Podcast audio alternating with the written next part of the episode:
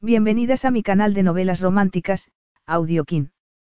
Antes de continuar, regálame un minuto de tu tiempo y comparte esta novela con familiares, amigas y conocidas. Me ayudarías a que otras personas conozcan este hermoso trabajo y cada día seguir creciendo. Estaré infinitamente agradecida por tu apoyo y deseando que una lluvia de bendiciones caigan sobre ti. Comencemos con la narración de la novela cuyo título es Con tu amor me basta. Argumento. Ella necesitaba un escándalo, y él podía proporcionárselo. La reputación de mujeriego y juerguista de Lance Astil llenaba páginas y páginas en la prensa sensacionalista. Había hecho de su misión en la vida rebelarse contra su estricta educación aristocrática y hacer lo que se le antojara sin preocuparse por lo que pensaran de él. Cuando conoció a la bella Sara Conrad y ésta le pidió que la ayudase a escapar de un matrimonio concertado, fue incapaz de negarse, y le propuso que fingieran un romance escandaloso para que su reputación quedara en entredicho y disuadiera a su pretendiente. Se la llevaría fuera del país a vivir con él y anunciarían que se habían comprometido. Lo que no se esperaba era que la atracción que había entre ambos fuera tan fuerte, que acabase sintiéndose tentado de abandonar de verdad su eterna soltería. Capítulo 1. Entregamos ahora su cuerpo a la tierra. Cenizas a las cenizas, polvo al polvo. Sara estaba de pie, escuchando las palabras del sacerdote que oficiaba el funeral, junto al resto de los asistentes. No formaban un grupo muy numeroso, tal y como establecían las normas de austeridad de la Constitución de Lauritania. Hacía un día demasiado soleado para un entierro, pensó mientras contemplaba los tres ataúdes que esperaban frente a ellos, con los restos mortales del rey, la reina y el príncipe heredero, Ferdinand Bettencourt. Sus ojos se detuvieron en el de este último, cubierto como los otros dos con la bandera del país y con una corona de lirios, cuyo empalagoso aroma flotaba en el ambiente. Hasta hacía solo diez días había sido Lady Sara Conrad, su prometida, la mujer destinada a ocupar el trono con él en un futuro. Se llevó un pañuelo a la boca para ahogar la risilla histérica que se le escapó al pensar en lo tonta que había sido. Nunca había creído eso de que uno era más feliz cuando vivía en la ignorancia, pero había aprendido una valiosa lección. Estarás a su lado y le darás hijos, pero jamás tendrás su corazón, aquellas venenosas palabras se las había susurrado al oído en una fiesta, unos meses atrás, una mujer alta, elegante y cosmopolita, todo lo que ella no era, para dejarle claro cuál era su lugar. Hizo como que se secaba los ojos con el pañuelo, fingiendo que su risa había sido un sollozo, producto del insoportable dolor de la pérdida. Se habría dado cuenta alguien de que había sido una risa de incredulidad porque la verdad era que había llorado la pérdida de Ferdinand meses antes de su muerte prematura, la destrucción del sueño inmaduro de que, cuando se hubieran casado, tal vez llegaría a enamorarse de ella. Mientras seguía fingiendo que se enjugaba las lágrimas, paseó la mirada por los presentes, y se sintió incómoda cuando vio que un desconocido estaba observándola. No había reparado en él hasta ese momento, algo que le resultaba inexplicable ahora que sus ojos se habían posado en él. Destacaba entre el resto de los asistentes, y no solo por su estatura, sino también por su presencia y sus apuestas facciones. A juzgar por el impecable traje oscuro que vestía, claramente hecho a medida, era evidente que era un hombre con dinero. Lo único que hacía que desentonara era su expresión de aburrimiento e indiferencia, que contrastaba con el aire solemne y sombrío de los demás. Su intensa mirada la hizo sentirse extraña dentro de su propio cuerpo, como si fuera una crisálida a punto de abrirse, desprenderse de la ropa negra que llevaba y transformarse en una mariposa de brillantes colores. Unos pensamientos bastante inapropiados, teniendo en cuenta que se suponía que estaba de luto por la muerte de su prometido y que estaba asistiendo a su funeral. Sin embargo, parecía que era incapaz de controlar cómo reaccionaba su cuerpo ante aquel cautivador desconocido. Igual que no podía controlar la ira que hervía en su interior por la pantomima que todo el mundo había mantenido a su alrededor, prolongando la infame mentira de que podría haber llegado a tener un matrimonio feliz con el príncipe. Ella había estado dispuesta a esforzarse para que así fuera, pero él no había demostrado nada salvo indiferencia hacia ella. El apuesto desconocido ladeó la cabeza, enarcó una ceja, y una de las comisuras de sus labios se arqueó, como insinuando con picardía, he visto lo que has hecho. Sara se sintió como si una ola de lava la arrollara y se apresuró a apartar la vista mientras reprimía una sonrisa. Aunque las clases de protocolo que había recibido ya no le servirían para nada, estaría totalmente fuera de lugar sonreír en un funeral. De todos modos, nunca habría encajado en el papel de reina. No con las emociones, impropias, que tanto le costaba controlar, y que sus padres y sus instructores de protocolo le habían exigido que reprimiera en todo momento. Tienes que esforzarte más, Sara, era la constante cantinela que escuchaba cuando sonreía o se reía sin querer. Era como si se hubiesen empeñado en arrancar de su alma la más mínima brizna de alegría. Y casi lo habían conseguido. Al menos eso no parecía suponer un conflicto para su mejor amiga, la hermana de Ferdinand y única superviviente de la familia real de Lauritania. Annalise, una figura esbelta y solitaria, estaba de pie a unos pasos frente a ella, con rostro inexpresivo. Sin embargo, se preguntó si, ahora que era reina, no tendría la misma sensación asfixiante que la había atenazado a ella ante la perspectiva de ocupar ese puesto algún día, el deseo frenético de escapar de esa jaula dorada que era el palacio. Como reina de Lauritania, la constitución del país exigía que se casase. Y aunque era improbable que lo hiciese por amor, como antaño había soñado, parecía que hubiese aceptado su destino con estoicidad. Sara volvió a bajar la vista mientras retorcía el pañuelo entre sus manos. No quería que su amiga viese en sus ojos la emoción que la embargaba, no era la que se esperaba de ella. Se suponía que debería estar llorando la pérdida del futuro que habían planificado para ella, pero en vez de eso se sentía libre, libre y aliviada. Había estado prometida a Ferdinand desde su nacimiento y ahora, por primera vez en sus 23 años de vida, volvía a ser la dueña de su destino. Había sido la noche de aquella fiesta cuando por fin se había dado cuenta de que jamás llegaría a amarla. Las palabras de Ferdinand habían disipado sus ingenuas esperanzas. Le había dejado muy claro que solo veía su compromiso como un deber hacia su país, y frente a ella se abrió un abismo de largos años de soledad, atrapada en un matrimonio de conveniencia. Pero ahora una sensación de alivio la envolvía, como una cálida manta. La convertía aquello en una mala persona, pensar en sí misma cuando el rey, la reina y su prometido acababan de morir. Sin embargo, cuando había disfrutado del lujo de pensar por una vez en sí misma. Llegar a ser reina se le había antojado como una hermosa fantasía de niña, cuando se había imaginado luciendo tiaras y vestidos de fiesta, hasta que la realidad la había golpeado con la fuerza de una avalancha. La atención incesante de los medios, los celos de otras personas, la ausencia de verdaderos amigos, y sobre todo el pensar que solo le esperaba un futuro de soledad, enterrada bajo el peso abrumador de lo que se esperaría de ella. Pero ella era más que un mero accesorio, a pesar de cómo la habían tratado desde que se hiciera público su compromiso. Volvió a mirar a su amiga, que avanzó en ese momento hacia los féretros de sus padres y su hermano. Cuando se detuvo frente a ellos, sus ojos se encontraron. Había cansancio y tensión en su mirada. Apretó los labios, trémulos por los sollozos que se esforzaba en reprimir, por las lágrimas que no podía derramar. Sara deseó que no estuvieran rodeadas de gente para poder ir a consolarla. Las dos eran jóvenes, y las vidas de ambas habían cambiado, de un plumazo, para siempre. Inclinó la cabeza y suspiró. Su compromiso no había sido un cuento de hadas, y jamás habría tenido un final feliz, pero ahora su vida le pertenecía. Lance detestaba los funerales. Y no porque fueran tristes. La vida era un desfile interminable de dolor y oportunidades perdidas. No, lo que odiaba era la hipocresía que destilaban. La imagen de los difuntos a los que se exaltaba solía tener poco en común con las personas que habían sido en realidad. Y ese era el caso de los tres individuos a los que se iba a dar sepultura en aquel día. Se decía que habían sido amados por su pueblo, pero aquello no era más que una fantasía. Una fantasía que él no tenía interés en recordar ni en promover. Había sido invitado al funeral porque su padre había sido embajador británico en el país durante muchos años y él había cursado allí sus estudios de bachillerato.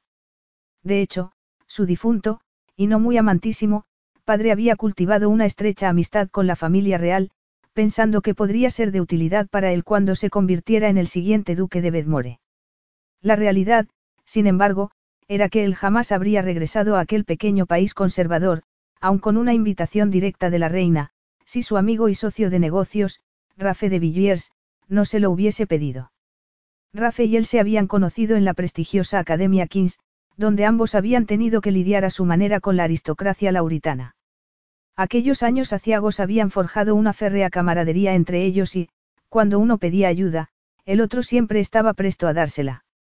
Era una alianza que habían forjado cuando habían sufrido el acoso de sus compañeros, Rafe por ser un plebeyo y él por no ser nativo de allí. Así que allí estaba, tomando sorbos de champán en la recepción posterior al funeral.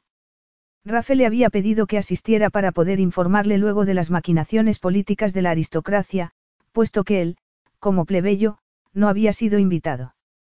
Lance no tenía el menor deseo de entablar conversación con ninguna de aquellas personas, y más cuando entre los presentes estaban algunos de los tipos que lo habían acosado en la academia antes de que Rafe y él aunaran fuerzas para defenderse.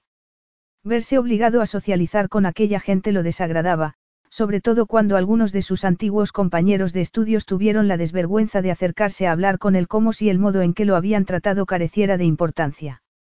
Sin embargo, Rafael le había pedido el favor. Sin duda tramaba algo. Le había dado a entender que tenía un cierto interés en la nueva reina, que tendría que encontrar marido, y rápido, como dictaba la constitución del país. De hecho, en ese momento todos los parásitos de la corte mariposeaban en torno a la reina Annalise, tratando de ganar puntos para convertirse en su consorte, y esperando para apuñalarse por la espalda los unos a los otros a la primera oportunidad. Lance apuró su copa y, aprovechando que pasaba un camarero con una bandeja, la cambió por otra llena. A él la joven reina no le interesaba, aunque era bonita. Paseó la mirada por el inmenso salón, buscando a una criatura mucho más seductora, la joven rubia que había llamado su atención durante el funeral. Aun vestida de luto, como el resto de los presentes, le habría sido imposible no fijarse en ella cuando se le había escapado una risa.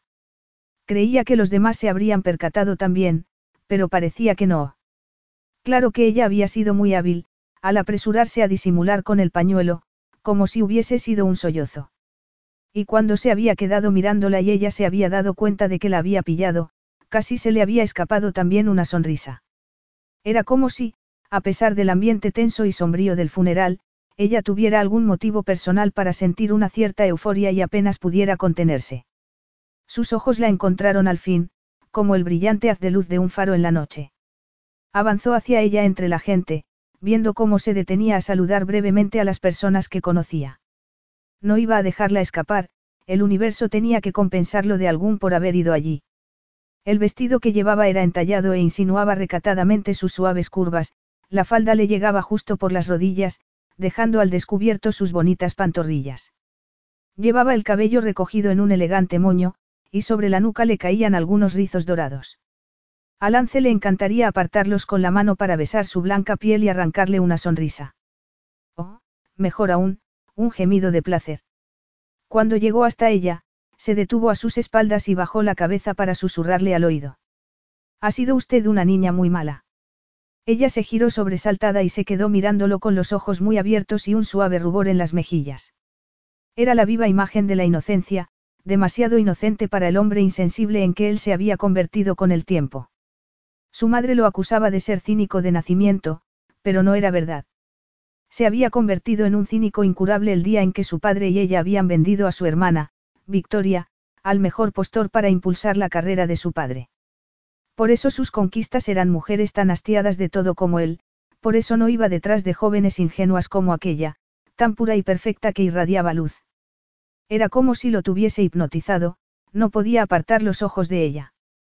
La joven ladeó la cabeza y, mirándolo con sus grandes ojos azules, le preguntó. ¿Y eso por qué? Su voz era dulce y musical, y por su leve acento supo que era nativa de Lauritania. Le sorprendió que no le hubiera respondido ofendida, perdón, como dice, oh, ¿quién es usted? Por su expresión alarmada estaba claro que se temía que la hubiera pillado, que se hubiera dado cuenta de que había intentado disimular aquella risa inapropiada con su pañuelo. Al bajar la vista a sus labios entreabiertos, sintió una tentación irreprimible de besarla. Pero eso también habría sido más que inapropiado en la ocasión que los ocupaba. Claro que él disfrutaba haciendo cosas inapropiadas. Resultar una desgracia para su padre se había convertido en su misión en la vida y, aunque ya había muerto, seguía teniendo una mala reputación que mantener. La he visto antes, en el funeral, intentando no reírse, le susurró, inclinándose de nuevo hacia ella. El perfume que llevaba la joven olía a manzana, un aroma tan fresco y delicioso que le entraron ganas de darle un mordisco. Y cuando ella volvió a sonrojarse, supo que sus ojos no lo habían engañado. Si eso fuera verdad, murmuró, poniéndose una mano en el pecho, habría sido horriblemente inapropiado por mi parte. A Lance le encantó que no lo negara. Todo en ella era un misterio, pensó fascinado. Sin embargo, cuando vio que sus ojos se humedecían, aunque se había pasado la vida fingiendo que no era un caballero, no había perdido sus buenos modales, así que se sacó un pañuelo del bolsillo y se lo tendió. Odiaba cuando las mujeres se echaban a llorar. Sobre todo cuando no podía hacer nada para remediar el motivo de sus lágrimas. Ella tomó el pañuelo, le dio las gracias con una sonrisa y se secó los ojos. Yo me comporto constantemente de un modo inapropiado, así que tampoco soy quien para juzgar, le contestó Lance. Además, como siempre digo, si uno no pudiera reírse con libertad, la vida sería muy aburrida. De hecho, el que la prensa lo retratara como un hombre que se tomaba muy pocas cosas en serio, demostraba hasta qué punto lo equivocados que estaban con respecto a él. No era más que una ilusión que él tejía cuidadosamente. Para él había cosas que eran muy serias, como las actuales circunstancias de su hermana. Todo lo demás carecía de importancia. La joven esbozó una pequeña sonrisa, como si sus palabras la hubieran animado. Pero luego frunció los labios y parpadeó antes de decir. Creía que conocía a la mayoría de los invitados al funeral. Debería saber quién es usted. Lace se llevó una mano al pecho y retrocedió tambaleándose, como si lo hubiese herido mortalmente con un puñal. Ya lo creo que debería saberlo, todo el mundo sabe quién soy. Un brillo divertido relumbró en los ojos de ella. Me llamo Lance Astil. Mi padre fue embajador británico aquí, en Lauritania, durante muchos años, se presentó él, tendiéndole la mano. Cuando ella se la estrechó, le sorprendió la firmeza con que lo hizo a pesar de lo delicada y pequeña que era su mano. Sara Conrad, se presentó ella a su vez. Conrad. Era un apellido relativamente común, pero Lauritania era un país pequeño y Lance había conocido a un Conrad en la academia que había sido uno de sus más persistentes acosadores. Era probable que fuera su hermano, aunque de eso ella no tenía la culpa. Uno no elegía a su familia. El príncipe Ferdinand era mi prometido, añadió ella. Lance se quedó de piedra al oír eso. Sabía que el príncipe se había comprometido con una aristócrata, pero le costaba creer que fuese aquella joven. Estaba tan llena de vida que las rígidas normas de palacio la habrían asfixiado. Además, el príncipe heredero había sido un mujeriego, y dudaba que hubiese llegado a tomarse en serio los votos matrimoniales. Lo siento mucho, murmuró, aunque no fuera verdad. Había escapado de una vida infeliz. No se preocupe, yo no lo siento, balbució ella aturulladamente.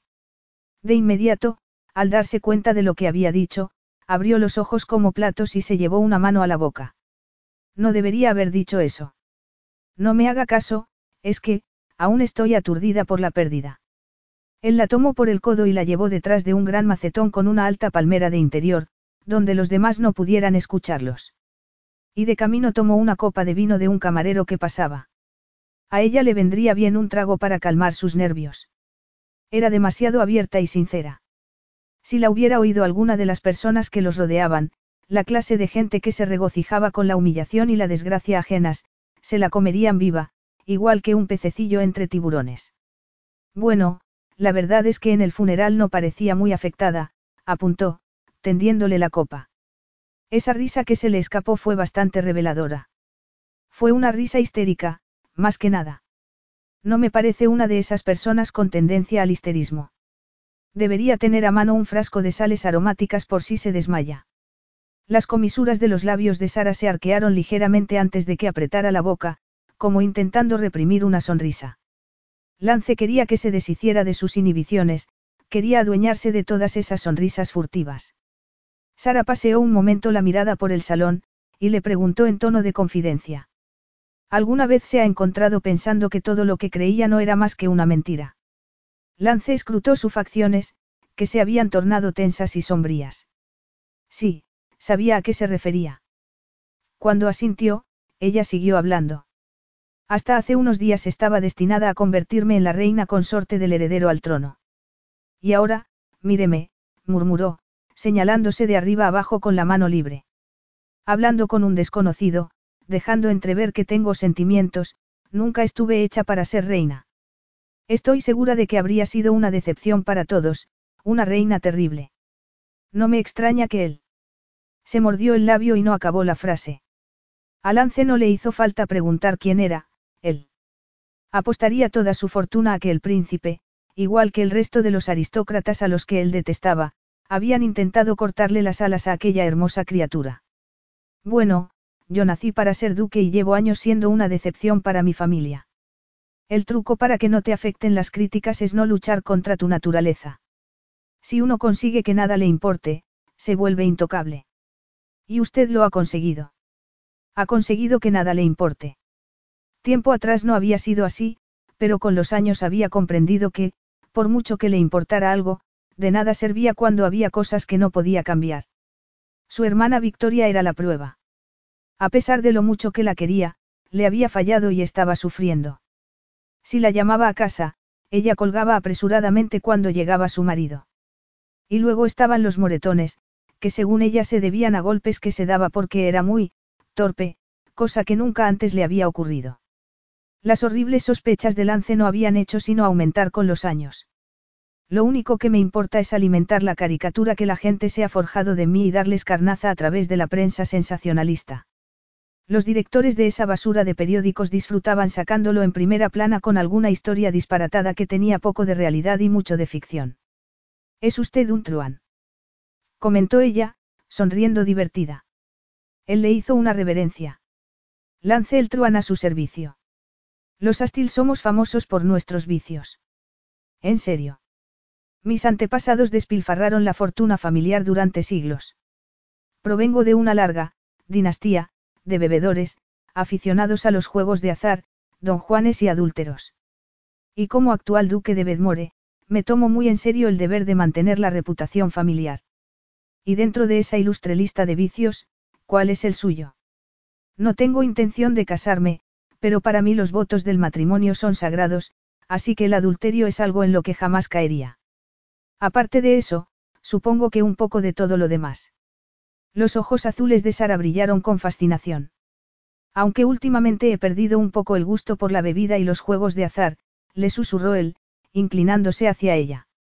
Por eso, si quiero mantener la escandalosa reputación de los Astil solo me queda un vicio posible. Las mejillas de Sara volvieron a colorearse con un suave rubor, comparable al sol del amanecer sobre la blanca nieve. Lance jamás intentaría seducir a una joven tan inocente, pero no podía evitar sentirse atraído por ella, y no había nada de malo en fantasear. Quizá eso sea lo que yo necesito, murmuró ella. El corazón de Lance palpitó con fuerza. ¿Cómo? Es que mi vida ha sido siempre tan, encorsetada. Quizá un escándalo la haría más interesante, contestó ella, mirándolo como si fuese la respuesta a todas sus plegarias. Lance sabía que no debería coquetear con ella, pero se encontró dando un paso hacia ella y respondiéndole con voz ronca. Bueno, en eso podría ayudarla. Las pupilas de Sara se dilataron y sus labios se entreabrieron. Sí, por favor. Aquella súplica lo hizo sentirse como un chico virgen, cuando desde los últimos años de su adolescencia había ido de flor en flor. Sabía que debería poner distancia entre ellos, pero la verdad era que no quería hacerlo. No quería. Sara. Al oír que alguien gritaba su nombre a su espalda, Sara se puso tensa. Lance miró por encima de su hombro y vio a una pareja mayor con cara de malas pulgas. El tipo se fijó en él y exigió saber. ¿Se puede saber quién es usted? Soy el duque de Bedmore, su excelencia, para usted, contestó Lance, irguiéndose y lanzándoles una mirada furibunda. ¿Y quién son ustedes? Al oír su título la pareja lo miró con unos ojos como platos y a sus rostros asomó esa expresión de avaricia que también conocía Lance. A lo largo de los años varias aristócratas habían intentado convencerlo para que se casase con sus hijas. Sin embargo, el interés de aquella pareja se desvanecería de inmediato en cuanto cayeran en la cuenta de quién era. Lo peor era que la pobre Sara se había quedado muy quieta y callada, como si le hubieran absorbido de repente toda la vitalidad. Girándose despacio hacia ellos, lo señaló con un ademán y murmuró. Lord Astil, estos son mis padres, el conde y la condesa Conrad. El padre de Sara habló primero. ¿Por qué tiene escondida a nuestra hija detrás de esta planta? Lance enarcó una ceja. Escondida no, solo me pareció que necesitaba un poco de espacio y privacidad, puesto que acaba de celebrarse el funeral de su prometido, respondió. Detestaba tener que fingir que Sara estaba penando por la muerte de aquel inútil, pero debía proteger la reputación de la joven. Lady Sara estaba muy afectada, y consideré que, como caballero, era mi deber atenderla. La madre de Sara se quedó mirándolo y entornó los ojos. Ah, ya se había percatado. Sabía quién era. Usted. Lance sonrió. El momento en que lo reconocían siempre le resultaba divertido. Era como si la gente temiera que con solo acercarse a una joven fuera a arruinar para siempre su reputación. Astil, el duque disoluto, murmuró la madre de Sara, casi escupiendo las palabras. Lance llevaba a gala aquel apodo que le había dado la prensa sensacionalista, aunque de entre todos no le parecía que fuera el más original. La verdad es que yo prefiero, el duque desvergonzado, pero no reniego de ninguno de los apodos que me otorgan, le dijo. Se inclinó hacia adelante, le guiñó un ojo y añadió en un tono cómplice, porque la mayor parte de lo que cuentan de mí es cierto. La pareja palideció. Sara, nos vamos. Le dijo el padre. Ella estaba cabizbaja, con los hombros encogidos y temblorosos y el pañuelo apretado contra los labios. Cualquiera habría dicho que estaba llorando, pero a Lance no se lo parecía. O estaba muy equivocado, o estaba fingiendo de nuevo para contener la risa. Miren lo que han conseguido exclamó. Está llorando otra vez, a pesar de mis esfuerzos por animarla. Ya ha hecho usted bastante, lo increpó la madre de Sara. Deberían llevársela a casa de inmediato, meterla en la cama y darle una taza de chocolate caliente, apuntó Lance. Sara dejó escapar una tosecilla tras el pañuelo. Lance volvió a inclinarse hacia su madre y murmuró. Es lo que yo haría, llevarla a la cama y prepararle un buen chocolate caliente. El padre se estaba poniendo amarillo. Sara, nos vamos. Repitió. Despídete. Sí, mejor que la alejaran de los buitres que daban vueltas por allí, pensó Lance, aunque dudaba que ellos fueran mejores. Sara se volvió hacia él y, aprovechando que estaba de espaldas a sus padres, se apartó el pañuelo de la boca y Lance pudo ver que estaba reprimiendo a duras penas una sonrisa y que sus ojos brillaban divertidos. Lord Astil, murmuró, tendiéndole la mano. Lance la tomó. Ha sido un placer conocerla, aunque lamento que haya tenido que ser en tan desafortunadas circunstancias. Espero que volvamos a vernos, muy pronto, respondió, aunque sabía que eso no ocurriría. No solía ir a menudo a Lauritania, y tenía pocas esperanzas de ser invitado a la boda de la nueva reina. Sin embargo, fantaseó por un momento con que un segundo encuentro entre ellos era algo inevitable. Cosa del destino. Sara le hizo una reverencia sin apartar sus ojos de los de él. El placer ha sido mío. Gracias por haber sido tan atento conmigo, señor duque.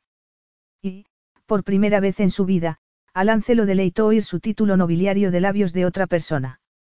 Capítulo 2. Dos meses después.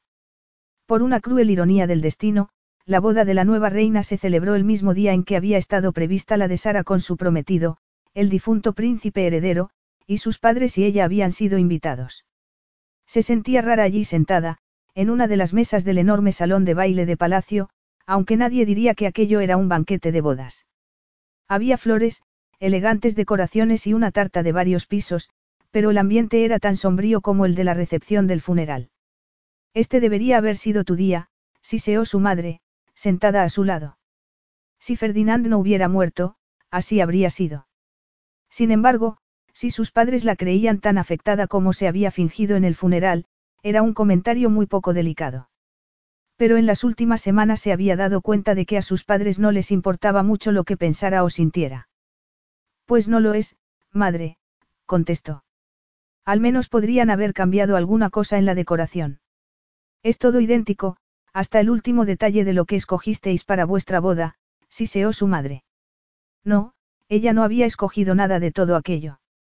Las flores de los centros de mesa, por ejemplo, unas orquídeas espectaculares, no se habían escogido porque a ella le hubiesen gustado, sino porque, según el organizador de la boda, eran las flores más caras, y por tanto las más apropiadas para un enlace real.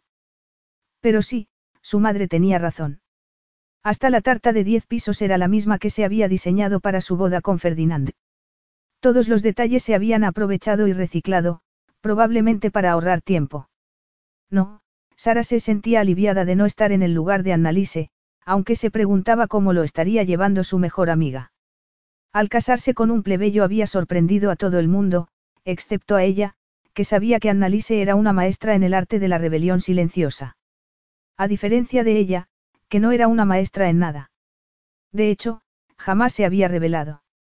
La sola idea se le antojaba ajena. Siempre hacía lo que se esperaba de ella, lo que le decían que hiciera. De adolescente, su único acto desafiante había sido agarrar unas tijeras y cortarse el pelo como un chico. Y de inmediato se había arrepentido porque su cabeza parecía un diente de león, con el pelo tan rizado como lo tenía. Lanzó una mirada a la mesa de los novios y sus ojos se posaron en el padrino, el hombre cuyo pañuelo, bordado con las iniciales LA, tenía guardado en su mesilla de noche. Un cosquilleo la recorrió. No había esperado volver a verlo, pero allí estaba, guapísimo, con un chaqué hecho a medida, mirando desafiante a su alrededor. No sabía qué se sentiría al rebelarse, pero sí que Lance Astil era la personificación misma de la rebeldía. Había visto a varios hombres de su edad acercársele para intentar entablar conversación con él, otros aristócratas, herederos como el del título familiar, pero a todos los disuadía con una mirada cortante que hacía que acabaran alejándose. El único con el que hablaba era con el nuevo rey, Rafe de Villiers. Había oído a sus padres cuchichear que, según parecía, eran muy amigos, que de adolescentes habían exhibido un comportamiento disipado, que ahora eran aún peores y que juntos llevarían al país al desprestigio. Pero para ella todo eso solo hacía al lance más interesante. El día del funeral, al volver a casa, no había podido contenerse y lo había buscado en Google. Había encontrado artículos sobre él en webs de prensa rosa y de periódicos sensacionalistas con titulares escandalosos y abundantes fotografías, de pie en la cubierta de un yate en la Riviera, tras un chapuzón, con el agua resbalando por su torso musculoso, a lomos de un caballo en un partido de polo, con los pantalones apretados contra sus fuertes muslos. Pero ¿qué estaba haciendo? Mirándolo como una colegiala enamorada, se reprendió. Él ni siquiera le había lanzado una mirada. Claro que tampoco era que la extrañara. Si su prometido no había mostrado el menor interés en ella, ¿por qué habría de hacerlo Lance Astil? No se parecía en nada a las bellezas que solían acompañarlo a los eventos sociales a los que iba, a juzgar por las fotos de las revistas, mujeres altas, esbeltas, elegantes, mujeres de mundo. Apartó la vista de él. En la mesa en la que estaba sentada con sus padres y varios conocidos, todos miembros de la aristocracia, ella era la única de menos de 50 años. Se fijó en que algunas de esas personas estaban observándola con curiosidad. Quizá la habían pillado mirando hacia la mesa de los novios y creían que estaba lamentándose por lo que había perdido. Nada más lejos de la realidad. ¿Os lo podéis creer? Vestida de negro en su boda, comentó su madre, lanzando una mirada desdeñosa a Annalise. Varios de sus compañeros de mesa emitieron murmullos de asentimiento. ¿Cómo se le habrá ocurrido? La falta de respeto a su nueva reina sorprendió a Sara. Era evidente que sus padres seguían molestos porque no era ella la que estaba sentada en la mesa principal, pero no entendía por qué los demás habían estado de acuerdo con aquella crítica.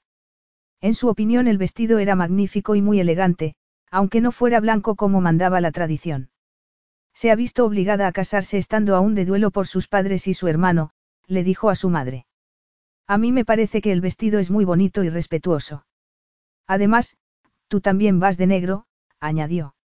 Igual que ella, porque le había parecido lo más apropiado, dadas las circunstancias. Eso es distinto, replicó su madre. Es el día de su boda. Y es la reina, tiene que mantener las apariencias. Además, pensaba que al menos te pediría que fueses su dama de honor. Ha sido un feo muy grande por su parte, y estoy segura de que lo ha hecho a propósito. Sara se sentía aliviada de que no se lo hubiera pedido. De haber sido la dama de honor, ahora estaría sentada junto a Lance. Y habría tenido que bailar con él. El solo imaginarse entre sus brazos la hizo sentirse acalorada y tomó un sorbo de agua para calmarse. Ya te lo he dicho, madre, no lo ha hecho por molestarme. Annalise ignoraba cómo había sido su relación con su hermano. Le había dicho que no iba a pedirle que fuera su dama de honor porque imaginaba que no se sentiría con fuerzas. No había sido un feo, sino un gesto de amabilidad por parte de una verdadera amiga. Después del postre y los brindis, se anunció el vals nupcial. La reina se levantó, y con ella el resto de los presentes. Su marido y ella se dirigieron a la pista de baile, y el cuarteto de cuerda contratado para la ocasión comenzó a tocar. A Sara le encantaba el vals, uno de los muchos bailes de salón que había tenido que aprender durante su preparación para convertirse en reina. No te preocupes, le siseó su madre mientras volvían a sentarse. Miró con ojos calculadores a un hombre poco atractivo de otra mesa, y añadió, tu momento llegará. Y antes de lo que te imaginas. A Sara no le gustó su tono conspirativo. El corazón le latió pesadamente al pensar que estaría maquinando, así que giró la cabeza y observó a los recién casados mientras bailaban, dando gracias al universo por no estar en el lugar de su amiga. Una sombra se cernió sobre ella. Lady Sara, la llamó la voz aterciopelada de Lance a sus espaldas. Toda la mesa se volvió y Lance, con la mandíbula apretada y los ojos entornados, recorrió sus caras con tal mirada de desdén, que a Sara no le habría sorprendido que cayeran fulminados. Luego, le tendió la mano y le preguntó.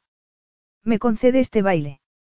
Con el corazón latiéndole como un loco, Sara ignoró los cuchicheos de los demás, puso su mano en la de él y se levantó. Lance la condujo a la pista de baile, donde los nuevos reyes de Lauritania giraban en silencio con la música. Lance estaba muy tenso mientras bailaban, y aunque todo el mundo debería estar pendiente de los recién casados, Sara tenía la sensación de que estaban mirándola a ella. Sentía como si se le estuvieran clavando en la piel miles de pequeños cristales. Aún así, se irguió, levantó la barbilla, y miró a Lance a los ojos, decidida a darles algo de qué hablar. Espero que no te moleste que te tutee, le dijo Lance, somos muy jóvenes para hablarnos de usted. No pasa nada, yo también lo prefiero. Me alegro, murmuró él. Estás preciosa, por cierto, aunque me sorprende que aún guardes luto. ¿Qué más da cómo vaya vestida yo? repuso ella. Se supone que quien tiene que lucirse hoy es la novia. Cierto, aunque se suponía que la novia hoy ibas a ser tú, contestó él. Había preocupación en su mirada. Y compasión. Era como si intuyera que se sentía perdida, no por la muerte de un prometido al que no había amado, ni la había amado a ella, sino porque de pronto su vida había dado un vuelco. Siempre había tenido claro lo que se esperaba de ella, y jamás lo había cuestionado, pero ahora no tenía ni idea de qué le depararía el futuro, y temía lo que estuviera por venir. ¿Cómo sabes que la fecha era la misma? inquirió. La prensa podía ser cruel, pero los periódicos habían tenido la delicadeza de no mencionarlo. Lance señaló en dirección a los novios con un movimiento de cabeza. Tengo amigos importantes, murmuró, frunciendo el ceño. Pues no pareces muy feliz por tu amigo, observó ella. Detesto las situaciones en las que las personas se ven forzadas a hacer cosas por deber en vez de porque quieren. La prensa dice que es una boda por amor, apuntó Sara. Antes de la muerte de sus padres y su hermano, Annalise le había hecho una confidencia, tenía un admirador secreto. No le había dicho su nombre, pero Sara sospechaba que era el hombre con el que se acababa de casar.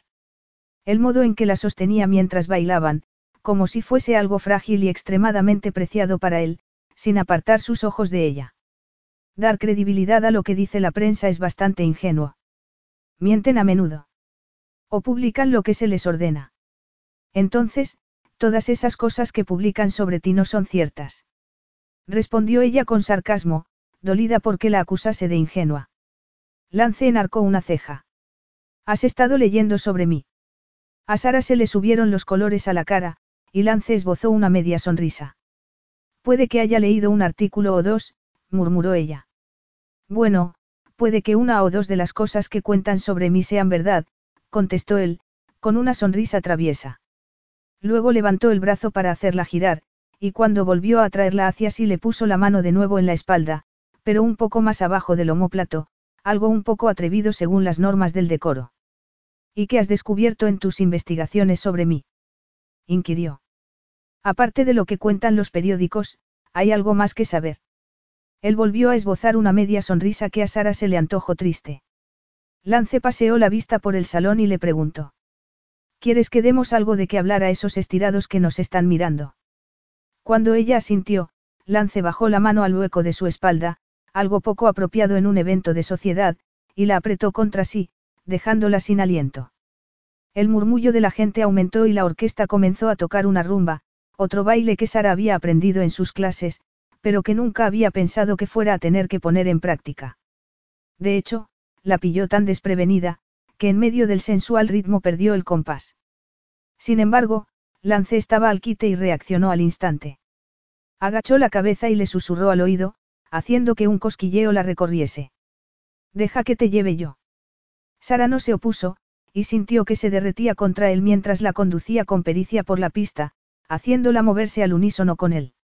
Eran como si estuvieran hecho para bailar juntos, como si fueran una sola persona, y se olvidó por completo de todo lo que los rodeaba, los murmullos de la gente, el perfume dulzón de las orquídeas.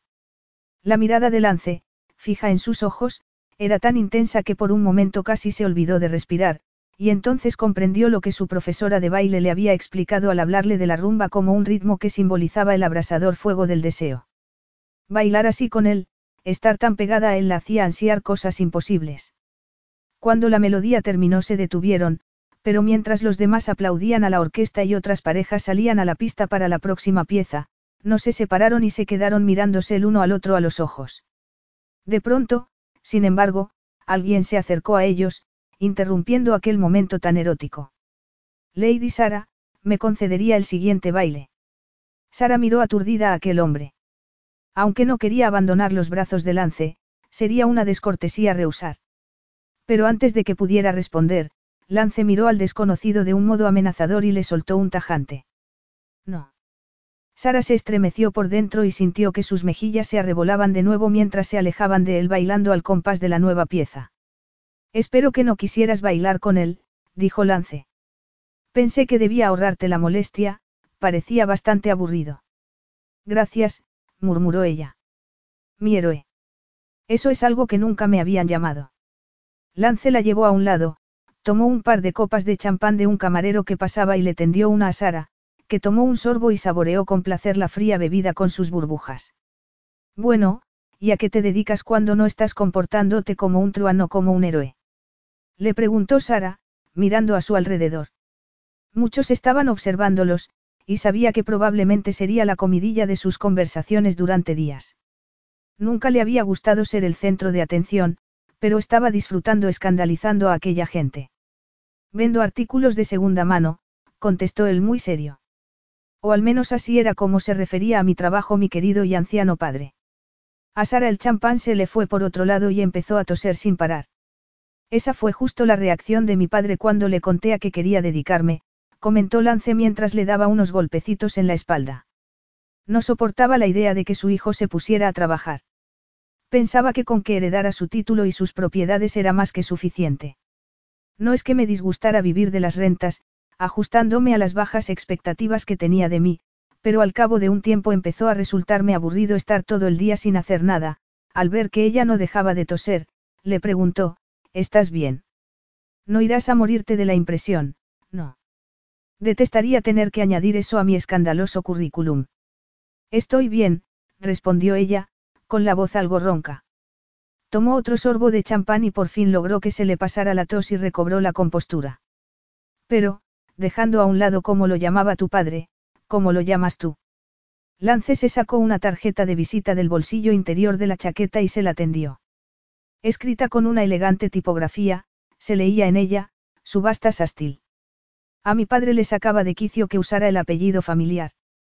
Si hubiera podido desheredarme, lo habría hecho.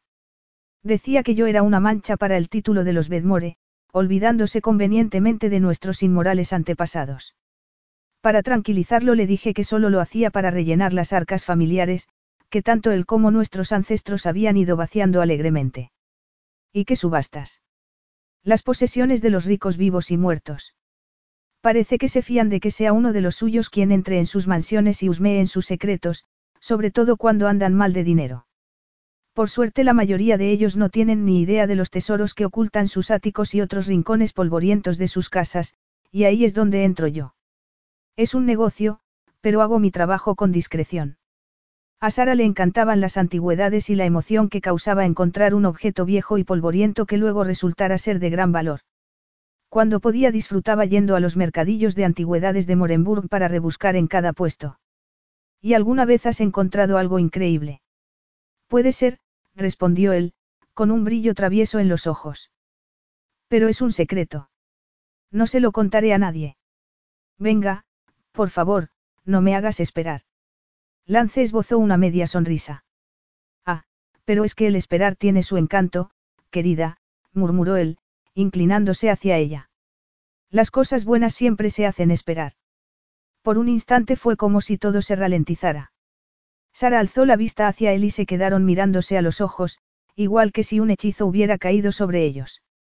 Fue Lance quien rompió finalmente la magia del momento, apartando la mirada para tomar un largo trago de su copa, y lo que había flotado entre ambos, fuera lo que fuera, se disipó como la bruma de la mañana con la luz del sol. Siento decepcionarte, dijo Lance, pero lo que he encontrado requiere que compruebe primero su autenticidad.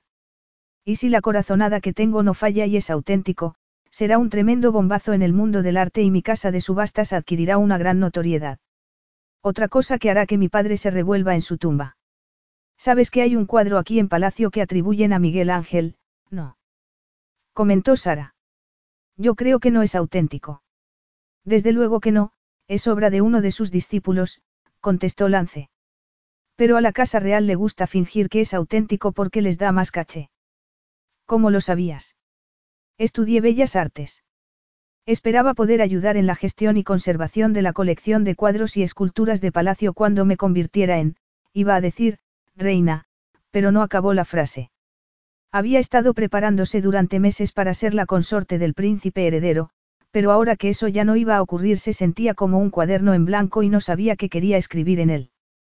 En fin, el caso es que quería hacer algo útil, algo con lo que disfrutara. Lance estaba mirándola con curiosidad. ¿Quién me iba a decir que en este lugar encorsetado por las tradiciones y los prejuicios encontraría a alguien como tú? Giró la cabeza un momento para mirar algo y Sara aprovechó para admirar su atractivo perfil, su nariz griega, la curva de sus labios y su recia mandíbula. Fue entonces cuando se fijó en una delgada línea blanquecina justo bajo la oreja. Tienes una cicatriz. Lance volvió la cabeza hacia ella y apretó los labios, como molesto por su observación. ¿Acaso no las tenemos todos? Confundida, Sara sacudió la cabeza. No, quiero decir aquí, murmuró, alargando la mano para tocar la cicatriz. Cuando Lance dio un respingo y se apartó de ella, se sintió como una tonta. Solo había estado flirteando con ella, cuando acabase el día regresaría a Inglaterra y la olvidaría. Debería volver a la mesa con sus padres, por muy asfixiada que se sintiese allí. Creo que ya hemos hecho bastante para asegurarnos de que hablarán de ti una temporada, dijo Lance. Al alzar la vista hacia él, le pareció que su expresión transmitía la misma falta de interés que Ferdinand había sentido hacia ella. Aquello le dolió, aunque no sabría decir por qué. Al fin y al cabo, Lance no era su prometido ni nada de eso. De hecho, apenas lo conocía. ¿Y eso es bueno? inquirió en un tono quedo. Querías un escándalo y he hecho todo lo que podía hacer por ti, pero ahora tengo que dejarte, le dijo Lance. Volvió a girar la cabeza, y Sara vio que estaba mirando la mesa de los novios, que estaban volviendo a sus asientos en ese momento. Parece que la reina y el rey se han cansado de bailar y no se debe hacer esperar a la realeza. Entrelazó las manos a la espalda, se despidió de ella con una leve reverencia y se alejó, dejándola con su tarjeta en la mano. Capítulo 3. Una noche allí, en la capital de Lauritania, y volvería a casa, se dijo Lance mientras caminaba al atardecer por las calles empedradas del casco antiguo de Morenburg, de regreso a su hotel. El día anterior había cumplido con su deber, había ejercido de padrino en la boda de Rafe y le había felicitado por su matrimonio, aunque eso de ser felices y comer perdices solo pasaba en los cuentos. Ahora su mejor amigo era uno de, ellos, pensó torciendo el gesto, parte de la aristocracia lauritana que los había despreciado a los dos durante años. Solo que Rafe siempre había querido que lo aceptaran, mientras que él se había esforzado por granjearse en todo lo posible su desaprobación. Aún así, suponía que no podía criticar las decisiones de su amigo. No se le presentaba a uno todos los días la oportunidad de convertirse en rey. Además, desde su adolescencia a Rafe lo habían obsesionado la riqueza y el poder. Había llegado a convertirse en uno de los hombres más ricos de Europa, pero aún así no había conseguido la aceptación que ansiaba, no con el carácter casi feudal tan arraigado en aquella sociedad. A él no le importaba nada no ser aceptado por el rebaño. Una vez había intentado encajar, pero estaba claro que siempre sería la oveja negra y lo prefería así. Su padre podría haber luchado por cambiar las cosas, pero su respetabilidad era solo una fachada. Bastaba con rascar un poco para ver que estaba tan corrompido como todos los demás. Él también había estado ávido de poder, y había hecho cualquier cosa por asegurar la fortuna familiar y su carrera diplomática, a expensas incluso de la felicidad de sus propios hijos. Vic había pasado de un internado a otro, mientras que a él su padre lo había llevado a rastras a distintos eventos oficiales para que aprendiera de él sobre política, diplomacia y a comportarse como un hombre. Su padre había aspirado a ser primer ministro, pero nunca había conseguido ese elevado cargo porque no había conseguido reescribir por completo el cuestionable pasado de la familia. Había confiado en que él tomara el testigo de ese sueño y lo hiciera realidad, y en un principio, como heredero del título, había intentado complacerlo. Hasta que su madre y su padre le dejaron claro que no les importaba lo que su hermana y él quisieran hacer con sus vidas. Por eso se negó a tomar parte en sus tejemanejes cuando trataron de casarlo con cierta joven, porque creían que ese matrimonio ayudaría a que su carrera política arrancara. No había querido atarse a una mujer cuando había tantas bellezas a las que conquistar, ni embarcarse en la política cuando no estaba seguro de que fuera lo que quisiese. El problema era que, como él no había cumplido con su deber filial, habían obligado a Victoria a casarse. Sabía que su hermana lo había hecho para conseguir su aprobación.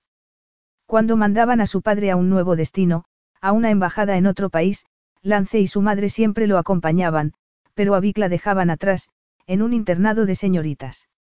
Era triste que su hermana buscara el cariño y la aceptación de unos padres que no la valoraban como persona, pero eso era lo que había hecho al acceder a casarse con el hombre que habían escogido para ella.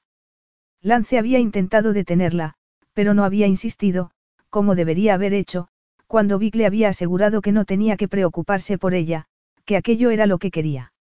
Sin embargo, lo que más lo atormentaba, la verdad más oscura y terrible, era que, si sus padres lo habían dejado tranquilo había sido gracias al matrimonio de Victoria. Eso, y que el precio que su hermana había pagado por sus fracasos como hijo había sido demasiado alto. Lo atormentaba el modo en que su espíritu parecía haber menguado con los años. Había pasado de ser una joven alegre y vivaz a una mujer apocada que se marchitaba bajo las constantes críticas de su marido. Y el mayor temor de Lance era que el daño que estaba sufriendo Victoria no fuera solo emocional. Ese temor había provocado que se lanzara cuesta abajo por ese camino de destrucción del que tanto se enorgullecía. Había disfrutado decepcionando a su padre hasta el día en que había muerto. Incluso ahora, descomponiéndose como estaba en la cripta familiar, Lance esperaba que no tuviera un momento de paz. No después de lo que le había hecho a Victoria. No podía soportar pensar en la vida que llevaba, en la persona cargada de amargura que había reemplazado a la joven llena de esperanzas que una vez había sido. No podía soportar haberle fallado. De niña lo había idolatrado, lo había seguido a todas partes y lo había mirado con admiración cuando había intentado enseñarle esgrima y a pescar. Pisaba con irritación los adoquines mientras caminaba. Aquel país siempre evocaba en él malos recuerdos y hacía que se pusiera a darle vueltas a mil cosas. Sin embargo, en aquella ocasión había habido un rayo de luz en medio de la oscuridad, el ángel de cabellos dorados que había bailado con él en la boda. Nunca le había gustado bailar, hasta la noche anterior. Había sido algo tan íntimo, incluso erótico. De hecho, en ese mismo instante se estaba excitando de solo recordarlo. Si hubiera sido cualquier otra mujer, tal vez se habría quedado y habría intentado llevársela a su hotel para explorar aquella potente atracción entre ellos. Sabía que ella también lo deseaba a él, por el modo en que se habían dilatado sus pupilas y se le había cortado la respiración cuando, mientras bailaban, la había atraído un poco más hacia sí. Pensó en aquel comentario insinuante que él había hecho durante su conversación, sobre cómo las cosas buenas se hacían esperar. Podría haberle enseñado todo lo que ella quisiese saber, volverla loca en la cama durante horas hasta que gimiese su nombre, pero era demasiado inocente para él. Se merecía un caballero de brillante armadura. Dejó atrás las callejuelas y salió a una plaza, iluminada por la brillante luz del otoño, con su fuente rodeada de césped y flores, y se dirigió al Hotel Grande Morenburg, cuya opulenta fachada de arenisca dominaba la avenida principal. Justo en ese momento le sonó el móvil. Lo sacó del bolsillo y vio que era su mayordomo quien llamaba. ¿Algún problema, George? Le preguntó. Señor, la familia Snow se ha retrasado con el pago del alquiler y su agente amenaza con desahuciarlos. Creí que querría saberlo. Lance se adentró en el vestíbulo del hotel mientras el conserje le sostenía la puerta. El señor Snow vuelve a estar enfermo. La familia Snow había residido en el pueblo durante generaciones, eran gente orgullosa que nunca pedía ayuda, aunque la necesitaran. Sí, señor, está en el hospital. Lo que necesita la familia es que se les conceda una prórroga, no que se les desahucie. Hablaré con mi agente. Regresa a Londres mañana, señor. Sí, no hay nada que me retenga aquí. Tras despedirse de su mayordomo, colgó y se dirigió a los ascensores. Sí, al día siguiente se marcharía, dejando atrás a la tentadora Sara Conrad, se dijo. Fue entonces cuando vio algo moverse detrás de una de las altas plantas de anchas hojas que había en maceteros de mármol a lo largo de todo el perímetro del vestíbulo. Parecía una figura femenina, vestida toda de negro. Una joven de rizos rubios, el corazón le dio un brinco y se acercó hasta allí con curiosidad. Sara. Ella se giró con cara de susto, y con tal brusquedad que se tambaleó ligeramente y Lance tuvo que sujetarla por el codo. ¿Qué haces aquí? Le preguntó. Ella dio un paso atrás, visiblemente nerviosa. Es que, necesito hablar contigo.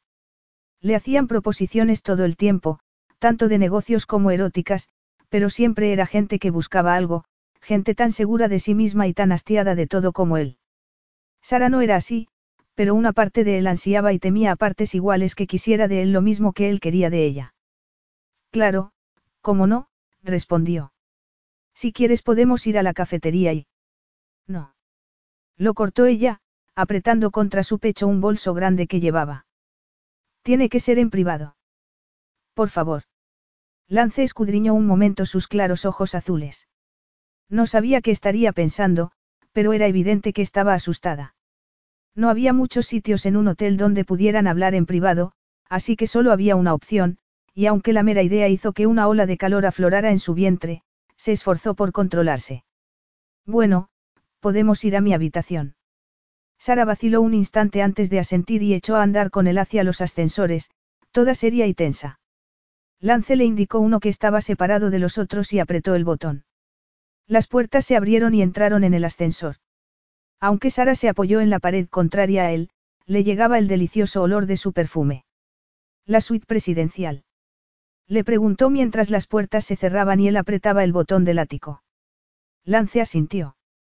Cuando viene algún miembro de mi familia siempre nos la reservan. Era uno de los beneficios de los que disfrutaban por la amistad que su padre había mantenido con el difunto rey de Lauritania. Lance detestaba esa clase de privilegios, pero no los rechazaba. ¿Y tú vienes a menudo? No. El ascensor subió silenciosamente, y al llegar a la última planta las puertas se abrieron con un din. Tras un corto pasillo llegaron a la puerta de la suite. Lance pasó la tarjeta por la ranura de la cerradura electrónica y la puerta se abrió con un suave chasquido. Sara pasó delante, cruzó el vestíbulo entarimado, con su opulento jarrón con flores y entró en el enorme salón, cuyos ventanales ofrecían una magnífica vista del casco antiguo, con el lago Morenburg a lo lejos y los Alpes como telón de fondo. Sara fue hasta el ventanal y admiró la vista en silencio. Su vestido y su abrigo negros contrastaban con la cálida luz del atardecer. A Lance no le gustaba que siguiese guardando luto, aunque solo fuese por las apariencias, por un hombre que no la había merecido. ¿Te apetece tomar algo? ¿Un café, quizá? Le preguntó. Ella se volvió y negó con la cabeza. Fue hasta el sofá para sentarse, se quitó el bolso y lo dejó caer sobre la alfombra. Lance quería ir junto a ella, pero se contuvo y se quedó de pie, detrás de un sillón orejero, con las manos apoyadas en el respaldo. Así le sería más fácil resistir la tentación. Sin embargo, cuando Sara se pasó una mano por el cabello, le entraron ganas de ir hasta ella, enredar las manos en sus rizos rubios y devorar sus labios. Pero eso sería comportarse como un cavernícola. No quería aplastar a aquella frágil criatura a la que parecía que en cualquier momento fueran a salirle alas de mariposa para luego alejarse revoloteando. ¿De qué querías hablarme? inquirió. Su pregunta pareció sacar de sus pensamientos a Sara, que se inclinó hacia adelante y se quitó del abrigo una hebra suelta. Dijiste que podrías ayudarme, con lo del escándalo, murmuró de sopetón. Es lo que necesito, un escándalo. Sus palabras fueron como un jarro de agua fría para Lance. Había sido absurdo por su parte suponer que Sara había ido allí para pedirle que le hiciera apasionadamente el amor. En cualquier caso le molestaba que lo utilizaran, y antes de prestarse a ello quería saber al menos en qué se estaba metiendo. ¿De qué clase de escándalo hablamos? Sara parpadeó. ¿Cómo? Necesitas un escándalo discreto, que dé pie a unos cuantos cotilleos inofensivos en reuniones sociales de té con pastas. O un escándalo de los grandes, que ponga tu mundo patas arriba y deje a todos horrorizados. Bueno, supongo que algo, intermedio. Si no sabes lo que quieres, no puedo ayudarte, contestó él, irritado. Estaba claro que Sara no se esperaba eso, porque frunció ligeramente el ceño y rehuyó su mirada. Gallina. Está bien, murmuró ella finalmente. Quiero un siniestro total. Lance apretó los dientes. Él había estado fantaseando con ella y creyendo que ella también lo deseaba a él, pero estaba claro que solo había estado pensando en utilizarlo para sus propios fines. No era la primera vez que le ocurría, pero no sabía por qué se sentía tan decepcionado. Mira, Sara, a pesar de lo que diga la prensa de mí, no soy como esos casanovas de las novelas románticas que le arrancan la ropa a la protagonista. Ella frunció el ceño de nuevo. Yo no quiero que me arranquen la ropa, balbució. Bueno, al menos parecía dispuesta a decirle lo que no quería. Lance rodeó el sillón y se puso delante de ella. Eso me demuestra que no tienes ni idea de lo que estás pidiendo. No voy por ahí desflorando vírgenes. No soy virgen, exactamente. O lo eres, o no lo eres, no hay medias tintas. Un casto beso en un rincón oscuro no cuenta. No fue casto, balbució ella mirándose las manos, las uñas. Cualquier cosa excepto mirarlo a los ojos. Fue, un beso con lengua. A Lance se le revolvieron las tripas solo de imaginar a algún otro hombre besándola, pero no quiso pararse a analizar por qué estaba celoso. ¿Acaso importaba? Hacía mucho tiempo había decidido que solo se acostaría con mujeres con tanta experiencia y tan de vuelta de todo como él. Las chicas ingenuas, por muy tentadoras que fueran, no tenían cabida en su vida. Me da igual que fuera casto o con lengua si solo fue un beso. Como he dicho, desflorar vírgenes no es parte de mi repertorio. Ella entornó los ojos y frunció los labios con una ira apenas contenida. No sé, a mí me parece que te vendría muy bien añadirlo a tu tarjeta de visita, proveedor de antigüedades y desflorador de vírgenes. Es perfecto para la clase de hombre que dice ser, le espetó con las mejillas enrojecidas. Excepto porque yo no soy exactamente virgen. Lance se inclinó hacia adelante, y con fingida indiferencia, contestó. Vaya, supongo que eso habría decepcionado al príncipe heredero. Sara bajó la cabeza, como si le diera vergüenza admitir lo que le confesó a continuación. Pensó que sería mejor que probáramos a hacerlo antes de casarnos porque, bueno, dijo que así la noche de boda sería menos. Lance apretó los puños. Qué romántico, masculló. Y su Alteza Real estuvo a la altura de tus expectativas. Sara se estremeció y tragó saliva con dificultad. No tenía ninguna expectativa, murmuró. Luego, levantó la cabeza, y mirándolo a los ojos, le preguntó, ¿por qué estás siendo tan cruel? ¿Por qué estaba furioso? Porque aún no le había dicho lo que quería en realidad, aunque parecía que para ella no era más que un instrumento para sus propósitos, del que podía deshacerse cuando ya no lo necesitara. Y porque un hombre que no la merecía había hecho que su primera vez fuese una experiencia horrible, a juzgar por su expresión, cuando debería haber sido todo lo contrario. Cuanto antes abandonase aquel país y las maquinaciones de la aristocracia, mejor. ¿Qué por qué? Aún no lo has comprendido. Porque soy lo que soy, despreciable, diabólico, ya sabes lo que dicen de mí, le respondió. Apretó la mandíbula y fue hasta el mueble bar. Necesitaba un trago. Tomó un decantador de whisky, se sirvió un poco en un vaso y se lo bebió de golpe. Vete a casa, Sara, murmuró. No había nada más que decir. No. exclamó ella, levantándose del sofá y yendo de nuevo hasta la ventana. Cuando se giró bruscamente hacia él, sus rizos rubios cayeron en desorden sobre sus hombros y sus ojos azules lo miraron con obstinación. Creía, creía que esto sería más fácil, pero me confunde si no sé. Lance dejó el vaso sobre el mueble bar y fue junto a ella. ¿Qué es lo que te confunde? Le espetó Lance. En realidad no necesitaba que contestara a su pregunta. Sabía exactamente qué la confundía.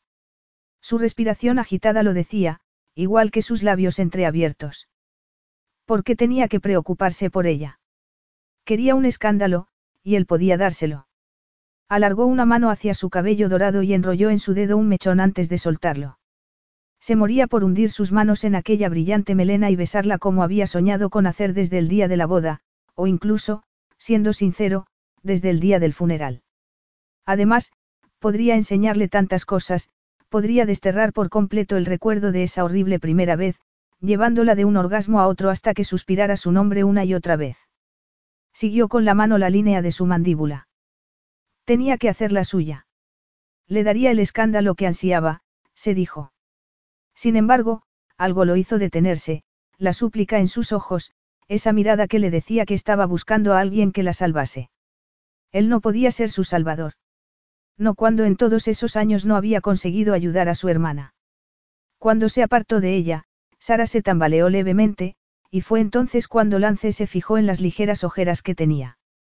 Habría permanecido despierta la noche anterior, rememorando su baile juntos y ansiando algo más, igual que él. No sabes lo que estás pidiéndome, dijo con aspereza. Sí que lo sé. Mis padres, sospecho que quieren casarme con un desconocido. Lance se quedó paralizado al oír eso y acudió a su mente la imagen de Victoria, tan pálida como su vestido de novia, avanzando por el pasillo central de la catedral el día de su boda. Recordó la sonrisa tensa y las lágrimas en sus ojos cuando pasó junto a él, camino del altar. Ese mismo día él le había ofrecido a llevársela en coche lejos de allí, a ignorar los deseos de sus padres, pero lo había hecho en un tono medio jocoso, y ella no se había dado cuenta de que se lo había dicho muy en serio. Además, no se había molestado en investigar al hombre que sus padres habían escogido para ella. Con tan solo hacer unas cuantas preguntas habría descubierto que su futuro marido era de esos hombres a los que se debería mantener lejos de las mujeres. Y luego, tras la boda, por mucho que lo había intentado, no había sido capaz de librar a su hermana de aquella horrible situación, una situación que se temía empeoraría con cada año que pasaba. No soportaría intentar ayudar a Sara y fallar de nuevo. Era mejor que dejara que se defendiera sola. Acabas de escapar de un matrimonio por conveniencia, aunque haya sido por una tragedia, y aún estás de luto, al menos a juzgar por la ropa que llevas. Eso a ellos les da igual. Cuando bailaste conmigo en la boda, dijeron que mi comportamiento los avergonzó, que me estoy descontrolando. Lance soltó una risotada. ¿Qué les avergonzaste, por bailar conmigo? Me presentaron a un hombre cuando te marchaste. Me dijo que quería que lo aconsejase sobre unos cuadros que quería adquirir para su colección, pero, a juzgar por el modo en que mis padres y él se miraban, sé que hay algo más. Y ese tipo, parece un sapo. Bueno, puede que se convierta en un príncipe si lo besas, sugirió él. Sara se cruzó de brazos y lo fulminó con la mirada. Eso solo funciona con las ranas, no con los sapos. Y no quiero un príncipe. Sea como sea, no veo de qué modo podría ayudarte un escándalo fingido. Ya sabes cómo son las cosas aquí. Los hombres como ese buscan de reputación intachable. Y si yo no pareciera, balbució Sara. Pero, mira, fue a por su bolso, sacó de él un estuche grande de terciopelo azul y lo abrió. Dentro había un conjunto de collar, pendientes, broche, pulsera y tiara de platino con amatistas y diamantes. Puedo pagarte, si me ayudas. Pocas cosas sorprendían ya a Lance, pero aquello lo dejó casi sin palabras. ¿Por quién me tomas? Nunca le habían ofrecido dinero, y aquello lo ofendió. Le quitó el estuche de las manos, lo cerró y se lo devolvió. No serán parte de las joyas de la corona, ¿verdad? Sara tomó el estuche y sacudió la cabeza. Este conjunto me lo regalaron mis padres cuando cumplí los 21 años, pero nunca me lo he puesto, porque no me gusta nada el color violeta. Lance resopló. Mira, Sara, no necesito dinero. Me sobra el dinero. Si no, ¿cómo iba a poder alojarme en la suite presidencial? Sara al menos tuvo la decencia de sonrojarse. Creía que dijiste que tenías que rellenar las arcas familiares que tus antepasados habían vaciado. Lance apretó los dientes. Mi padre consiguió devolver la fama al apellido Astil y que nuestra fortuna se recuperara, masculló. Y aunque cómo lo hizo es otra cuestión, añadió, omitiendo sus tejemanejes políticos y el ventajoso matrimonio de su hija, yo pretendo rectificar sus errores, no perpetuarlos. Y jamás aceptaría dinero de una mujer. Sara alzó la vista hacia él. Lágrimas contenidas brillaban en sus ojos. Entonces, no vas a ayudarme. No es no, incluso aquí, en Lauritania. Te sugiero que pruebes a usar esa palabra con tus padres. Lo hice cuando descubrí que Ferdinand no me quería, respondió Sara. Dejó escapar una risa temblorosa. Creo que ni siquiera le gustaba. Se lo dije a mis padres, pero no les importó. Lo único que les importaba era que un día me convirtiera en reina por el estatus que eso les daría. Es lo mismo que quieren ahora, por eso quieren casarme con ese tipo. Tú buscas un héroe que te rescate, le dijo Lance, y yo no lo soy. No soy un héroe, jamás lo he sido. Tengo que alejarme de mis padres, abandonar el país, pero no tengo mucho dinero, dijo Sara. ¿Cuánto crees que valdrá el conjunto? Le preguntó, señalando el estuche de las joyas. Todas las piezas, unos 50.000 euros, más o menos. Entonces lo venderé. Estoy segura de que alguien lo comprará, murmuró ella. Guardó el estuche en el bolso y se lo colgó del hombro. Lance no quería que se fuera, pero tampoco podía dejar que se quedara. Gracias por su tiempo, señor Duque, añadió en un tono entre amargo y burlón. Sara, la llamó él mientras se alejaba hacia la puerta. Ella se volvió y lo miró con los ojos llenos de lágrimas. No pasa nada, seguro que me las arreglaré. Todo irá bien. No pasa nada, todo irá bien, Lance, Victoria había dicho esas mismas palabras momentos antes de acceder al compromiso proyectado por sus padres, un compromiso que había sido beneficioso para todos los implicados, excepto para ella. Debería haber hecho más por impedírselo, por convencerla para que desobedeciera a sus padres y rechazara la proposición de aquel hombre. Pero Vic siempre había sido una niña buena, dulce, amable, llena de vida, una niña a la que le había encantado montar a caballo y adoptar y cuidar a los animales abandonados que se encontraba. No había sido capaz de negarse a aquel matrimonio, y toda esa vivacidad y su carácter cariñoso habían ido languideciendo.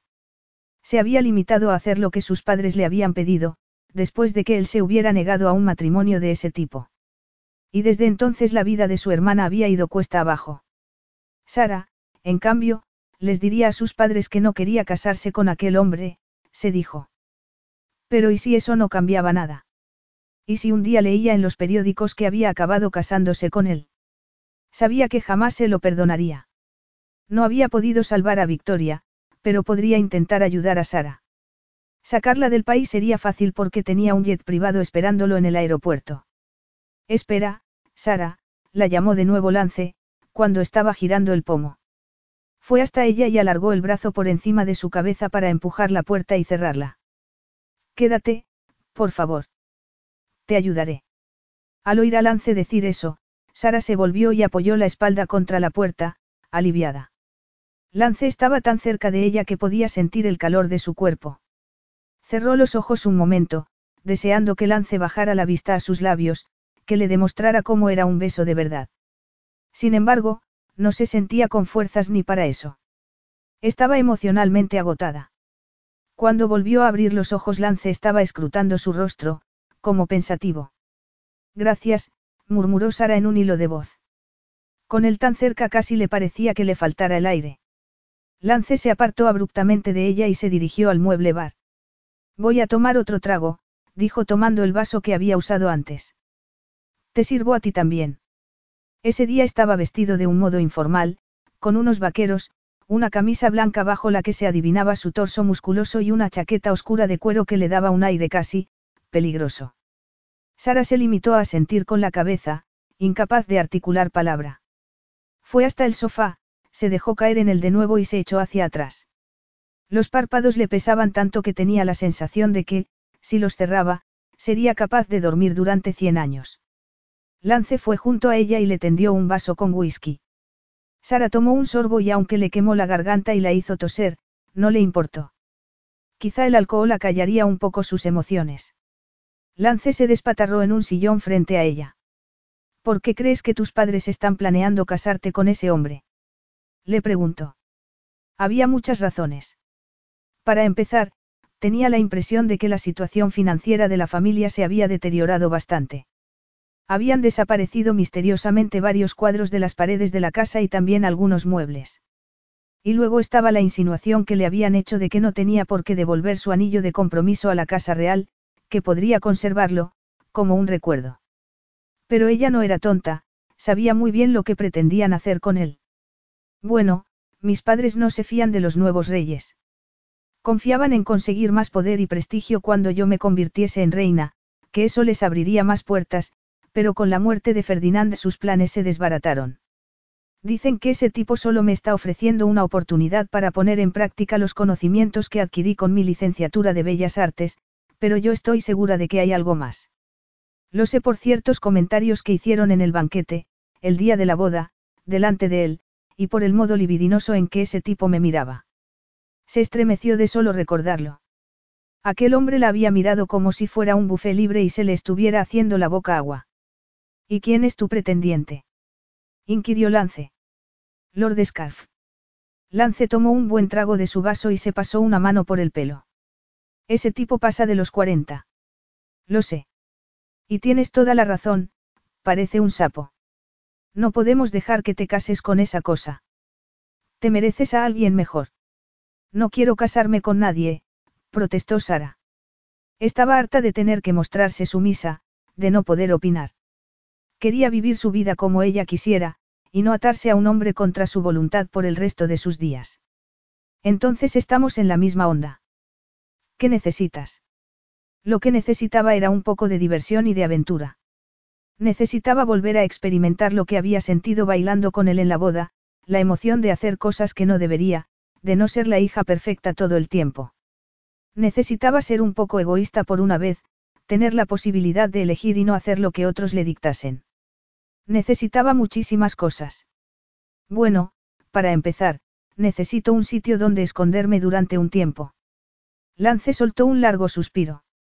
¿Has dejado una maleta con ropa en recepción? No, yo, solo me traje el estuche de las joyas y, algo de ropa interior, contestó Sara con las mejillas encendidas. No había planificado nada, Solo había agarrado cuatro cosas a toda prisa y las había guardado en el bolso más grande que tenía antes de salir de casa de sus padres. Lance resopló divertido. Bueno, gracias a Dios que tienes ropa interior para cambiarte, bromeó. En fin, no te preocupes por eso, podemos. De pronto llamaron a la puerta. Sara se levantó como un resorte de su asiento y el whisky que quedaba en su vaso se agitó peligrosamente. Con el corazón palpitándole con tal fuerza que parecía que fuera a salírsele del pecho, lo dejó sobre la mesita. Nadie excepto el personal del hotel tenía acceso a la suite presidencial, y Lance no había llamado al servicio de habitaciones para pedir nada. Seguro que vienen a por mí. Deben estar buscándome, siseó asustada. ¿Quiénes? respondió él, bajando también la voz. No se podía ni imaginar hasta qué punto sus padres controlaban su vida. Desde que se había comprometido con el príncipe la Casa Real le había asignado un equipo de guardaespaldas para protegerla, y aunque tras la muerte de Ferdinand ya no los necesitaba, sus padres habían insistido en contratar a un par de guardaespaldas por su cuenta para que la acompañaran en todo momento. Tengo guardaespaldas, y los burlé para poder salir de casa de mis padres sin que se enteraran. ¿Y sabe alguien que estás aquí? Al llegar pregunté por ti en recepción. Lance se levantó con calma y tomó otro sorbo de su vaso. Ve al dormitorio, por ahí, le dijo, señalando con la cabeza. Y llévate tus cosas. Sara tomó su abrigo y su bolso, entró en el dormitorio y cerró tras de sí. De pronto recordó que había dejado su vaso sobre la mesita. Abrió una rendija, preguntándose si debería ir a quitarlo de allí para que no sospecharan que había alguien más, pero el murmullo de voces en el vestíbulo de la suite le indicó que era demasiado tarde. Sara no podía entender mucho de lo que decían, solo palabras sueltas como, valor, joyas, no, y, buscarla. Se apartó de la puerta del dormitorio, respirando agitadamente mientras retrocedía. Miró a su alrededor, intentando encontrar un sitio donde esconderse y vio un armario de puertas correderas. Deslizó una de ellas y se metió dentro. Empujó hacia adelante las perchas con ropa que colgaban de la barra y pegó la espalda a la pared del armario. Luego se agachó lentamente, se sentó en el suelo y se rodeó las rodillas con los brazos. Los ruidos de fuera se escuchaban amortiguados en la oscuridad del armario. Luchó como pudo contra el miedo a que la encontraran y la llevasen de vuelta a casa. Esperó en silencio y el tiempo se le hizo eterno. Cuando la puerta se abrió y unos brazos apartaron la ropa, el corazón le dio un vuelco, pero sintió un alivio inmenso al ver el rostro de Lance. Pobre Sara, murmuró este, tendiéndole su mano. Ven aquí. Ella dejó que la ayudara a levantarse y a salir del armario, se lanzó contra su pecho y se echó a llorar. Lance la rodeó con sus brazos y la estrechó con fuerza entre ellos mientras se desahogaba. Tranquila, le susurró Lance, acariciándole el cabello. Ya se han ido. Yo cuidaré de ti. El llanto de Sara amainó poco a poco, convirtiéndose en suaves hipidos y luego en sollozos, mientras Lance seguía abrazándola y susurrándole palabras amables. Cuando finalmente se calmó y levantó la cabeza, él la miró preocupado. La soltó, y Sara dio un paso atrás y se enjugó las lágrimas. El frontal de la camisa de lance estaba todo arrugado por sus manos, que habían estrujado la tela, y húmeda por sus lágrimas. Lo siento, musitó, alargando la mano para intentar alisar las arrugas. Los tensos músculos pectorales y los duros pezones de lance la distrajeron, hasta que él puso su mano sobre la de ella para detenerla. La camisa puedo mandarla a lavar y planchar, le dijo. Su voz sonaba ronca. ¿Estás bien?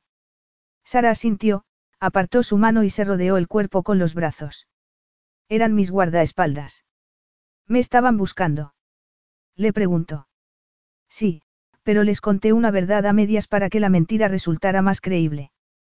Les dije que habías venido a preguntarme por el valor de unas joyas que te habían regalado, porque querías venderlas, que luego me pediste que te sugiriera algunas tiendas de empeños donde poder llevarlas. Les he dado varias direcciones, así que con un poco de suerte eso los mantendrá ocupados. ¿Y si se les ocurre pedir al hotel que les dejen mirar las grabaciones de las cámaras de seguridad? murmuró ella. Debería irme, no pararán hasta que me encuentren y ya te he causado bastantes problemas. ¿Tienes el móvil apagado? Le preguntó Lance. Sara asintió. Lo apagué al salir de casa. Pues manténlo apagado. Y por mí no tienes que preocuparte, me divierten los problemas y detesto a la gente que intenta imponer su voluntad. Pero, ¿estás segura de que quieres un escándalo? Muy segura. Aunque no tenga ni idea de qué clase de escándalo tendría que ser. Lance esbozó una sonrisa lobuna que hizo que Sara se sintiera acalorada y temblorosa de repente. Por suerte para ti soy un experto y puedo aconsejarte, dijo Lance. Podría ser un escándalo que te ofrezca una cierta, protección. Cuando todo acabe parecerás una ingenua ante la opinión pública, pero saldrás airosa y con la cabeza bien alta, y ningún otro sapo te verá como una candidata apropiada para ser su esposa. Eso suena perfecto. ¿Qué tienes en mente? Un compromiso. A Sara le flaquearon las rodillas de tal modo al oír eso, que tuvo que sentarse en el borde de la cama. ¿Qué? A tus padres parece preocuparles que te haya encandilado con mi encanto personal, así que, hagamos que crean que la cosa va en serio. Diremos que lo nuestro fue amor a primera vista y que nos hemos comprometido. La prensa acogerá con entusiasmo la historia de un amor imprevisto cuando aún estabas con el corazón roto por la muerte de Ferdinand. Y cuando te sientas preparada para tomar las riendas de tu vida, anuncias a la prensa que has roto nuestro compromiso con una entrevista llorosa. ¿Quieres que diga que descubrí que me estabas engañando con otra, o algo así? Lance frunció el ceño. No, eso no. A pesar de lo que leas en la prensa, nunca he sido infiel a las mujeres con las que he estado, y es algo que jamás haré. Podrías decir que te has dado cuenta de que soy un bala perdida, como dicen de mí, que solo había estado jugando contigo y que no estoy dispuesto a sentar la cabeza. Tú quedarás como una chica un poco ingenua, y yo como un sinvergüenza. Pero no lo eres. Bueno, la prensa me llama, el duque desalmado. Entonces fue Sara la que frunció el ceño. Le daba igual lo que la prensa dijera de él, pero se preguntaba cómo se veía Lance a sí mismo. Pues en mi opinión, el duque deslumbrante, se ajusta mucho más a la realidad. Tan elegante y tan apuesto. Lance se encogió de hombros. Le pongas el adjetivo que le pongas, lo importante es que solucionemos tu problema. Y cuando des esa rueda de prensa, anunciando nuestra ruptura, puedo fingir durante un tiempo que me he quedado destrozado antes de volver a las andadas. ¿Qué te parece?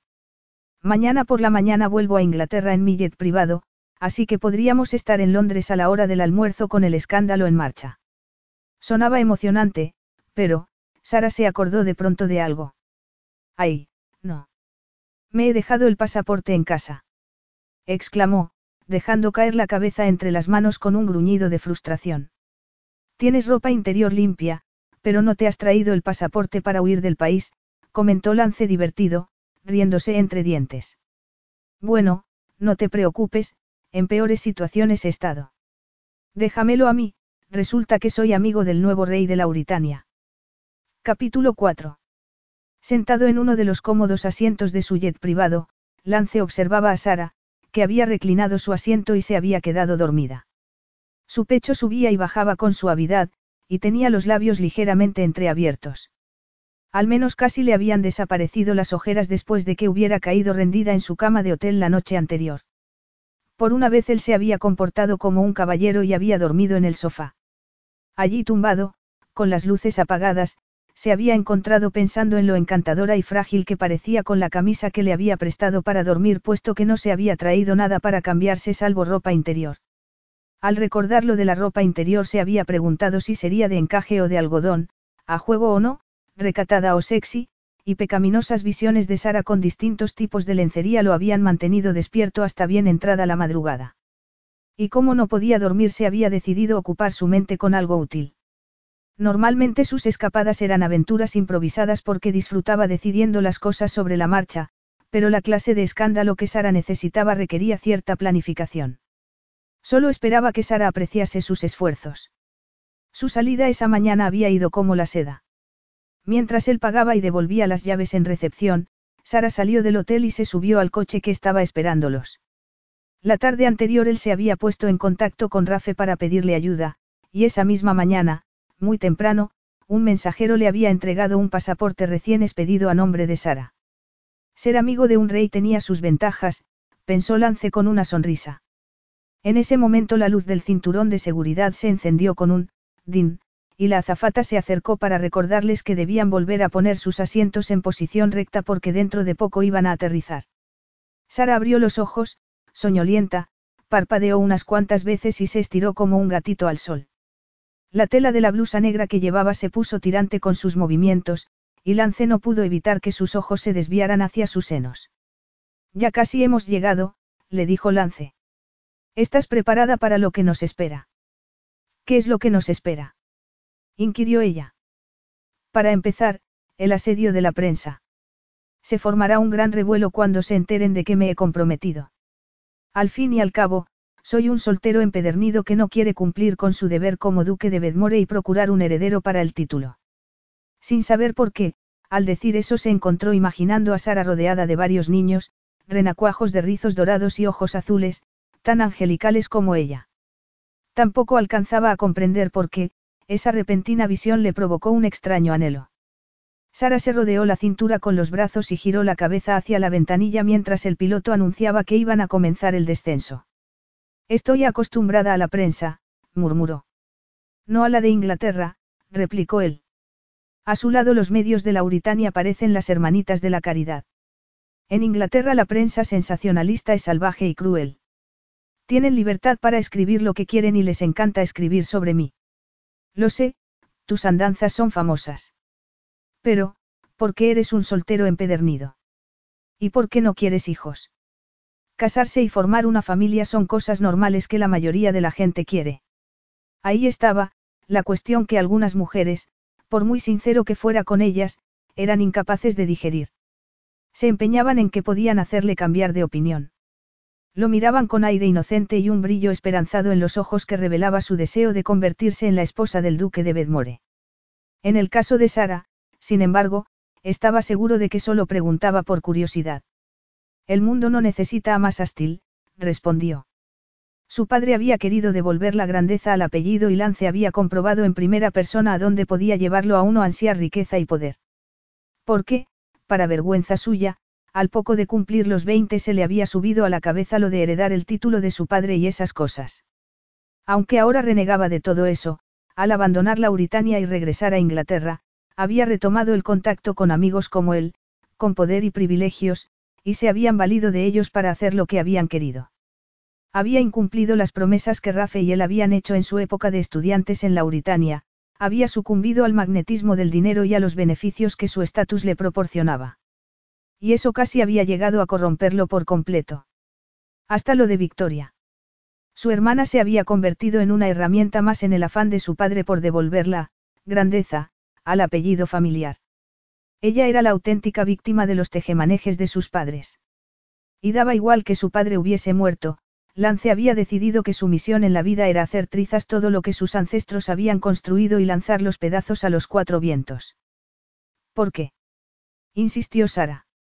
Tu familia es una de las más antiguas del país. Eso no significa nada, replicó Lance. Como ya te he contado, no somos precisamente un dechado de virtudes. Recuérdame que te enseñe la galería de retratos de nuestra mansión y te cuente algunas historias. Te pondrán los pelos de punta, le aseguró. Pero basta ya de hablar de mí. Vamos a lo importante, lo primero será conseguirte algo de ropa. Y luego tomaremos un helicóptero que nos llevará a Hall. Pero es que no tengo dinero para ir de compras, murmuró Sara, incómoda, alisándose con las manos la falda del vestido negro que llevaba. Deberían quemar ese vestido, y el abrigo, en cuanto tuviera ropa nueva, se dijo Lance. Sara debería vestirse con colores alegres y brillantes y dejar de fingir que estaba de luto. Pero yo sí, le dijo él. Te compraré todo lo que quieras. Es una de las ventajas de que seas mi prometida, aunque sea un compromiso falso. Sin embargo, Sara le lanzó una mirada feroz. Ni hablar. Venderé mis joyas y encontraré un trabajo.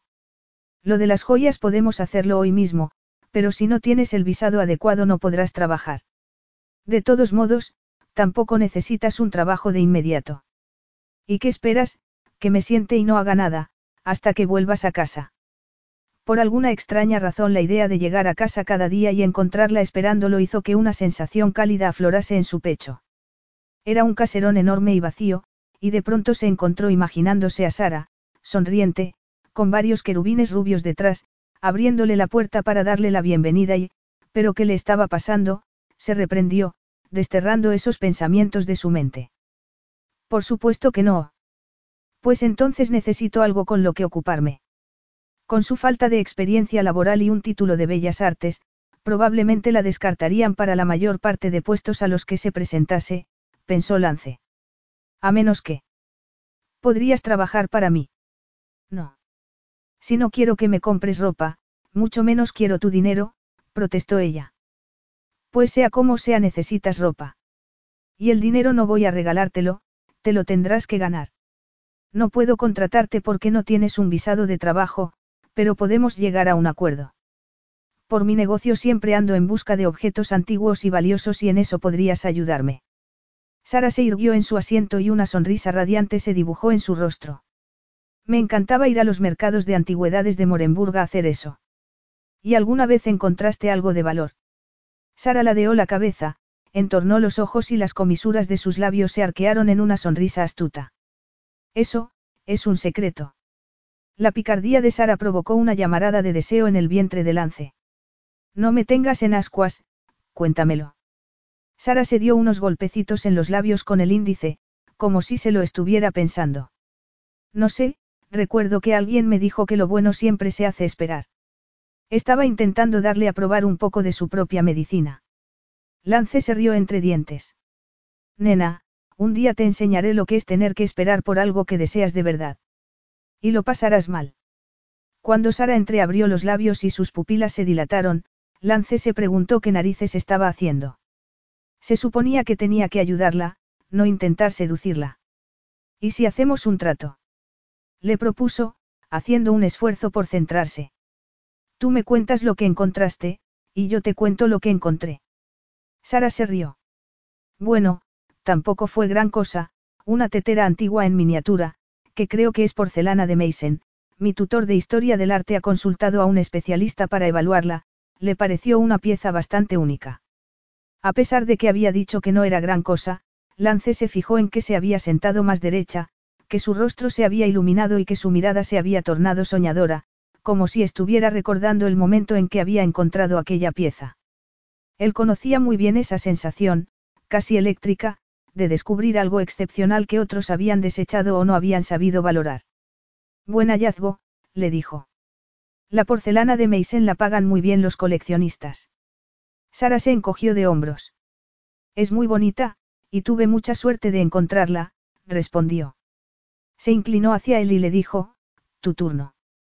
Como te dije, su autenticidad aún está por verificar, comenzó Lance, pero tengo el pálpito de que es un Caravaggio, lo encontré en el ático de uno de mis clientes. Estaba seguro de que era auténtico. Incluso en ese instante, al rememorar el momento en que lo había descubierto, doce meses atrás, envuelto en un hule mugriento, se aceleraban los latidos de su corazón. No. exclamó Sara, con unos ojos como platos. Sí, y cuando se certifique su autenticidad, será noticia en todos los medios a nivel mundial. Un Caravaggio, pero un cuadro como ese tendría un valor de millones de... Para mí no tiene precio, dijo Lance. Y así era, en más de un sentido, aunque lo más importante es que podría suponer un plan de escape efectivo para su hermana. Cada vez que le había ofrecido dinero para que pudiera dejar a su marido y ser independiente, Victoria lo había rechazado porque para ella el dinero de la familia era dinero manchado. No estaba dispuesta a aceptar ni un penique de la fortuna de su padre, que tanto daño le había hecho, y que Lance había recibido como heredero del título. Por eso, cualquier ayuda financiera de su parte tendría que venir de lo que ganaba con su negocio. Y con la venta de ese Caravaggio tendría la prueba de que el dinero que le ofreciera no provenía de las arcas familiares. Ojalá yo encontrara algo así, debió ser increíble, murmuró Sara, mirándolo con admiración, como si él conociera los secretos del universo. Lo fue, asintió él. Y esto nos lleva de nuevo a ti y a tus problemas de dinero. Escúchame antes de negarte otra vez, podrías acompañarme como ayudante cuando voy a las casas de mis clientes.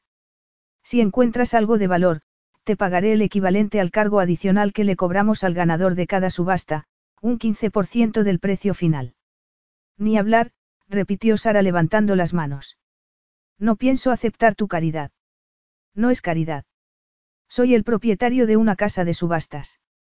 Encuentro objetos de valor y los vendo. Tú tienes los conocimientos necesarios para identificar antigüedades y obras de arte valiosas, así que sería un acuerdo perfecto. Sara sacudió la cabeza. Un bucle rubio escapó de su recogido, y se lo apartó de los ojos con un soplido. Me parece que sería un abuso recibir el 15%. Con un 2 sería suficiente, le dijo. Y pagarte esa miseria sería un robo por mi parte. Venga, Sara, me sobra el dinero, ¿por qué no dejas que te ayude? Tengo que aprender a cuidar de mí misma. ¿Qué pasará cuando ya no esté contigo? ¿Cómo me las apañaré entonces? Lance frunció el ceño. Estaba hablando igual que Vic, sin embargo, comprendía que su oferta la hiriera en su orgullo. Tendría que recurrir a la astucia para convencerla. Se encogió de hombros y le dijo. Bueno, sospecho que al final no tendré que pagarte nada porque es improbable que encuentres nada valioso de verdad, pero si te preocupa cobrar demasiado, dejémoslo en un 12%. Sara entornó los ojos y frunció los labios. Ajá, había picado. Pues claro que encontraré algo. 5%. 10. 7. Y es mi última oferta. A Lance no le parecía suficiente, pero tenía la impresión de que Sara necesitaba sentir que él estaba dando su brazo a torcer. Eres dura en los negocios, bromeó, inclinándose hacia adelante para tenderle la mano. Sara se la estrechó, y así cerraron el trato. Pocos minutos después aterrizaron, y tomaron un coche con chofer que los llevaría del aeropuerto a la ciudad de Londres. Cuando se pusieron en marcha, Sara encendió un momento su móvil y de inmediato le saltaron varias notificaciones de mensajes y llamadas perdidas. Se apresuró a apagar el móvil y volvió a guardarlo en el bolso como si le estuviera quemando las manos. Lance, que estaba consultando algo en la pantalla de su teléfono, giró la cabeza hacia ella y enarcó una ceja. Problemas. La mayoría de los mensajes y las llamadas eran de sus padres y de su hermano, pero también había una llamada de Annalise. Y aunque a su familia pensaba ignorarla, no sabía qué hacer con respecto a Lise. ¿Cómo podría explicarle lo que estaba ocurriendo? Se encogió de hombros y respondió. Lo que cabría esperar. ¿A dónde vamos ahora? Habían llegado a un acuerdo sobre el asunto de la ropa, Lance había llamado a una estilista con la que se reunirían esa tarde en la mansión de su familia, Astil Hall, y le había pasado el teléfono para que le explicara qué prendas iba a necesitar, qué clase de estilo le gustaría y en qué talla. Las únicas peticiones de Sara fueron que la ropa no fuese muy cara y con un estilo más bien desenfadado. Lance le había pedido que le pasase el móvil antes de colgar, y le dijo a la estilista que no hubiese ninguna prenda de color negro. A Sara no le había importado. Al fin y al cabo, aunque ella le devolvería el dinero en cuanto vendiese sus joyas, iba a pagar él. Antes de que Lance pudiera responder, el chofer empezó a aminorar la marcha y se detuvieron. ¿Podría dejarnos un momento a solas? Le pidió Lance. El hombre asintió, salió del coche, cerrando su puerta tras de sí, y se quedó esperando fuera. En cuanto nos bajemos del coche empezará el juego, le dijo Lance a Sara. El corazón de ella palpitó nervioso. ¿Qué juego? Él esbozó una sonrisa malévola. Es uno de mis entretenimientos favoritos, darles a los medios lo que quieren. ¿Lista para jugar? Claro. Lance unió las manos con una palmada. Excelente. Bien, ¿cuál es tu comida favorita? Algo fuera de lo habitual que te encante comer, un placer inconfesable. La tarta Sacher. Muy buena elección. Y ahora, le hizo una señal a través de la ventanilla al chofer, y éste le abrió la puerta. Lance se apeó del vehículo y se inclinó para mirar a Sara. Ahora quiero que me mires como mirarías una porción de tarta Sacher. Sabes que quieres comértela, pero no deberías. Se te hace la boca agua con solo mirarla y es algo casi pecaminoso, pero vas a comértela de todas formas. Sara frunció el ceño y entreabrió los labios, aturdida. Parece que te ha dado una indigestión. Espera un momento, le pidió Sara. Me has pillado desprevenida. Cerró los ojos e inspiró profundamente. Cuando volvió a abrirlos, se permitió admirar su torso. No llevaba corbata y tenía desabrochados los dos primeros botones de la camisa. Le gustaría poder deslizar los dedos por ese hueco y tocar su piel. Perfecto, justo así, murmuró Lance. Buena chica. Esas palabras, sin embargo, la hicieron sentirse como una mala chica, y una ola de calor la recorrió de arriba abajo. Lance le tendió la mano y la ayudó a salir del coche. Luego le pasó la mano por la cintura y la condujo por un callejón estrecho y empedrado hasta un local con una puerta pintada de color azul oscuro. El único cartel que colgaba junto a ella estaba pintado de negro, y en unas letras doradas podía leerse, John Smith. ¿Dónde estamos? Le preguntó. En un lugar donde hay un hombre que puede ayudarnos a vender tus joyas. Y, John Smith, es su nombre real. Los labios de Lance se curvaron en una sonrisa traviesa. Nunca he sido tan descortés como para preguntarle eso. Cuando Lance abrió la puerta, sonó una campanilla. Entraron en una habitación tenuemente iluminada con vitrinas llenas de objetos de oro, plata y porcelana. De las paredes colgaban magníficos cuadros con marcos dorados. Vaya, musitó Sara asombrada. Conocía el valor de algunas de aquellas piezas. Era una colección increíble de objetos raros y preciosos. Estaba seguro de que te gustaría, murmuró Lance. De detrás de una cortina al fondo salió un hombrecillo flaco y bajito, que dedicó una gran sonrisa a Lance. Me alegra volver a verlo, excelencia. Aunque había empleado un tono de gran deferencia, le guiñó un ojo a Sara, que le sonrió divertida. Déjate de bobadas, John, lo increpó Lance. Solo intento mostrarme respetuoso con la nobleza, bromeó el anticuario, colocándose tras el mostrador. Lance suspiró. ¿Alguna vez has pensado que por mi título pueda ser mejor que tú? Jamás, contestó John al punto. Luego, mirando a Sara, añadió, pero esta visión celestial que tengo ante mí, es mejor que tú y que yo juntos. Ya lo creo que sí, Lance le apretó la mano suavemente a Sara y los presentó. Bueno, John, ya sabes por qué estamos aquí. Sí, ese conjunto de joyas que mencionaste por teléfono. ¿Puedo verlo? Sara sacó el estuche del bolso y se lo tendió. El anticuario lo abrió, Sacó de un cajón una de esas lupas que utilizan los joyeros y examinó minuciosamente cada pieza del conjunto. ¿Y bien? Le preguntó Lance. Creo que te has quedado corto en la valoración que hiciste. Estás perdiendo facultades, respondió John. Luego miró a Sara y le dijo con el ceño fruncido, es un conjunto muy valioso, y las amatistas están a la última hora mismo. ¿Está segura de que quiere venderlas? Sara no había estado más segura de nada en toda su vida. Sí. ¿Cuál cree que es su valor? Bueno, su prometido piensa que unas 50 mil libras. Yo creo que algo más, unas 55, por lo menos, dijo el anticuario. Miró a Lance y le preguntó, ¿no vas a encargarte tú de subastarlo? No sería apropiado. John miró a Sara con los ojos entornados. No, supongo que no. ¿Quieres que me ocupe yo? Le propuso a Lance. Sí, por favor. Y ahora, ¿qué tienes para nosotros? John desenganchó un manojo tintineante de llaves de su cinturón y abrió un cajón. Pues un par de cosillas que podrían interesarte. ¿Te has enterado de que el viejo Fottergill ha muerto? Le preguntó mientras rebuscaba en el cajón y sacaba dos bolsitas de satén. No, ¿y cómo lo lleva la joven Lady Fottergill? Se pasó por aquí el otro día. Creo que las cosas no deben ir muy bien en esa enorme y solitaria mansión suya porque venía a vender unas cuantas baratijas. Le pregunté si quería que te pusieras en contacto con ella, y me dijo que sí.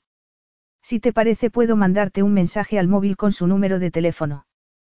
Como siempre, muy agradecido. Bueno, esto es de lo que te hablaba, dijo el anticuario, sacando una bandeja recubierta de terciopelo y vaciando sobre ella los dos saquitos de tela. De ellos cayeron un par de anillos. Sara sintió que el corazón le daba un vuelco y que luego empezaba a latir apresuradamente. ¿Qué es esto? Le preguntó a Lance con voz ronca. Ya que nos hemos comprometido, necesitas un anillo. John sonrió con picardía y señaló la bandeja con un ademán. Lance tomó el primero, un anillo de platino con un zafiro rodeado de diminutos diamantes. Era un anillo antiguo y muy singular. Luego tomó el otro, de oro, con un ópalo ovalado que centelleaba con todos los colores del arco iris por efecto de la luz, rodeado también por pequeños diamantes. El zafiro era magnífico, pero el ópalo dejó a Sara sin aliento. Este, murmuró Lance. Tan hermoso y complejo como tú, le susurró. La escrutó un momento en silencio y le dijo, salgamos fuera para verlo a la luz natural. La condujo fuera de la tienda, donde una brisa fresca hizo que varias hojas marchitas revolotearan a su alrededor. Sara tuvo la impresión de que aquel era un momento, importante. Mucho más significativo de lo que era en realidad. No se atrevía a mirar a Lance, ni el exquisito anillo que descansaba en la palma abierta de su mano. Aquello era demasiado, demasiado real. Alzó la vista hacia el cielo plomizo y se arrebujó en su abrigo. Parece que el otoño llega antes este año, comentó. Lance se rió entre dientes. No te he pedido que salgamos para hablar del tiempo. ¿Te gusta? Extendió la mano, sosteniendo el anillo entre el índice y el pulgar. Sara bajó la vista y admiró el fascinante ópalo, del que la luz del sol arrancaba destellos rosas, verdes y azules. Era un anillo precioso. ¿Cómo no iba a gustarle? Sin embargo, sacudió la cabeza. ¿Preferías el del zafiro? inquirió él. Lance la había comparado con el ópalo. Tan hermoso y complejo como tú, aquellas palabras habían sido un bonito halago, aunque quizás su imaginación desbordante les estaba dando un significado que no tenían. Es que, es demasiado. No quiero que te gastes dinero en mí. No tendrás alguno, no sé, aunque sea una reliquia familiar de una bisabuela o algo así, que podamos usar. El anillo de compromiso de mi familia, que ha ido pasando de generación en generación, lleva engarzada la amatista astil, y por lo que me has dicho, detestas el violeta, le explicó Lance con una sonrisa. Pero si no te gusta este anillo, podemos buscar otro. Sara sintió que el estómago se le encogía de la emoción. Sus padres no habían recordado que no le gustaba el violeta cuando le regalaron aquellas joyas por su cumpleaños. O a lo mejor les había dado igual. Bajó de nuevo la vista al anillo, que Lance aún sostenía entre sus elegantes y largos dedos. Es perfecto, musito. Entonces es tuyo. Se guardó el anillo en el bolsillo del pantalón y, tomando la mano izquierda de Sara, se la llevó a los labios y la besó. Las mejillas de ésta se tiñeron de rubor. No hace falta que. Su. Lance la atrajo hacia sí y se inclinó hacia ella. El tenerlo tan cerca, con toda su energía, su fuerza y su vitalidad, la abrumó. Sara cerró los ojos, absorbiendo el calor de su cuerpo. El olor de su colonia le llenó de mariposas el estómago. Puede que sea él, duque desalmado, pero creo que las cosas hay que hacerlas bien, le susurró Lance al oído. Incluso esto. Cuando la soltó, Sara se tambaleó ligeramente. Inspiró, tratando de recordarse a sí misma que todo aquello no era más que una pantomima. Los hombres como él no se enamoraban de mujeres como ella. Pero entonces Lance la tomó de ambas manos y la miró a los ojos. Ella se perdió en sus ojos verdes, que parecían no tener fondo. Su mirada era tan seria, tan sincera, de pronto casi le costaba respirar. Sara. La profunda voz de Lance la embriagó como una copa de licor, y el calor que afloró en su vientre pareció infiltrarse en sus venas y expandirse por todo su cuerpo. No soy un príncipe, murmuró Lance. De hecho, me temo que soy más un sapo que una rana, así que es una suerte para ti que esto no sea real. Sin embargo, me enfrentaré como mejor sepa a cualquier dragón que intente acercarse a ti durante el breve tiempo que estemos juntos, le aseguró con una sonrisa que hizo que Sara se derritiera. Si crees que con eso bastará, que soy lo suficientemente bueno para una mujer que estaba destinada a ser reina, me harás el inconmensurable honor de convertirte en mi falsa prometida. Sara tragó saliva porque se le había hecho un nudo en la garganta, y bajó la vista al empedrado y parpadeó para contener las lágrimas que habían acudido a sus ojos. En aquel pequeño callejón parecía como si, de algún modo, estuvieran aislados del bullicio de Londres, en un mundo propio. La proposición, de Lance, aun siendo falsa, había sido más romántica de lo que lo había sido la de Ferdinand, que se había limitado a decirle, bueno, ya va siendo hora de que lo hagamos oficial. Por supuesto, murmuró. No te he oído, la picó Lance. No me digas que estás dudando de la sinceridad de mi falsa proposición. Mi ego no lo soportaría. Sara se mordió el labio para reprimir una risita. Lance siempre conseguía hacerla reír. Vacilante, alzó la vista hacia él, y Lance esbozó una amplia sonrisa que le hizo olvidarse incluso del frío que hacía. Estoy esperando, bromeó Lance, enarcando una ceja y golpeteando el suelo con el pie, con fingida impaciencia. Sí, me encantaría ser tu prometida temporal, respondió ella al fin. Excelente. Lance tomó su mano y le puso el anillo en el dedo. Le quedaba perfecto. Sara no creía en señales, pero aquello parecía un presagio de, algo. Puso la mano en el pecho de Lance y sintió sus músculos, firmes y cálidos bajo la palma. Gracias por salvarme. Una expresión extraña cruzó las facciones de Lance, pero casi de inmediato fue reemplazada por otra que, a pesar de su falta de experiencia, Sara reconoció como deseo. Cuando Lance tomó su rostro entre ambas manos y sus ojos bajaron a sus labios, le palpitó el corazón con fuerza. Lance. murmuró, con una voz que no parecía la suya. Los pulgares de él le acariciaron las mejillas, y un escalofrío delicioso la recorrió todo el cuerpo. Cuando él inclinó la cabeza, Sara supo lo que iba a pasar y la expectación la hizo sentirse algo mareada. Cerró los ojos y sintió su cálido aliento rozándole la piel. Sabía que estaba esperando que lo detuviera, pero no quería hacerlo. Deseaba tanto que la besara. Sara. Al sentir la caricia de ese susurro, Sara se puso de puntillas y presionó sus labios contra los de él. Fue como si una chispa hubiera prendido sobre un montón de paja. Lance la besó con suavidad, y ella suspiró cuando sus brazos la rodearon y la atrajeron hacia sí. Y en el momento en que la lengua de él se adentró en su boca y comenzó a enroscarse con la suya, Sara respondió con fruición y le echó los brazos al cuello. No quería que aquello terminara, pero el roce de los labios de él se volvió más lento, como si estuvieran recreándose, antes de detenerse y despegarse de los suyos. Lance giró la cabeza hacia el final del callejón, con los ojos entornados, y cuando volvió de nuevo la vista hacia ella, apartó los brazos que rodeaban su cintura y retrocedió un paso. Sara echó en falta enseguida el calor de su cuerpo y de sus labios, y sintió como el corazón le martilleaba contra las costillas. Lance le remetió un mechón rizado tras la oreja y sus labios se arquearon en una sonrisa enigmática. Venga, vámonos, le dijo. Debes tener frío. ¿Y cómo ya tenemos el anillo? No tienes que pagarlo. Jon y yo tenemos un acuerdo. Entramos un momento a despedirnos y nos vamos. Cuando entraron de nuevo en la tienda, de la mano, el anticuario rodeó el mostrador con una sonrisa y le estrechó efusivamente la mano a Lance. Enhorabuena. exclamó, antes de inclinarse para besar a Sara en la mejilla. Nunca imaginé que viviría para ver esto. Yo tampoco, respondió Lance, pero ya ves, solo hacía falta que llegara a mi vida una mujer especial. Cuando miró a Sara, sonrió, y ella no pudo evitar desear fervientemente que fuera verdad. Capítulo 5. Sara se desperezó, deleitándose con el sol de primeras horas de la mañana que inundaba la preciosa habitación en la que la habían instalado. La tarde anterior habían llegado en helicóptero a Still Hall, y Lance le había presentado a los pocos miembros de servicio que se ocupaban de las tareas de la casa. Cuando Sara se hubo refrescado y relajado un poco, llegó la estilista con la ropa que había seleccionado para ella, y que se ajustaba perfectamente a lo que había pedido. Luego le subieron la cena a su habitación. Lance había pensado que lo preferiría después del estrés de los dos últimos días. Era más atento de lo que lo había sido nunca su prometido de verdad.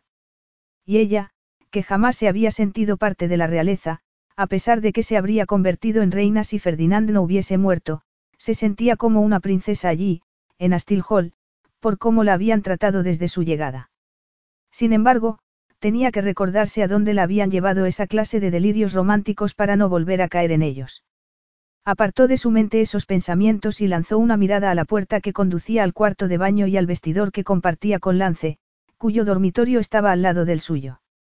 Él le había explicado que había sido una remodelación reciente diseñada por su hermana, que lo había ayudado a redecorar la mansión. Claro que a ella lo que le interesaba no era el elegante diseño del baño y el vestidor, sino el hecho de que al otro lado estaba la habitación en la que dormía Lance.